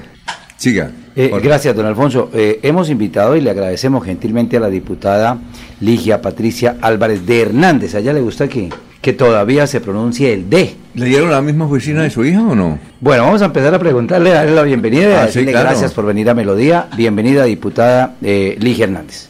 Saludo especial para cada uno de ustedes aquí en la mesa de trabajo, sobre todo en este día tan lindo que es el Día del Periodista, que se celebra. Acuérdese que su hija también fue periodista, ¿no? Sí, señor, y cómo no recordarlo. Entonces, ustedes son los defensores de la verdad, de la justicia, de la libertad de prensa, la voz de los que no tienen voz. Y bueno, feliz de estar aquí. Saludo especial a todos los oyentes que nos sintonizan a esta hora de la mañana. Gracias, 38 días, 39 días, estrenándose como diputada del departamento de Santander con más de 18 mil votos. ¿Cómo se ha sentido Oye, no le- en este ambiente? y que nos pregunte si y qué oficina tiene. Ah, bueno, ya le vamos a preguntar. Porque eso todo fue un, un asunto interesante, ¿no? Pero es historia bonita. y la Historia gente- bonita. Muchos la conocen, muchos oyentes de pronto no. Sí. Pero la diputada que está estrenándose, bueno, ¿cómo se ha sentido? ¿Cómo le ha ido? Bueno, me he sentido muy bien, hay mucho por hacer, entonces los días se hacen cortos y se requiere pues de un buen equipo de trabajo. Estamos en esta etapa de preparatoria en el sentido de manejar muy bien lo que es el reglamento interno, eh, conocer todo lo que es el plan de desarrollo nacional, pero también el plan de gobierno departamental para convertirlo posteriormente en ese plan de desarrollo. Hay muchas expectativas, hay muchas necesidades de la gente y bueno, el día a día de un diputado es gestión prácticamente oír, oír las personas, ayudarles en gestionar lo que esté a nuestro alcance y en eso se va prácticamente el tiempo, estarnos dateando, estar al tanto de qué está sucediendo y para dónde vamos. Y en cuanto a la preguntita de, de Alfonso, bueno, eh, inicialmente yo creí que no iba a estar en esa oficina, pensé que era demasiados sentimientos encontrados, que tal vez iba a ser muy difícil emocionalmente, pero el día que ya se hizo la distribución, me correspondió otra oficina, entonces tuve a bien decirle al diputado Edwin del partido de la U que si me dejaba esa oficina, que si hacíamos intercambio y muy amablemente me dijo que sí. Y llegar allí, claro, ese primer día fue un poco duro, eh, demasiados recuerdos, pero también es muy grato. Es como sentir un pedacito de ella ahí y decirle aquí estoy y vamos a, a, seguir con ese legado que no es nada fácil. Es que es para recordar que Angelita Hernández, uno de los primeros cargos los tuvo cuando el diputado era Milton Villamizar y la oficina de Milton Villamizar prácticamente la ocupaba era Ángela. Y resulta que cuando Ángela fue elegida diputada por asuntos de la suerte, claro que Ángela decía que era por asuntos de Dios, le correspondió esa oficina. Entonces esa es la que tiene usted ahorita. Sí, señor. Ah, interesante. Bonita historia. Sí, claro. Sí. Y, y, hay algo ahí que cuando ella llega y le asignan esa oficina, ella empieza a llorar y la persona que le dice no le gustó la oficina, quiere que se la cambie alguna cosa en especial, y ella dice, no, es un recuerdo, es un recuerdo porque yo estuve aquí a la edad de 17 años como asistente en esta oficina y regresar a la misma, pues eh, me trae mucha nostalgia y llegar a este lugar. Y bueno, eh, en cuanto al nombre, mm, quiero aclarar también que de pronto el mismo 29 de octubre la gente se, se confundió un poco porque estaban buscando a Patricia Hernández en, en esos boletines y, y no, no, sonaba. claro. Porque fue un tema de marketing. Los, uh -huh. los politólogos dijeron, Patricia de Hernández, mamá de Ángel Hernández, asociamos mucho más práctico que claro. decir Ligia Patricia Álvarez. Sí. Entonces era como ese tema. Y de ahí que entonces ahora pues estamos manejando ya como tal, pues el nombre, Ligia. Ligia. Pero a veces si me dicen Ligia, yo no entiendo como de mucho por el nombre Ligia. Siempre Patricia, ha sido Patricia. Patricia, Patricia. sí, siempre la han llamado Patricia. Ya, ya. Eso está muy bien. Pero bueno, lo importante es lo que viene para el departamento de Santander. Usted es la, eh, eh, conforma la junta directiva, la primera vicepresidente, ¿no? Sí, señor. ¿Eso también fue sorpresa o eso ya estaba charlado? No, eso es sorpresa porque inicialmente cuando nos conocimos con todos los diputados fuimos a una capacitación a Santa Marta.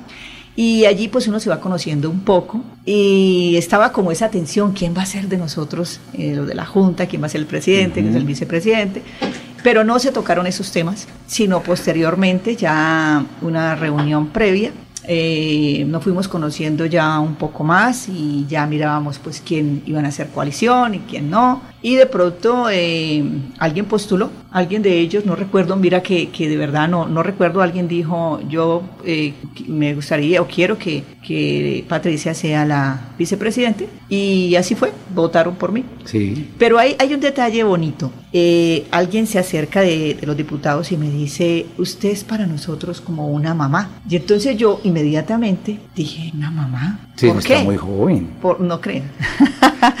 entonces me, me pregunto por qué. Entonces eh, me dan la respuesta de inmediato. Porque usted está muy pendiente de nosotros. Ah, claro, y es que a mi edad muchos de los que están ahí, que son muy jóvenes, pudieran ser mis hijos. Entonces e, es como ese, ese sentimiento. Empezando de, por el presidente de la Asamblea. Claro, ¿no? ese es, sí, es supremamente claro. joven. Sí, entonces, eh, claro, uno está como, como muy pendiente si llegaron, dónde están, cómo están, eh, en qué se han atendido. Pero al menos la respetan a usted, ¿no? Y además la respetan a usted y la. Son muy queridos, es un, equipo, es un equipo muy, muy querido. Exacto, y usted es una gran política. Ángela siempre le rogaba a usted que fuera candidata y usted no quiso. No, y, yo, pero yo, yo no sabía por qué era que lo hacía, es que usted habla bien, tiene sus buenos conceptos, es una dirigente. Por ejemplo, está adelantando ahora, eh, usted tiene una fundación.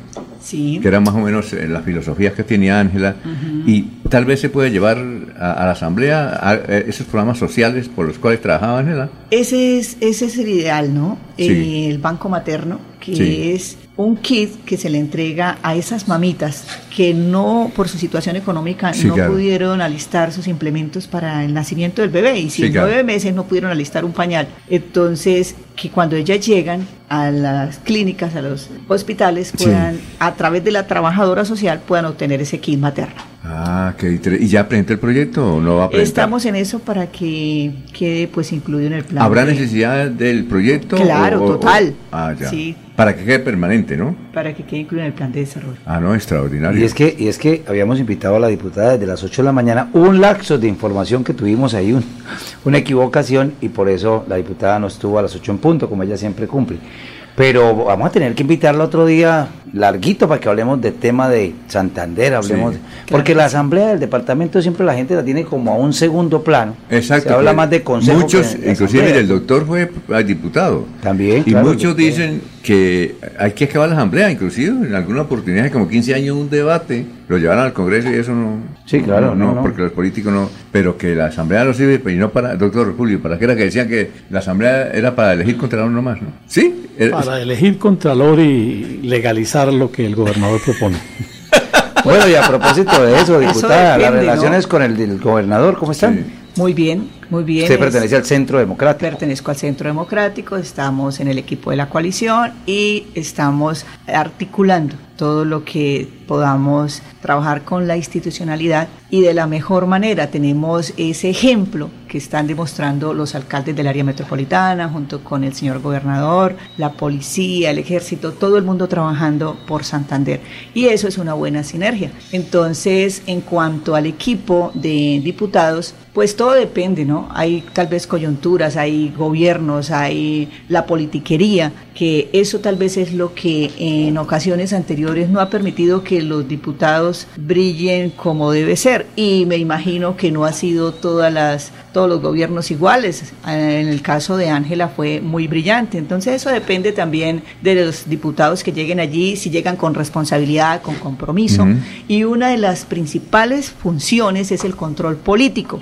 Y cuando ante nuestros ojos hay entidades que no están dando la talla, pues qué bueno hacer un control político, pero un control que vaya articulado también con esos conceptos que se emiten allí de la Asamblea, que también pasen por el despacho del gobernador para que también sea un, un conducto a seguir, porque si no la voz de la Asamblea quedaría suelta. Y lo acabamos de ver en un control político que acabamos de tener con la ESAN. Y cuando vamos a mirar el resultado de la ESAN y cuando vamos a mirar eh, qué ha hecho la ESAN y dónde está el agua llegando a los municipios, pues vemos todas esas falencias y así que eh, tuvimos un debate de ocho horas y media y la comunidad participó, los dolientes, los que decían, mira, es que en la Mesa de los Santos el problema del agua, mira en San Gil, mira en Galán, mira... Entonces igual los diputados y también la directiva de la ESAN. Entonces ahora el paso a seguir, ¿cuál es? Señor gobernador tomará la decisión qué hacer con la ESAN, pero ya toda la ciudadanía lo sabe, la gente lo sabe, eh, cuáles han sido los resultados. ¿Y cuáles son? Pésimos. No hay agua en los municipios. 10 años de la ESAN. ¿Dónde están los resultados? Entonces, ahí es donde se necesita trabajar en equipo, tomar decisiones contundentes y no dejar que estas entidades hagan lo que les dé la gana por encima de todos los santanderianos. A ver, Freddy, Freddy. Ah, perdón, ahorita, Freddy. Diputada, con los buenos días y Buenos aprovechar, días, muchas gracias, aprovechar que se encuentra en el día de hoy.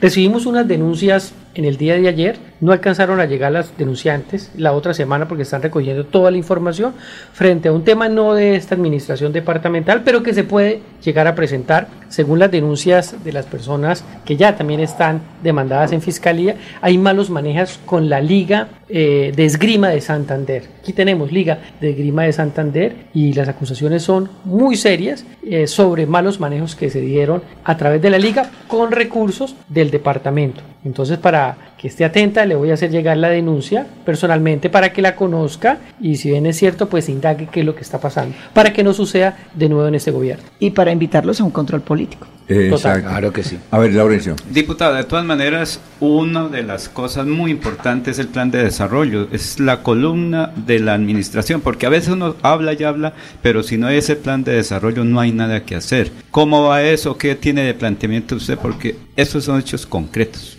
Sí, más que que tengo yo, que tiene el señor gobernador y todo el equipo de la Asamblea del Departamento, y es hacer la socialización en las comunidades. Aparte de ese programa que nos presentó eh, el señor gobernador, del programa de gobierno, Ahora hay que socializarlo con las comunidades, dónde están las necesidades más sentidas y que queden incluidas ahí en ese plan y vendrá ya eh, esas visitas a las comunidades, la socialización y posteriormente la aprobación en la Asamblea del Departamento. A ver, ahora sí, gracias. 841. Diputada, mil gracias. De verdad, agradecerle. Qué pena que el tiempo ha sido un poquito Y corto. aquí le, envían saludos a su yerno, a su Jefferson. esposo, eh, a usted A Oscar David que se le cayó el primer diente ya. y el Ay. nieto. ¿Qué, edad- qué edad tiene Oscar David? Cinco y medio. Cinco años. La va a hacer la adoración allá de la familia. Mañana me voy a comérmelo a besos. De parte de Fabián Becerra.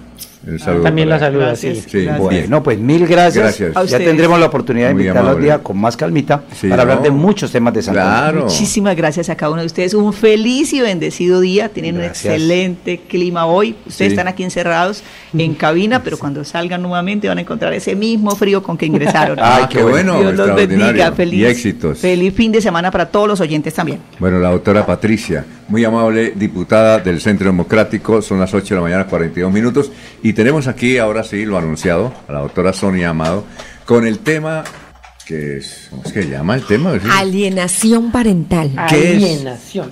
¿Qué es alienación parental? Parental. Parental. Bueno, este es un síndrome que hoy en día está muy de moda.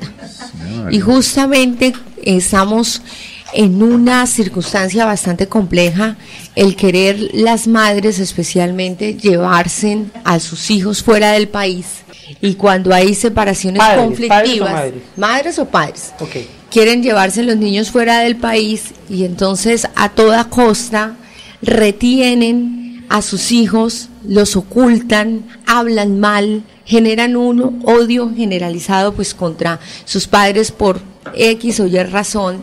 Y es un síndrome que se ha venido estudiando no desde ahora, desde hace muchísimo tiempo, donde generalmente quien goza de la custodia del menor genera un sentimiento de aversión y odio hacia el otro padre, sin que este último sea meritorio de dicha respuesta.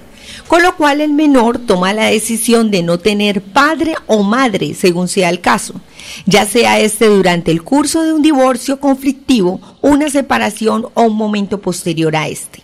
Hay un investigador que es el doctor Gardner en la programación y manipulación de los hijos. Él habla que esto es bastante delicado porque cuando existen estas discrepancias entre ellos o se encuentran en esos procesos de separación o separados, cuando se interviene para que se odie al otro, busca que el padre alienante obtenga beneficios, aunque generan que el menor de respuestas ambivalentes, debido a que no sabrán que el padre hay que reconocer su autoridad, el modelo positivo, imitarlo, generar resultados negativos en la conducta del menor y en el futuro adulto. O sea, eso es algo bastante delicado y yo quiero invitar tanto a papá, mamá, porque eso se da en cualquiera de los dos géneros, que por favor no privemos a nuestros hijos de ese cuidado, de esa formación integral en el cual papá o mamá, cada uno desde eh, su rol, desde su diseño original,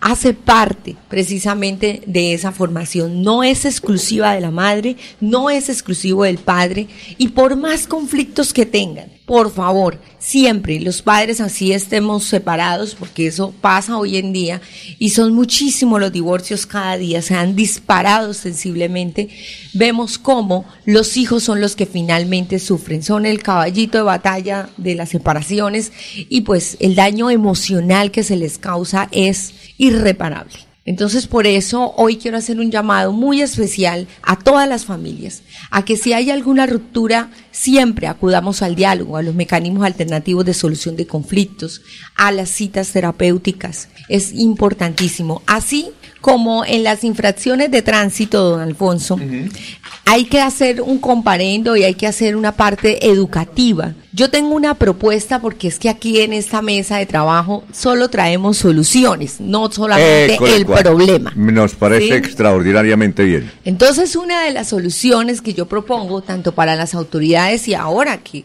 con el plan de desarrollo que tenemos que ajustar esas políticas públicas, esos planes de acción, para que verdaderamente no se queden en la teoría y salvaguardemos la empresa más importante de la sociedad, que es la familia.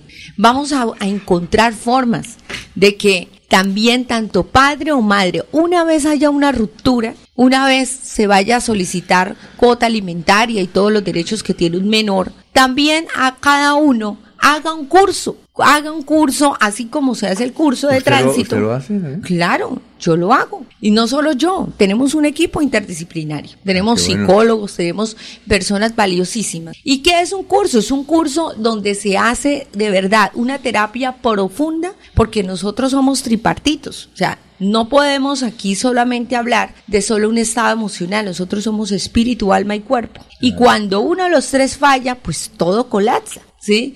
Ahí es donde tenemos que estar en completa atención y responsabilidad y que tanto padre o madre haga ese curso, haga esas terapias y que podamos de verdad cada uno estar preparado cómo enfrentar emocionalmente una situación cuando hay una ruptura, pero no incurrir en la alienación parental. Doctora, cuando usted hace estos comentarios aquí que son extraordinariamente buenos, la gente comienza a llamar y dice, queremos hablar con la doctora. ¿Usted da citas? ¿Pueden hablar con usted? Claro que sí. ¿Dónde le encuentra? ¿Qué red social tiene usted? Claro que sí, nos agendamos. Yo aparezco en todas las redes sociales como abogada Sonia Amado. Abogada Sonia Amado. Así es sencillo. ahí lo. Abogada Sonia Amado, así me ubican. Mi número telefónico es 317-439-0734. Reservamos una cita, hablemos de las familias. Una de las misiones más grandes que cuando en mi corazón estuvo eh, constituir el bufet jurídico fue vamos por las familias y vamos por las finanzas. Porque si hay dos áreas en la vida del ser humano que nos lleva al suicidio, al fracaso, al dolor, a las enfermedades, son las emociones, las rupturas familiares y las quiebras económicas. Cuando no manejamos finanzas y cuando no manejamos relaciones, nuestra vida es un caos. Por eso los profesionales estamos ahí para brindar soluciones, para ayudarlas, para sacarlas adelante. Así estemos 3.000 metros más abajo de la profundidad, de la oscuridad, siempre hay una luz. Y siempre existimos personas que le apostamos y creemos, porque también en nuestras vidas anteriores pudimos haber cometido muchos errores, pero de los errores se aprende. Lo importante es no llorar y no quedarnos derrotados, sino lo importante es levantarnos. Y para eso estamos.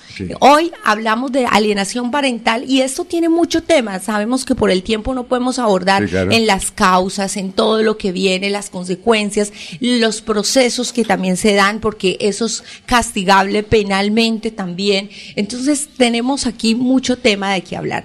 Pero no me quiero ir sin darles otra muy buena noticia, don A ver, Alfonso. ¿cuál es? Una muy buena noticia es para las personas que han perdido el sueño por las deudas que no pueden dormir, que los llaman de día, de noche, que los bancos ya ni siquiera respetan los fines de semana, que aparte de eso entran en una crisis nerviosa porque la amenaza es que si usted tiene un inmueble, Sí. le voy a rematar el inmueble. Y ya vamos a llegar. Y le vamos a hacer el desalojo. Y vamos por el secuestro. Y le quitan, le embargan de todo. Sí. Y ya llega un momento en que las personas dicen ya no puedo más y pierden la paz. Sí. ¿Y cuál es la buena noticia? La buena noticia es que nos podemos acoger si se cumplen unos requisitos, que eso también lo vamos a seguir hablando porque Sí, hay mucho que bien. hablar de ese tema. Si la gente de verdad cumple los requisitos, podemos irnos a la ley de insolvencia económica. Es la 1564 del 2012. Exacto. Está regulada por el Código General del Proceso y una vez se ha admitido el proceso de insolvencia, los remates paran, los procesos paran, los intereses que están encausados paran, los honorarios de abogado paran. Solamente Para entramos a negociar capital para que en el término de cinco años ajustemos nuestras cuentas y verdaderamente tengamos una segunda oportunidad. Es la ley de las segundas oportunidades. De verdad que es maravilloso poder Le, le- le documentar de planteo este que el tema. lunes hablemos de eso, ¿le parece? Sí, Bueno. es un tema que todas Para- las eh, personas Puedo anunciarlo entonces necesitan para los que tengan deudas, doctor. Para todos los que tengan deudas, no importa qué deudas tengan, Sí. porque hay que incluirlas todas. Así le deban a la señora de la tienda, deban los impuestos, porque el primero que paga, Mm. al primero que le tiene que pagar, hay una graduación de las deudas, es el señor Estado. Entonces, ahí en adelante vienen y yo les voy a hablar de las categorías de las deudas, cómo se pagan, Sí. todo. Entonces, vamos a, a abordar ese tema interesante. Perfecto, Sonia Amado. Eh, vamos, eh, don eh, Anulfo, por el resumen. Tenemos que meter la cortinita y vamos con el resumen tradicional. ¿Están eh, uniformaditos y bien y todo? Bueno, perfecto, para, para que salga bien. Usted sabe que nos van a ver mucho, ¿no? Y hoy es el Día del Periodista. Entonces, Anulfo, cuando usted quiera, son las 8.51 minutos.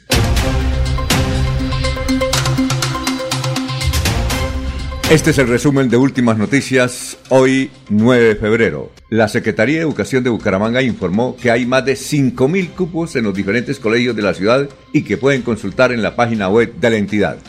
Bucaramanga fue descartada para sede de la cumbre COP16 de Biodiversidad 2024. La ministra de Ambiente, Susana Muhammad, confirmó ante los gobernadores del país reunidos en Cartagena que la ciudad escogida estará entre Bogotá y Cali. El ingeniero Javier Sierra, su gerente de empresa electrificadora Santander, dice que la entidad está realizando una serie de inversiones todo para tener confianza en el suministro de energía en Santander. Hoy se reabre el Centro Integral de la Mujer, que le brinda atención a todas las mujeres con problemas de diversidad de género y cualquier tipo de violencia contra ellas. Reiteradas solicitudes del gobernador de Santander, Juvenal Díaz Mateus, a la Agencia Nacional de Infraestructura para adelantar las obras de la construcción de la doble calzada La Lizama La Fortuna y el mejoramiento de la vía entre Bucaramanga y Barranca Bermeja por el deslizamiento en noviembre de 2023. Militares en retiro que apoyaron la elección del alcalde Beltrán, al parecer ahora en retirada de su administración.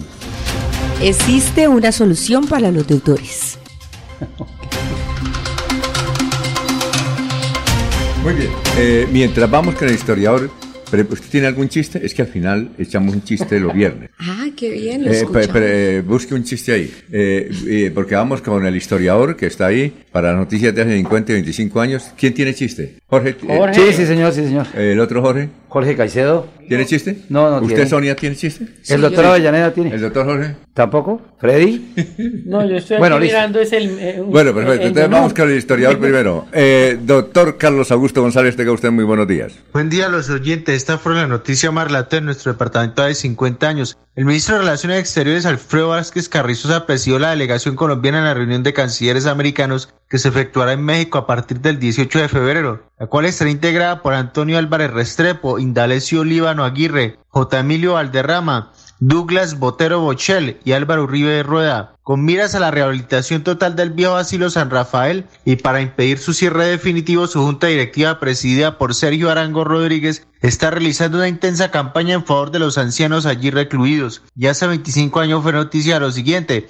El ex candidato presidencial Horacio Serpa calificó de subterfugio y mentira la denuncia por presunto fraude procesal y falso testimonio realizada en su contra por el periodista Juan Carlos Pastrana, al considerar confuso el testimonio que rindió el entonces ministro en relación con el proceso 8000. Los empleados de la cadena radial Todelar en Bucaramanga cumplieron ayer el cuarto día de huelga. Las dos emisoras de la compañía que emiten desde esta ciudad permanecen en silencio, mientras los 30 empleados que mantienen la protesta esperan la presencia de algún representante de la empresa que atienda sus demandas. Cordial despedida a todos. Muy bien, eh, ahora sí vamos con el chiste.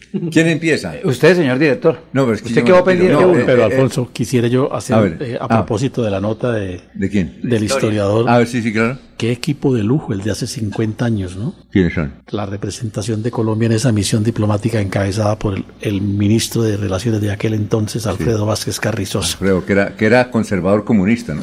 Un hombre de, de avanzada. Pero que era Es que- conservador no, comunista. no, no, no, no, no, Alfonso, no, no, Sí. no, no pongamos lo que no es. Hombres progresistas de avanzada, demócratas. ¿Cómo puede ser un, co- un conservador Sí, comunista? Eso, es- Pregunte, eso es- eso es como el círculo cuadrado, eso no existe. ¿Sí? Douglas Botero Bochel, Uy, sí, tremendo. Indalecio Liébano Aguirre, Extraordinario. Álvaro Uribe Rueda. Bueno, por Dios. Eso era una- Esa sí es una verdadera selección Colombia de la diplomacia de aquel entonces. Bueno, eh, ¿cómo hace? Es que yo el chi- No, me lo tiro. No, don Alfonso. No, vaya. pero es que sí me lo Usted tiro. quedó pendiente desde el A inicio ver, del programa. eh, el chiste es- nos lo envió un señor de El Plato Magdalena. un corresponsal. Eh, Es que no traje el nombre porque me va en la casa. Eh, pero yo el lunes le voy a dar crédito. Señor de Plato Magdalena. ¿Cómo es? Que eh, el alicate estaba hablando con el martillo. El alicate con el martillo. Sí, muy bien, muy bien. Como Sí, hablan pero- los alicates, ¿no? Como hablan los alicates. Y así como hablan los alicates. Bueno, Juan Y Alfonso, entonces el alicate le decía, oye, Martillo, yo veo que usted consigue muchas novias y yo en la olla nunca me da siempre muy mal, ¿sí? Me da mal mm, cualquier, mire, he tenido tres novias, ¿sí? Y, me- ¿y usted qué me aconseja? Digo, no, que busque un hombre solo. Ay, por Estuvo bueno. la- Sí, nos hizo reír. Dios, nos hizo reír. Es que, es que- no, no, pero es que el chiste es de mi amigo. No, eso está bien. Bueno, Don Alfonso, diga este, usted. Este, este chiste es narrado y tenemos eh, dos ¿Ah, sí? dos minuticos. Esto sucedió en una gallera. Sí. En una gallera, o sea que aquí hay muchas galleras en, en el país, en Bucaramanga. Entonces ahí llegó un hombre un poco adinerado Ajá. y preguntaba quién es el que decide aquí cuál gallo gana o cómo se hace aquí, quién predice cuál gallo claro. gana. Pero mire, el señor que está allá, el señor que está allá, él es el, el que predice. Entonces voy a buscarlo y se fue a buscarlo. Mientras tanto él vio que había un señor ahí en la gallera con una lora. Con una lora dijo, ¿este tipo quién es? Ustedes, por lo menos, pregunto, ¿ustedes saben por qué? ¿Quién lleva una lora a una gallera? Sí. Un pastuso. Ese es el único que lleva una lora a una gallera. ¿Usted sabe quién le apuesta a una lora? Un boyacense. Sí. Le apuesta a la lora. ¿Y sabe por qué se sabe que hay un paraco dentro de la gallera? Porque gana la lora. Pero ese no es el chiste. El chiste continúa. Yo el, tipo le pregunta, el tipo le pregunta al que predice quién gana. Me dicen que usted es el que predice quién gana. ¿Quién Sí. gana hoy? ¿El Colorado otro? Dijo, en- en- yo no voy a- ni- dame nada. Sí. Dame, dame, eh, que gane, mijo, mijo, mijo. No, ¿cuál es el bueno? Sí. Ah, no, ¿en gana? No, ¿cuál es el bueno? El bueno es el IO. Había uno que se llamaba Kigo y el otro era el Colorado. El IO. Ah, bueno, en el IO, en el, en el bueno. Y el tipo fue y le apostó 500 mil pesos. Sí. Salieron a la pelea y el Colorado le pegó un, ¿cómo se llama eso? Aspuelazo, bueno, Sí, sí, espuela, y lo mató de una al otro. Y le digo, usted no es que ese era el bueno, dijo, "E- ese era el bueno, el otro era un asesino.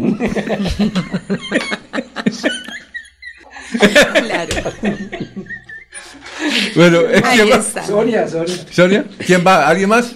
Bueno, eh, Sonia, usted. Bueno, yo les tengo una frase del Día del Periodista aquí haciendo una Ah, vocación a Gabriel García Márquez, que la dijo. Dice, la mejor noticia no es siempre la que se da primero, sino muchas veces la que se da mejor. Gabriel García Márquez. Extraordinario. Un consejo, una recomendación para los consumidores. Cuando vayan a comprar leche, por cantidades, escojan, pero no compren la tercera bolsa. ¿Por qué? Porque es- la tercera es la vencida. Estuvo bien bueno. Muchas, muchas gracias. Eh, sigan en melodíaenlínea.com, celebren bien el Día del Periodista y nos vemos el viernes, el lunes, el lunes a las 5 de la mañana.